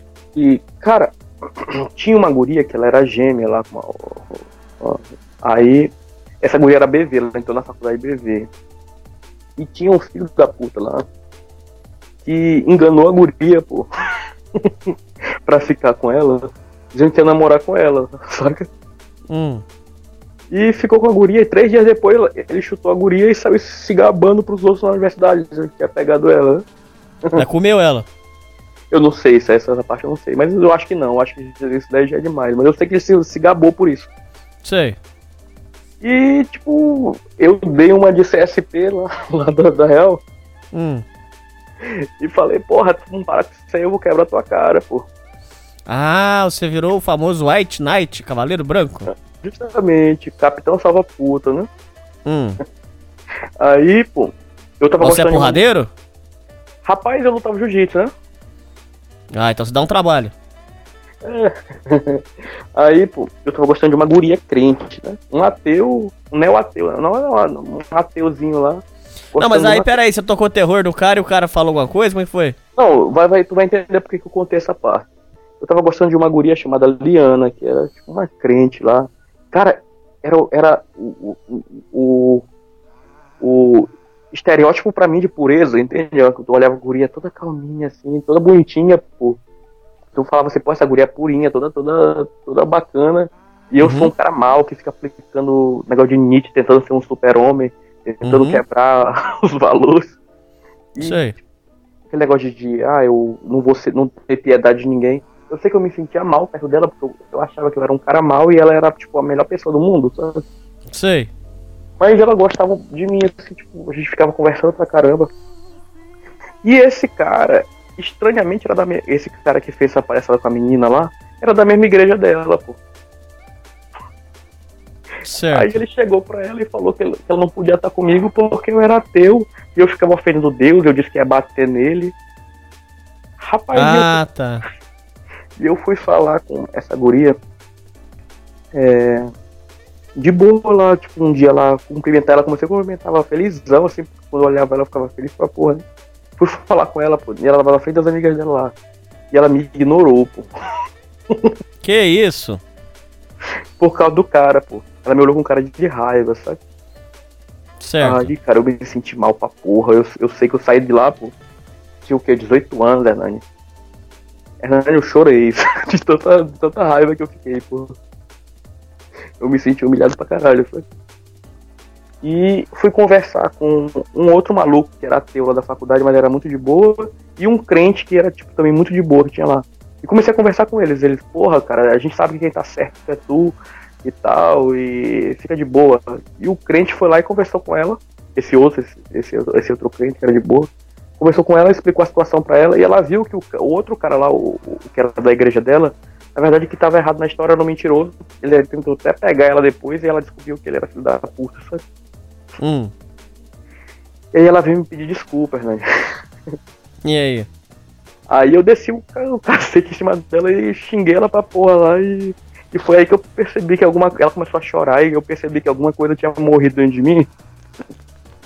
Ah, certo. E cara, essa faculdade de, de, de, de, de engenharia fez mal pra caralho pra mim, porque eu sou conhecido um monte de mulher que não prestava. sabe? Foi a época que assim que eu acho que as coisas boas dentro de mim foram sendo arrancadas, entende? Estudar bosta nenhuma. Eu não tava nem aí pra isso, eu tava preocupado em pegar mulher, né? Nossa, mãe do céu, federal? Era federal, era federal. Puta que pariu. É. Eu tava preocupado em pegar mulher. Mas você foi levando ferro, então, atrás de ferro na- na- nas provas? Não, até que não, pô. Até que não, porque eu, como eu, eu fui da- eu era da, da escola mais foda da, da, daqui, então eu tinha uma base muito boa, entendeu? Tá, aí va- vamos lá. Aí. E, e aí, o, o que que foi o. Aí você foi, aí você foi treinando, aí você foi, foi ficando bom. Eu fui começando a melhorar. Eu fui começando Uhum. a melhorar, mas assim, eu não conseguia manter mulher nenhuma, entendeu? Tá, mas tudo bem, mas você já conseguia pegar, já era um Já progresso. conseguia pegar, já conseguia pegar. Aí agora aí, o problema cara? era namorar, então. Já era, manter, eu não conseguia, eu só pegava uma guria uma vez. Ah, e aí? E nem era sempre assim eu- que eu tentava que eu conseguia, sabe? Tipo, de 10 eu conseguia uma ou duas, entendeu? Mas tipo, já, era, já, era, já era alguma coisa, que antigamente eu tentava Era? 10 e não conseguia. Já Aí era um avanço. Aí o que foi que aconteceu? É, Eu treinei uma mulher no picape pra ela me apresentar mulheres, entendeu? Pra me Uhum. facilitar as coisas. Porque pra mim a parte mais difícil era ter que ir lá conversar com ela. Se tivesse aberto o set e eu entrasse, era de boa. Agora eu ir lá que era difícil, entendeu? Sei. Então eu ensinei picape pra uma mulher que queria ser vingada de um cara Uhum. pra ela, é, com a condição de que ela me apresentasse, ela conhecesse mulheres que eu apontasse pra ela e me apresentasse pra ela. E aí? Cara, um dia ela me, ela, ela me apresentou uma guria lá, muito linda, uma, uma nove e meio. pô. Uhum. Ela- A gente foi almoçar, né? A gente almoçava na escola, ou na faculdade, e ficava já pra aula. Eu fui almoçar lá. E nessa época eu, eu, eu comecei, entrei numa faculdade de Direito também. Eu fazia Engenharia e Direito ao mesmo tempo, né? Na Direito na, na, na particular e, e Engenharia Mecânica na, na pública. E então, tipo, o pessoal olhava pra mim e pensava assim, porra, esse cara deve ser rico pra caralho. Porque eu só É. também me, me vestia bem pra caramba, sou- mas só de roupa social todo tempo. Só aquele negócio de chamar atenção, né? Uhum. É, e essa guria era muito pobre, então, tipo. Porra, eu acho que ela olhou pra mim e falou assim: esse cara aí é bacana pra, pra ter alguma coisa. Então, Uhum. ela, nesse primeiro dia que ela me apresentou pra, pra ela, ela já começou me dando bola pra caralho. sabe? Sei. E eu chamava essa outra que eu tinha ensinado de prima, né? Minha prima, a gente fica essa brincadeira e. Ah, minha prima, meu primo aqui. Aí. É, isso ela me apresentou de- na hora do almoço. Quando deu umas 6 horas da tarde, ela chegou pra mim. Rapaz, esquece Bia. Aí eu, por quê? Aí ela esquece Bia, esquece Bia. Não, dá, não vai dar, não dá, não dá. Aí eu, não, o que foi acontecer? Eu fiquei curioso, né? Ela falou assim, rapaz, eu só te conto, tu me prometeu que primeiro tu não vai falar nada, nada disso pra, nem pra ela, nem pra ninguém, e nem vai fazer nada. Aí a Hernani eu peguei e falei, pô, eu prometo falar. Ela falou pra mim assim, rapaz, Bia tá grávida. Nossa, mãe. Já sabia, devia ter uns 17 anos, pô, sabe? Tipo, tinha recém entrou né, na, na faculdade. E eu, caralho, e, aí, e agora? O que, que ela vai fazer? Ela, não, ela vai abortar. E o que, que a filha da puta fez, pô? Ela deu pro maluco lá, que é o vizinho dela. Ela engravidou. O rapaz até hoje não sabe disso. E ela matou o filho dela, saca? Sem contar da criança, pô. E tipo, novamente, eu tinha vindo de uma longa tradição cristã, cara. Sei. Então, um aborto era uma coisa muito escrota, assim, tipo, eu pensava, caralho, isso aqui é, tá- é um assassinato. Isso aqui Mas é um assassinato mesmo, isso aí não é, não é mentira, não. É, isso é óbvio, né? Mas, tipo assim, é, eu, eu considerava isso, apesar de ateu, eu, eu ainda considerava isso. É isso que eu tô tentando dizer, entendeu? Uhum. É, e, cara, ela matou o filho dela, sabe? E eu, tipo, não fiz porra nenhuma, sabe? Pra evitar, sabe? Então eu olhei e falei assim, rapaz, agora eu sou assassino por participação, porque eu poderia ter evitado, poderia ter ido na polícia, poderia ter feito alguma coisa, e não fiz. Rapaz, eu já vou pro inferno de qualquer jeito agora, se Deus existir ou se ele não existir, não vai fazer diferença nenhuma, porque de qualquer jeito eu vou pro inferno. Certo. E aí, pô, essa guria, tipo assim, é, ela começou a, a quebrar asa por cima de mim, né? E, tipo, na época eu tava com uma mentalidade tão merda que, tipo assim, tava com tão pouca mulher que eu, eu ainda, eu ainda, tipo assim, dei moral pra essa guria, tá ligado? Mesmo Certo. sabendo que eu tinha feito, que eu tinha feito essas merdas todas, pô. E aí a gente marcou de sair, um monte de coisa, e a guria queria fazer sexo. né? Menos de um mês que ela tinha feito o aborto. E o que que veio na minha cabeça? Não, isso deve ser uma agressão pro corpo dela, se eu fizer isso. É, ela pode se machucar, sei lá, eu- é, um aborto é uma agressão, é uma agressão pro corpo, se ela fizer sexo pode ter alguma coisa. É, a gente pode esperar um pouquinho e. e depois a gente pode voltar a fazer isso aqui e tal. Mas você tava numa vida de degenerado mesmo, então, cara. Foi só essa essa guria saiu comigo, né? nunca mais. Ah. E depois ainda saiu falando pra minha prima que, tipo, ela queria quis fazer sexo comigo e eu não quis, como se eu fosse tipo, gay, entendeu? certo. Rapaz, Hernani, eu, eu, eu, eu lembro que eu nunca tinha sentido tanta raiva de mulher na minha vida que nem eu senti nesse dia, pô. E eu lembro que eu cheguei assim umas duas horas da manhã, não conseguia dormir, eu liguei lá pro, pro, pro Al Hazard lá. Eu já tinha ido embora aqui da minha cidade, foi morar pra uma cidade maior. Eu falei pra ele, bicho, aconteceu isso, isso aqui, isso aqui, isso aqui, isso aqui. Aí ele falou assim, rapaz, hoje tu entendeu por que, que eu não tenho amizade nenhuma com mulher. ele falou isso pra mim, né? Hum. Eu tava te falando que existe uma particularidade que une tanto os caras que ou são muito bons com mulheres, ou os caras que são muito ruins com mulheres. Certo. Que todos eles têm algum grau de misoginia, saca? Tu- não sei se tu deve ter percebido isso na real, que é, os grandes nomes da real são misóginos. Hum, Querendo ou não, eles- Não, não, eu não concordo, mas eu tô. Eu entendo o seu ponto de vista, mas eu não concordo. Ah. Uhum. Todo, todo, por exemplo, todo, todo guru pua, ele passa por essa fase. Por quê? Primeiro porque a gente, querendo ou não, quando a gente tá conhecendo um monte de mulher, a gente vai conhecer um monte de mulher que é filha da puta. E ela vai tentar bagunçar com a gente, vai dar um ódio pra ti, porque tu não tem maturidade ainda. E depois, porque tu coloca uma carga emocional, filha da puta, em pegar a mulher porque tu acha que aquilo ali vai, vai te dar felicidade, e não, e não dá, né? Então, é, querendo ou não, tu, tu, em vez de tu te culpar por ter criado uma ilusão, tu vai fazer o caminho mais fácil, que é culpar outra pessoa, né? Então, é- é- você cria esse, esse estado de, de uma misoginia, ainda que não seja doentia, mas nesse primeiro momento, é, ela, ela vai estar lá, entendeu? Sei. E foi nessa época que, tipo, começou a deslanchar, que eu comecei a pegar. Eu peguei essa raiva dessa menina. Hum. Aí você tomou ódio uma vez. des- Eu peguei uma raiva desgraçada, pô. Eu peguei uma raiva desgraçada. Eu olhei e falei assim, porra, quer dizer que eu me preocupei com a filha da puta e, e ela ainda vem, tipo assim, tentar jogar essa como, como fosse um problema meu, entendeu? Aí o que aconteceu? Eu é, abandonei a faculdade de engenharia mecânica e passei para uma outra faculdade de engenharia civil. Aí eu fazia direito e engenharia civil. Aí eu já estava um pouco mais maduro. Aí eu, não, eu já não joguei com, com um grupo social, né, lá, com, com a turma, que nem eu tinha feito merda no, no- na outra faculdade. E eu fiquei mais, mais, tipo, comecei a ter uns resultados melhores, comecei a ter uns resultados melhores. Mas mesmo assim ainda era uma coisa muito escassa, né? Certo.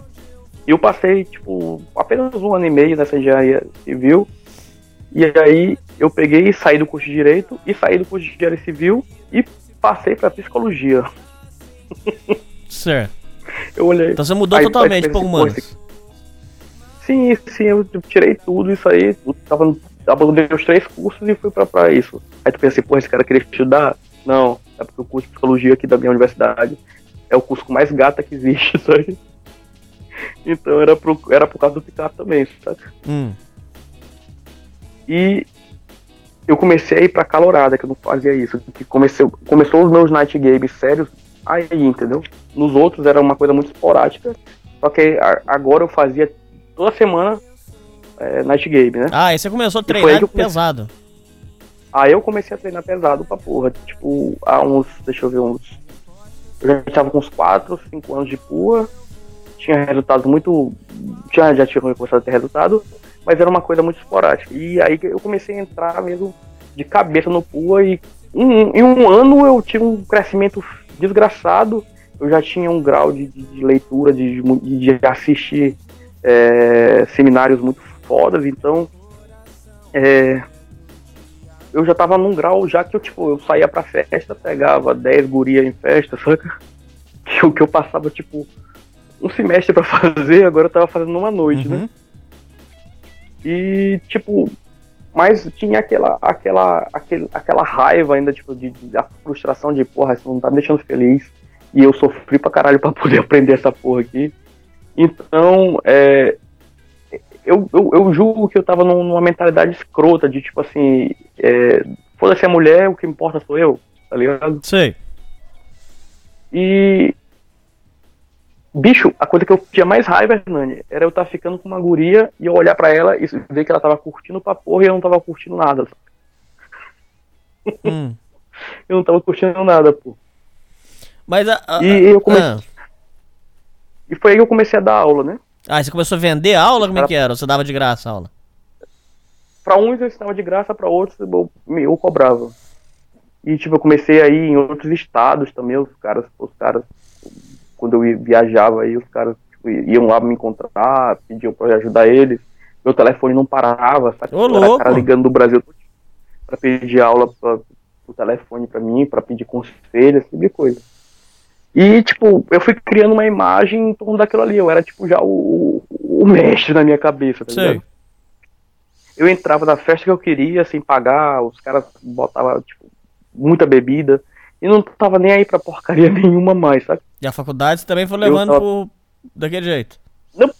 O pior é que, tipo, por eu ter começado a estudar filosofia com 12 anos, eu não tive nenhuma dificuldade durante o curso todinho, entendeu? Ah, você formou? Formei, eu- agora eu tô, eu tô formado já em psicologia. Sou psicólogo. Uhum.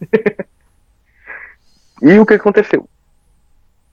É, indo em festa, indo em festa, indo em festa, é, com essa mentalidade de foda-se a mulher, o que importa sou eu, é, o que importa é número, não é qualidade de mulher.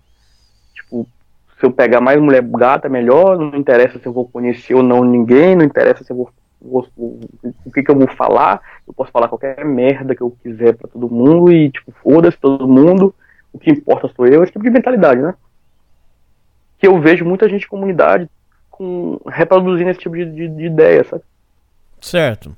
E, e, era um, um negócio meio pesado demais, cara. Uma, era uma carga emocional, tipo, eu ensinava os caras, quanto mais escroto a gente fosse com as gurias lá, é, mais a gente ia se divertir com isso e mais, tipo, mais mulher a gente ia pegar, porque as outras iam ver a gente dando uma mínima pra guria e, tipo, era pra seleção, esse tipo de Mas coisa. elas gostam.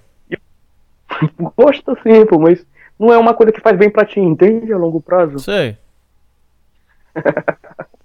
Aí o que foi que aconteceu? Cara, tipo, eu parei de sentir tudo que eu tava sentindo na minha vida, sabe? Não sentia mais porcaria nenhuma por ninguém, pô. Virou só número, Hernani. Eu tava pegando 15, 16 meninas em noite aí, pô. E. Eu, eu cheguei ao cúmulo, pô, de comer mulher em chão de faculdade, saca? Encalorada, pô. Em muro de festa, assim, de. Tipo, só tinha uma árvore na frente, eu não tava nem aí. Eu, eu tava, tipo, morto por dentro, tá ligado? Sei. não tinha mais porcaria nenhuma que, não, que eu, tipo assim, não tinha feito. E foi nessa época que começou a entrar droga, sabe? Ah, você começou a usar droga? Começou a entrar, começou a entrar maconha e, tipo, de boa. Eu, pô, maconha tem nada demais, uma maconha aqui. Só que não ficou só na maconha, sabe? Nunca fica só na maconha, né? E aí entrou coca também, só que, Ah, você usou cocaína? só que essa daí é uma pancada. A minha sorte eu não usei muita vez, só que eu usei umas 10 vezes no máximo por aí. Sei. Eu sei que aquilo é uma pancada, pô. Aquilo é uma pancada, tipo, eu ficava virado mesmo, pegava, ia pra uma festa lá da faculdade. Tipo, tem um bar lado da faculdade que o pessoal fecha ali de sexta-feira e faz tipo uma boate dentro dele, né? E lota, isso dá tipo mais de mil pessoas lá dentro desse bar. E o pessoal vai pra esse bar, começa às 4 horas da tarde, vai até às 8, depois das 8 eles vão pra faculdade, tem calorada das 8 e meia até às 10 e meia por aí, e daí a gente já ia pras outras festas, sabe? Teve um dia que eu peguei um final de semana todinho sem dormir só na coca, sabe? Ô, louco. E, tipo, pegando mulher pra porra, ganhando dinheiro e tal, não tava nem aí pra porra nenhuma mais, saca? E, tipo, foi uma época, assim, que eu, que eu acredito que eu tinha feito muito meus pais sofrerem, porque eles ficavam bem preocupados com isso, né? Eu saía sexta-feira, voltava domingo à tarde, só Deus sabe como, né? Só loucura. Só loucura, pô, só loucura. E eu lembro que um pouco tempo antes de eu, de eu, de eu sair do picape, é, eu, eu tava drogadaço nessa festa de faculdade e tinha uma guria lá que eu tinha inclusive comido no chão da faculdade lá. E tinha. Assim que eu tinha comido ela, eu saí dela, com, com ela de mão dada e fomos lá pra calorada. Cheguei lá, falei merda pro amigo meu que eu tinha comido ela na frente dela e tipo, ela ficou malzona assim, eu não tava nem aí, todo mundo rindo pra porra. Eu drogadão, aí eu soltei ela assim, dei uma volta quando eu tinha uma guria que eu queria muito pegar lá, que era uma, uma das gurias que eu mais queria pegar na minha vida, e eu consegui pegar ela e quando eu vou virando a, a costa, a guria que eu tinha acabado de comer no chão da faculdade tava me olhando, sabe, com a, com a cara de choro. Ô, assim. louco. E tipo, eu ri disso, eu ri disso, sabe? Eu lembro dessa porra, eu fiquei rindo pra caralho. Eu, porra, foda-se, não tava nem aí. E eu lembro, cara, que um domingo de carnaval eu fui numa festa com um amigo meu e fiquei bêbado pra caramba e tinha uma cruz de, de, de cimento, né? Assim, em frente à casa dele. Tinha uma, meio que uma igreja católica lá e eu tava tão bêbado e querendo fazer graça, era ateu, não tava nem pra porcaria nenhuma. Eu fui lá e me pendurei na cruz, né? Bêbado e comecei a tirar foto, eu pendurado numa cruz fazendo graça, né? Tipo como se eu estivesse sendo crucificado, entendeu? Não, mas. Ah. Mas como Eu assim vou, que você vou fala? entender já já. Tipo assim, eu não tava nem aí mais pra porcaria nenhuma, não respeitava ninguém, não respeitava Você nada. entrou num, nível de degeneração que não tinha mais volta. Eu acreditava que não tinha mais volta, era dali pro caixão. Sei. E eu tava ensinando isso aí pra muita gente, pô. Muita gente, assim, aprendeu essas merdas, assim, comigo e tal. E era o que eu ensinava pros caras, eu tirava a culpa deles totalmente, transformava, transformava alguns deles em ateu, pro cara perder a culpa e conseguir chegar em mulher é, de um jeito escroto lá. E eu lembro que um dia eu tava nessa festa da faculdade, lá do lado da faculdade, e, e já tinha usado droga e tal. E chegou um cara pra mim e falou assim, é, pô, tu ainda usa pó? Aí eu peguei e falei, rapaz, eu uso. Sei. Aí ele falou, olha, eu comprei esse daqui, mas eu não quero mais. Me deu tipo uma cabeça de cocaína, né? E eu não tava nem aí pra porcaria nenhuma mais, querendo bancar o vida louca, eu abri o pacote de cocaína e joguei na boca. Nossa, mãe. Rapaz, Nani, eu peguei uma overdose tão segura. que eu falei assim, porra, dessa daqui eu não escapo não. Mas tanto faz. Você foi pra emergência? Se eu não morrer hoje, vou. Na verdade não, me, me levaram pra casa, eu fiquei lá deitado esperando a morte chegar só, sabe? Uhum. E era uma dor muito desgraçada. Dor no peito? Tudo, pô. Parece que tem os ossos estão quebrando, sabe? E que os músculos estão rasgando. E eu peguei e falei assim, rapaz, eu vou morrer. Rapaz, mas tanto faz, ó. Aí eu olhei e falei assim, porra, essa vida foi uma vida de merda, ó. Eu nunca achei. o que eu procurei na minha vida eu não achei, cara. Não, não, não, não tive um momento de paz. tive as coisas que eu quis e não me deu paz nenhuma, sabe? Certo. E o pior, eu não sei porque que isso veio na cabeça naquele momento, eu falei assim, o pior é que eu ainda vou pro inferno, ainda vou sofrer mais. Hum. Aí eu orei, sabe? Olha só. Eu orei não, eu orei não para não morrer, eu orei para não ir pro inferno, só que eu sabia que ia morrer. Porque eu não tinha como o corpo aguentar aquilo ali, sabe? Uhum.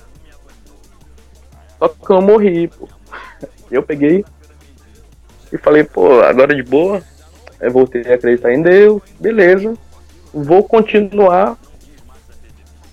Vou continuar indo nas minhas festas, mano. Agora eu acredito em Deus, agora tá tudo bem. Rapaz, né? Eu fui numa festa e tinha uma guria que, que eu tinha ficado uma vez com ela. E ela tinha me soltado e pegado uma guria, uma outra mulher na minha frente, né? Pra, tipo assim, dizendo que ela era mais foda do que eu. Uhum. Eu não admitia que ninguém fosse mais foda do que eu. Aí eu peguei todas as amigas dela que estavam na festa. E ela ficou com muita raiva de mim, sabe? Sim. E me falaram, rapaz, nunca mais na vida vai pegar a Mariana que ela te odeia. E eu fui numa, numa festa aí, ela tava, peguei uma garrafa de vodka, como eu sempre fazia, e virei na minha garganta, tipo, 10 segundos de vodka lá. Como eu sempre fazia, era normal pra mim, pô. Só que eu não sabia que meu estômago tava todo lascado, pô. Dessas loucuras que eu fazia. De, de coca... Depois desse dia que eu comi cocaína. Eu cheguei, cheguei a usar LSD também, que lascou meu estômago, eu nem, nem sabia, pô. Sei. Eu sei, pô, porque eu peguei quase um coma alcoólico com essa brincadeira, sabe? Peguei a guria, mas não valeu a pena porque eu peguei um, quase um coma alcoólico. Saí- Eu saí dessa festa sem enxergar nadinha, sabe? Tão, de tão bêbado que eu tava. Porque isso que entrou no- na corrente sanguínea o álcool mais, mais rápido por causa das feridas do estômago, né?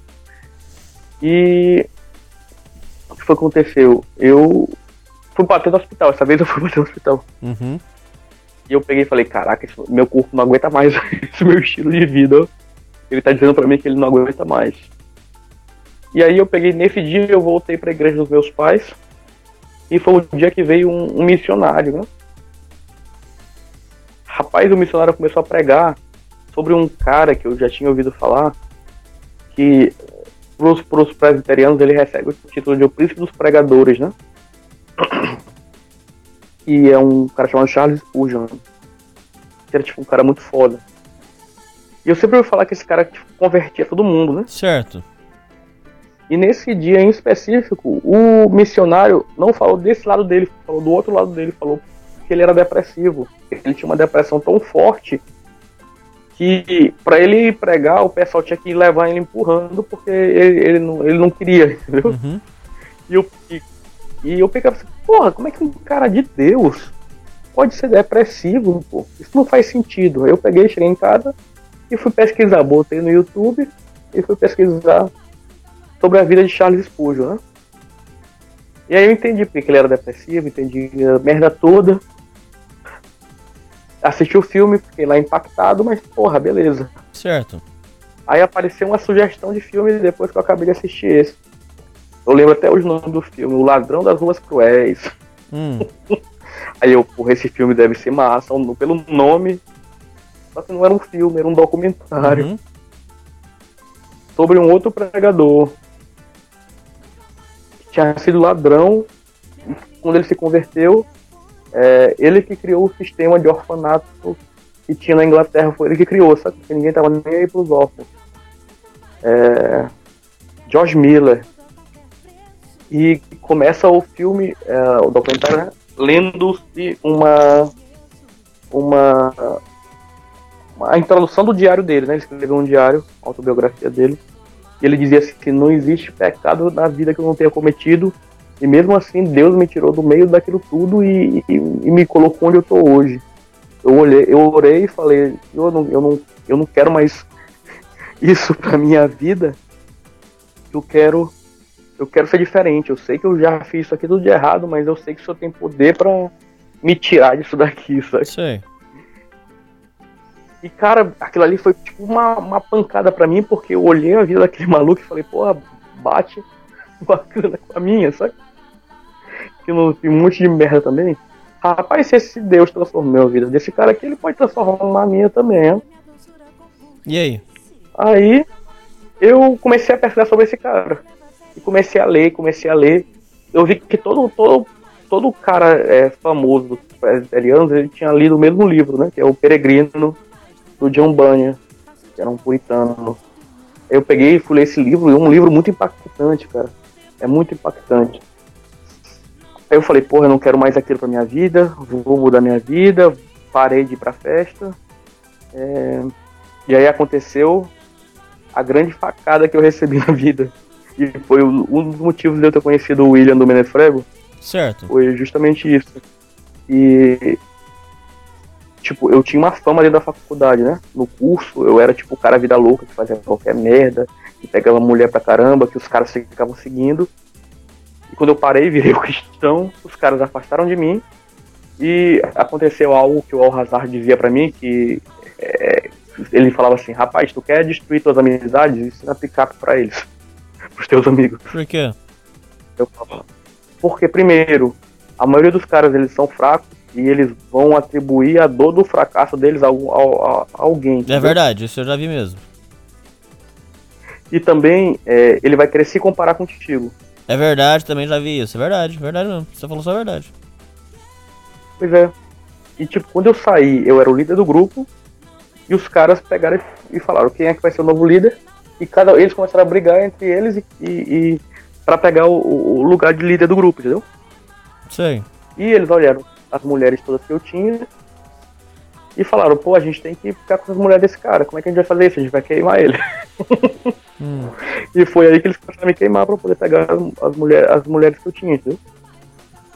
Entendi. E pegar meu status e começaram a inventar um monte de merda, dizer que eu não. eu- as, as gurias lá falaram que eu não queria mais ficar com elas porque eu tinha virado do gay, um monte de merda desse tipo. Não, mas o- que, que isso tem a ver com William? Eu Não entendi.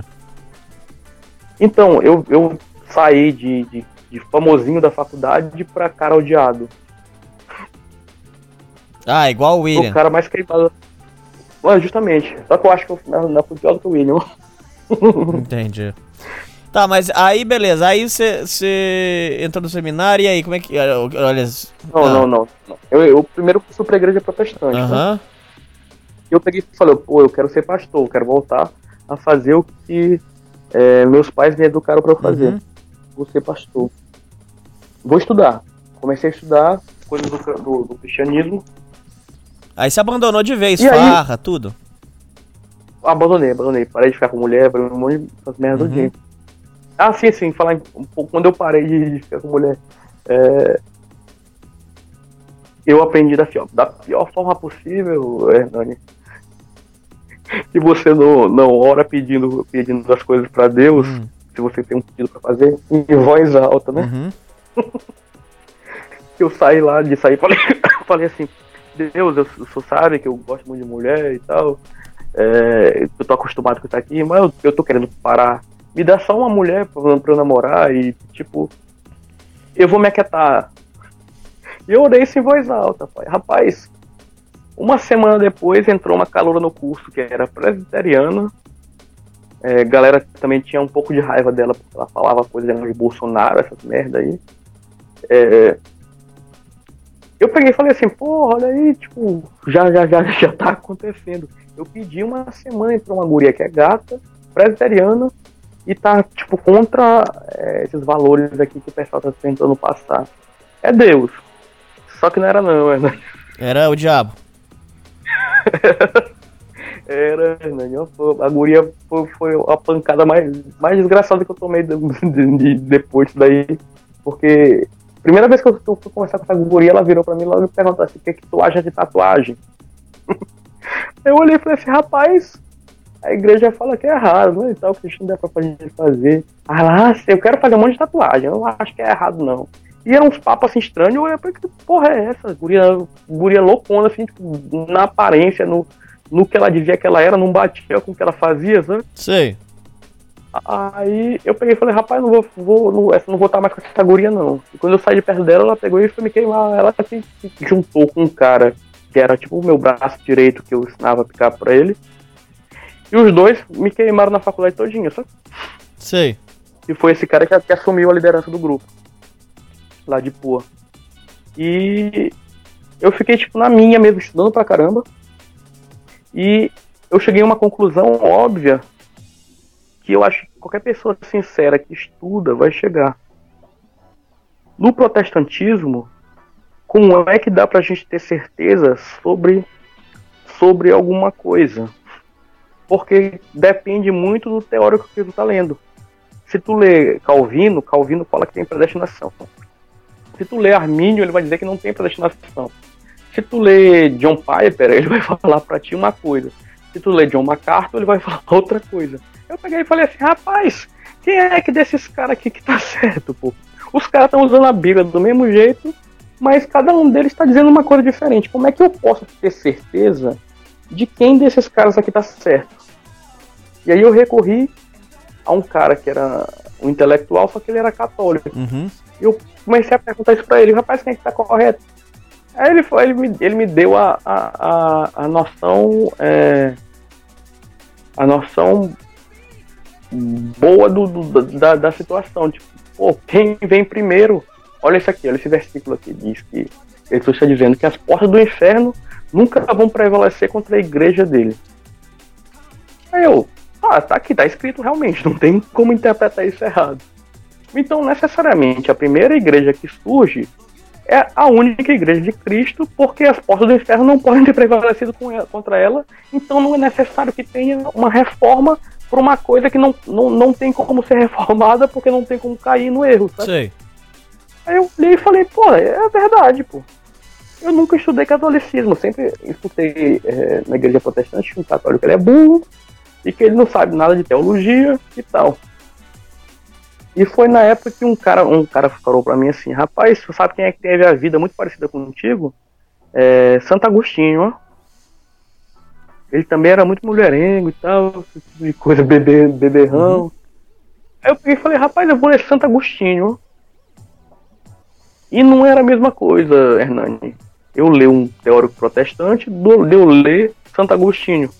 Eu descobri que o John Bunyan, que foi o primeiro livro lá que eu falei, O Peregrino, na verdade ele foi tirado de Santo Agostinho. Ah, sei, sei. A cidade, a cidade de Deus, de Santo Agostinho, é o Peregrino de John Bunyan em forma de histórias. Sei. O cara leu Santo Agostinho e escreveu um livro em cima de Santo Agostinho. Eu peguei e falei, pô, isso aqui, esses caras aqui estão tudo copiando esse outro aqui. Esse outro aqui tá dizendo que a igreja verdadeira é essa daqui. E ele tá dizendo pra mim que a primeira igreja é necessariamente a única. E qual foi a primeira igreja? Não foi a de, Lutero, a de Lutero é 1517. A primeira igreja é a igreja de Roma. Aí eu comecei a estudar o catolicismo. E cara, eu comecei aí em missa tridentina, né? Sei. Que é só as missas em latim. E é totalmente diferente com tudo que se vê em igreja protestante, pô. Você entende que a missa é, tridentina ela é virada de costas, né, para as pessoas e de frente para o altar, porque a missa é para Deus e não para os homens. Enquanto que um culto protestante ele é voltado para os homens e não para Deus. O, past- a- o, o, au- o auge do, do culto ele é o que a mensagem do pastor. Uhum. É uma coisa para o homem, não é para Deus. sabe? E aí eu fui me dando conta disso e comecei a estudar pra caramba. Aí eu, eu entrei no que era mais complexo, que é Santo Agostinho, que era Santo Tomás. E tipo, Santo Tomás, qualquer coisa que tu, que tu, que tu queira saber, tu vai lá na Suma Teológica tá, e tá lá, né? Certo. O cara escreveu um livro, um livro que tipo, qualquer dúvida que tu tiver, tá lá a resposta. Tu vai lá e tá lá a resposta.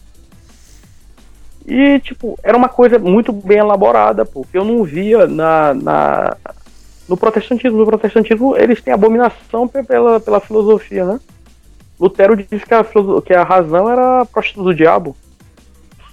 E aí você se apaixonou pelo catolicismo. Sim, cara, foi muito, muito, uma experiência muito bacana. E aí quando foi que você, você- você decidiu pelo seminário? Certo, eu comecei a estudar pra caramba e eu conheci- comecei a ver que as coisas que eu tinha visto na sociedade, que eu tinha estudado, é, todo, todo aquele tempo, estavam erradas. sabe?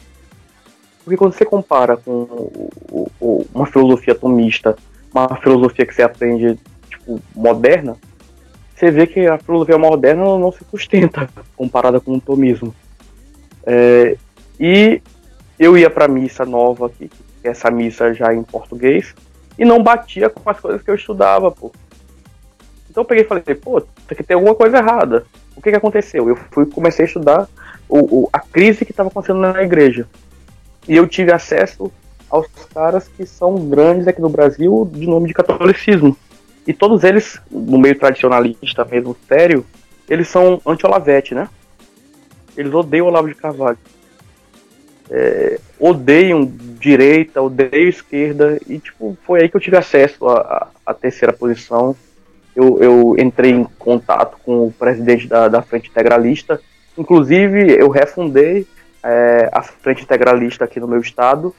É, quando eu entrei em contato com eles, no- na época eu concordava com as coisas, mas depois que eles começaram a aceitar não católicos como como líderes de grupo de grupo integralista, eu me retirei porque eu considerava que Deus não podia apoiar uma coisa que, que aceitasse não católicos como líderes, né? E eu tava Certo. levando muito a sério porque eu, eu, passe- eu passei de um extremo para outro. Eu peguei e falei, pô, eu, eu vivia errado pra caramba aqui. Agora eu vou fazer o certo da maneira mais correta que eu conseguir. E eu tava me dedicando muito no estudo mesmo, assim, eu não saía mais de casa, só ficava estudando mesmo, sabe? Abandonei a academia, abandonei tudo, que era uma coisa que eu, que eu também me preocupava bastante. Faculdade também você abandonou? Não, eu continuava indo, mas não, não tava. Eu, eu tava ali só por estar, entendeu? Eu ficava na aula lendo outro livro, entendeu? E. Aí você levou ferro. Hum, pior que não. Pior que não. Nunca reprovei nada e me- me- meu CR é 8.5, então uma coisa bem alta, né? Apesar de alguns professores tentarem me reprovar por questão ideológica, porque eu, eu batia de frente com eles quando eu virei, quando eu virei cristão. Inclusive um, um filho da puta, um professor, é, disse pra mim que eu era um opressor por eu ser homem. E eu peguei e falei pra ele que, que não era assim, e não necessariamente era opressor por ser homem. E ele falou que, que quem tem que dizer é a mulher, esse tipo de coisa. E eu peguei e falei que, tipo, eu não ia incentivar esquizofrenia alheia. E ele pegou e falou, ah, não vai ser psicólogo, vai ser padre. Aí eu peguei e falei, você só tem razão, porque eu tô até planejando entrar no seminário. E foi nessa época que eu entrei no seminário mesmo, entendeu? E sua eu mãe entrei ficou brava. muito, cara, muito. Elas não, não me deram muito apoio não, saca? E eu entrei no seminário mais tradicional do Brasil. Em São Mas dá Paulo. pra conciliar estudo e, e seminário? eu dei eu foi na, foi na, foi na época de, de, de, de greve de faculdade, eu fui pra lá e fiquei, fui morar em São Paulo, né? Então. Ah, você foi, você foi loucão mesmo. Foi, pô. E tipo, Aí os passei um- davam casa pra você, dava é, quarto pra você dormir Então, e comida. O que que aconteceu? É, o meu seminário, ele não, não tá em comunhão com Roma, né? Porque eles não aceitam que, é, que esse negócio de missa nova, eles não aceitam o negócio de mulher é, diácono, como o pessoal quer passar. E eles são críticos ao Vaticano II, que esse que foi esse concílio ecu- ecumênico, né? Que mudou as coisas. Então, é, alguns caras, tipo, saíram e, e perderam essa comunhão com Roma. Eles mantêm um catolicismo como era, tipo, há 100 anos atrás. Eles não, não aceitam nada desse catolicismo conciliar, entendeu? Uhum. Era o mais tradicional mesmo, pô. E eles não recebem au- auxílio de Roma por conta disso. Então, é Mas lugar. vive de quê? Eles vivem de doação. Isso aí.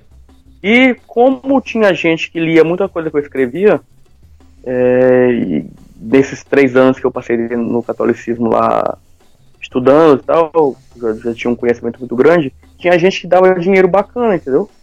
Então eu me mantinha lá, minha mãe mandava pouca coisa pra mim, e, e o pessoal ajudava também, e comprava as coisas pra mim que eu precisava lá. E fora isso, o pessoal vivia mesmo a alimentação, praticamente era de esmola, sabe? Eles saíam lá um dia da semana para esmolar. E foi uma experiência excelente, na verdade, que eu tive na vida, foi esmolar. Por quê? Cara, é, é- é- é libertador. É libertador, pô. Tu, tipo assim, tu considera assim, porra, es- esmolar é uma coisa humilhante. Aí eu, na minha cabeça, na época, eu peguei e falei assim, rapaz, Jesus esmolou. Santo Inácio de Loyola, que era um gênio, esmolou. São Francisco de Assis, que foi o cara que mais chegou perto de Jesus na face da terra, tanto é que a igreja chama ele de outro Cristo, né? Esmolou. Eu que não sou porra nenhuma, porque eu tô com medo de fazer isso aqui. E aí o Pua me ajudou, cara, porque é, nesse estado de, de, de, tanto, de fazer tanta coisa assim, eu não tinha mais vergonha de fazer nada, entendeu, Dani?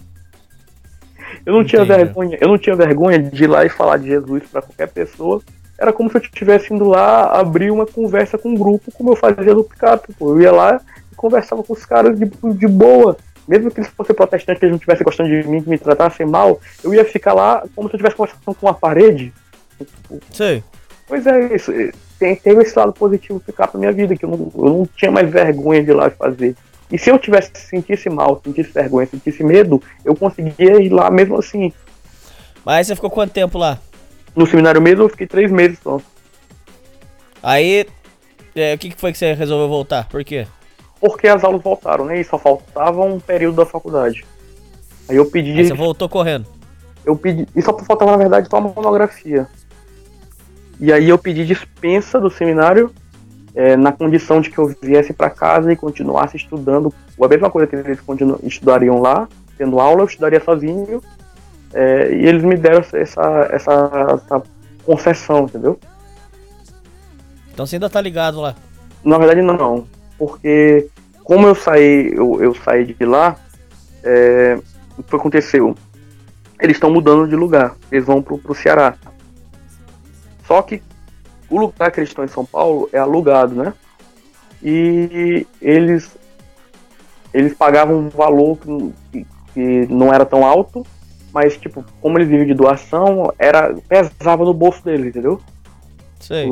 E o, o, o, dono do lugar é, era uma atriz da Globo, era um sítio de uma atriz da Globo, um lugar muito bom. É, ela, ela era velhona já, ela, ela alugou e o filho dela é um comunista desgraçado. E a velha agora tá inválida, não consegue fazer mais nada. E o cara subiu o preço três vezes do, do lugar, né? Uhum. Então não, não tem como eles pagarem. Eles vão pro Ceará porque o Ceará ele já tem o terreno deles. Só que o que foi que aconteceu? É, eles têm que construir o lugar antes para poder mudar o seminário para lá. Então, é, eles conversaram comigo e falaram: olha, os caras que estão aqui, é, a turma que entrou contigo, eles vão, é, eles vão continuar aqui estudando. É, e tu que tipo saiu, foi estudar, é, tu, tu entraria na próxima turma, porque tu vai ficar defasado em estudo de latim. Pelo mais que tu tenha estudado sozinho, não, não, não vai ser a mesma coisa, e tu vai ficar defasado, então tu só vai poder entrar na próxima turma. É, e essa próxima turma, é, a gente não sabe quando é que vai abrir, porque primeiro precisa conseguir o lugar. Aí eu peguei e falei assim, pô, é, se é nessas condições, eu, eu com 25 anos, vou fazer 26 agora, eu não sei quando é que vai ser isso, eu vou passar quanto tempo aqui na minha casa sem, sem fazer nada, não vou poder arranjar emprego, porque eu não vou começar o um negócio para sair, passar um concurso para sair, e tem a questão da idade, né? Então uhum. é, eu decidi que eu não ia mais voltar. E aí, não indo mais voltar, eu vou ter que casar, né, Nani? Então você tá namorando? Não, eu, você tá com dois meses que eu tô aqui só, pô. Ah, então é tudo, tá tudo muito recente na cabeça. Tá tudo muito recente, então eu vou ter que casar. Só que o que aconteceu? Como eu te falei, socialmente eu tô ferrado, porque eu tô três anos sem, sem ir para lugar nenhum e, tipo, três anos defendendo ideias que são muito pesadas, né? Que o catolicismo tradicional ele é pesado. E foi aí que eu conheci o William, porque, tipo, a gente passava as coisas parecidas na faculdade. Tipo, os caras, tipo, tem duas, três pessoas quase que sentam para conversar comigo, o resto me odeia, sabe? Tanto na época do, dos caras que me queimaram, quanto do, da época do, do da, da, dos posicionamentos que eu defendi que, ele, que, que o pessoal de curso de esquerdista odiava. Bom, e a, a sua formatura foi quando? Então, eu só apresentei monografia e terminei o curso, mas a, a formatura em si só vai, vai ser em setembro. Já arrumou trabalho na área ou não? Ainda não, tá difícil, cara. Tá difícil. E até o final do ano agora vai ser o quê? Então, em setembro eu pego o, o diploma, mas eu já vou começar a procurar emprego, né? Talvez eu comece a trabalhar numa escola aí como psicólogo dessa escola. E o que eu tô fazendo agora é tentando melhorar minhas habilidades sociais. Eu não saio mais pra. pra a- como era, por exemplo, pegar 10 gurias numa festa. Eu saio para poder voltar é, umas habilidades sociais, pelo menos aceitável, porque não tá bacana, entende? Sei. Pois é. Então minha preocupação. Mas agora é, é voltar à vida normal. É justamente, né? E tipo. E como é que tá a relação com os pais? Como é que tá a coisa? Então, é...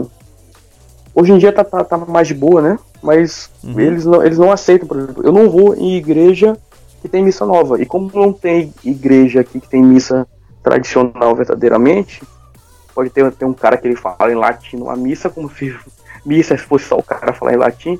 Eu não vou nisso, entendeu? Porque eu não acredito que é, aquilo ali agrade a Deus. E eles ficam bolados comigo porque eles falam, ah, tu não tá mais aí em igreja nenhuma, esse tipo de coisa. Eu falei, ó, eu, eu teria que estar numa igreja que fosse católica. Isso aqui não é católico, isso aqui é protestante. Os caras dizem que é católico, mas isso aqui não é católico. Isso aqui não é missa católica. Então missa pra você, hoje em dia você não nem frequenta também. Só, eu só, só quando eu vou em algum lugar que tem a missa verdadeira, né? E aí não tem. Não. Só essas missas mesmo peba. Entendi. Que os caras nem são padres de verdade, né? Bom, o, o Derek, é, dá uma, uma, agora um recado, uma conclusão agora pros ouvintes da sua vida louca. Realmente é uma vida muito louca mesmo, realmente. O que, que você tem uma conclusão pra você dizer pros ouvintes aí de tudo que você aprendeu dessas loucuras? Cara, o interessante é estudar, sabe? Estudar e praticar aquilo que você considera que faz bem pra você. Sabendo que vão ter consequências, né, pô? Tudo que a gente faz tem consequência. E, tipo, a gente tem que procurar, eu acredito, ser o melhor possível, entendeu? É, pô, os caras têm que preocupar com a vida espiritual deles, porque senão eles vão começar a fazer um monte de loucura e vão ficar insensíveis a perceber que estão fazendo besteira na vida. É, viver uma vida mesmo séria, cara. Procurar uma mulher e casar, não ficar com uma função de mulher. Hoje em dia eu não tô preocupado com a função de mulher, mas preocupado, pô, a função de um homem é ter uma família, sabe? Se vou mais ser padre, eu vou ter que casar. Então, é, é isso aí, cara. Procurar uma mulher séria, a mais sériazinha possível. Eu sei que o mundo hoje tá, tá tão lascado, cara. Tá, tá uma merda mesmo. É difícil você achar uma mulher séria. Mas é uma crítica até que eu faço ao e tal, né? Que eles falam não tem mais mulher séria. Isso, isso é, é justamente isso daí. E aquele que tá por trás de tudo que não presta no mundo quer, que os caras pensam. Não sei, não sei se tu já viu é, esse tipo de meme que, que, que os criadores.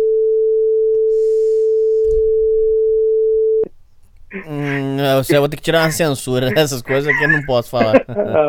Mas tu entendeu o que, que é, né? Então, É. esse negócio, tipo, eu acredito que o interessante é o cara procurar ter uma família, entendeu? Entendi. Essa é a mensagem que eu deixo pessoal aí. E agora, até o final do ano aí, é trabalhar e, re- e voltar à vida normal, né? Procurar é, voltar às habilidades sociais, pelo menos aceitáveis, que não tá muito bacana, não. E eu vou ter que interagir com pessoas no trabalho, né? Mas vai dar tudo certo aí. Hum. E tenho certeza aí que agora até o final do ano vai ser só sucesso. Valeu, Hernani. É isso aí, Derek. É isso aí, ouvintes. E falou! Falou.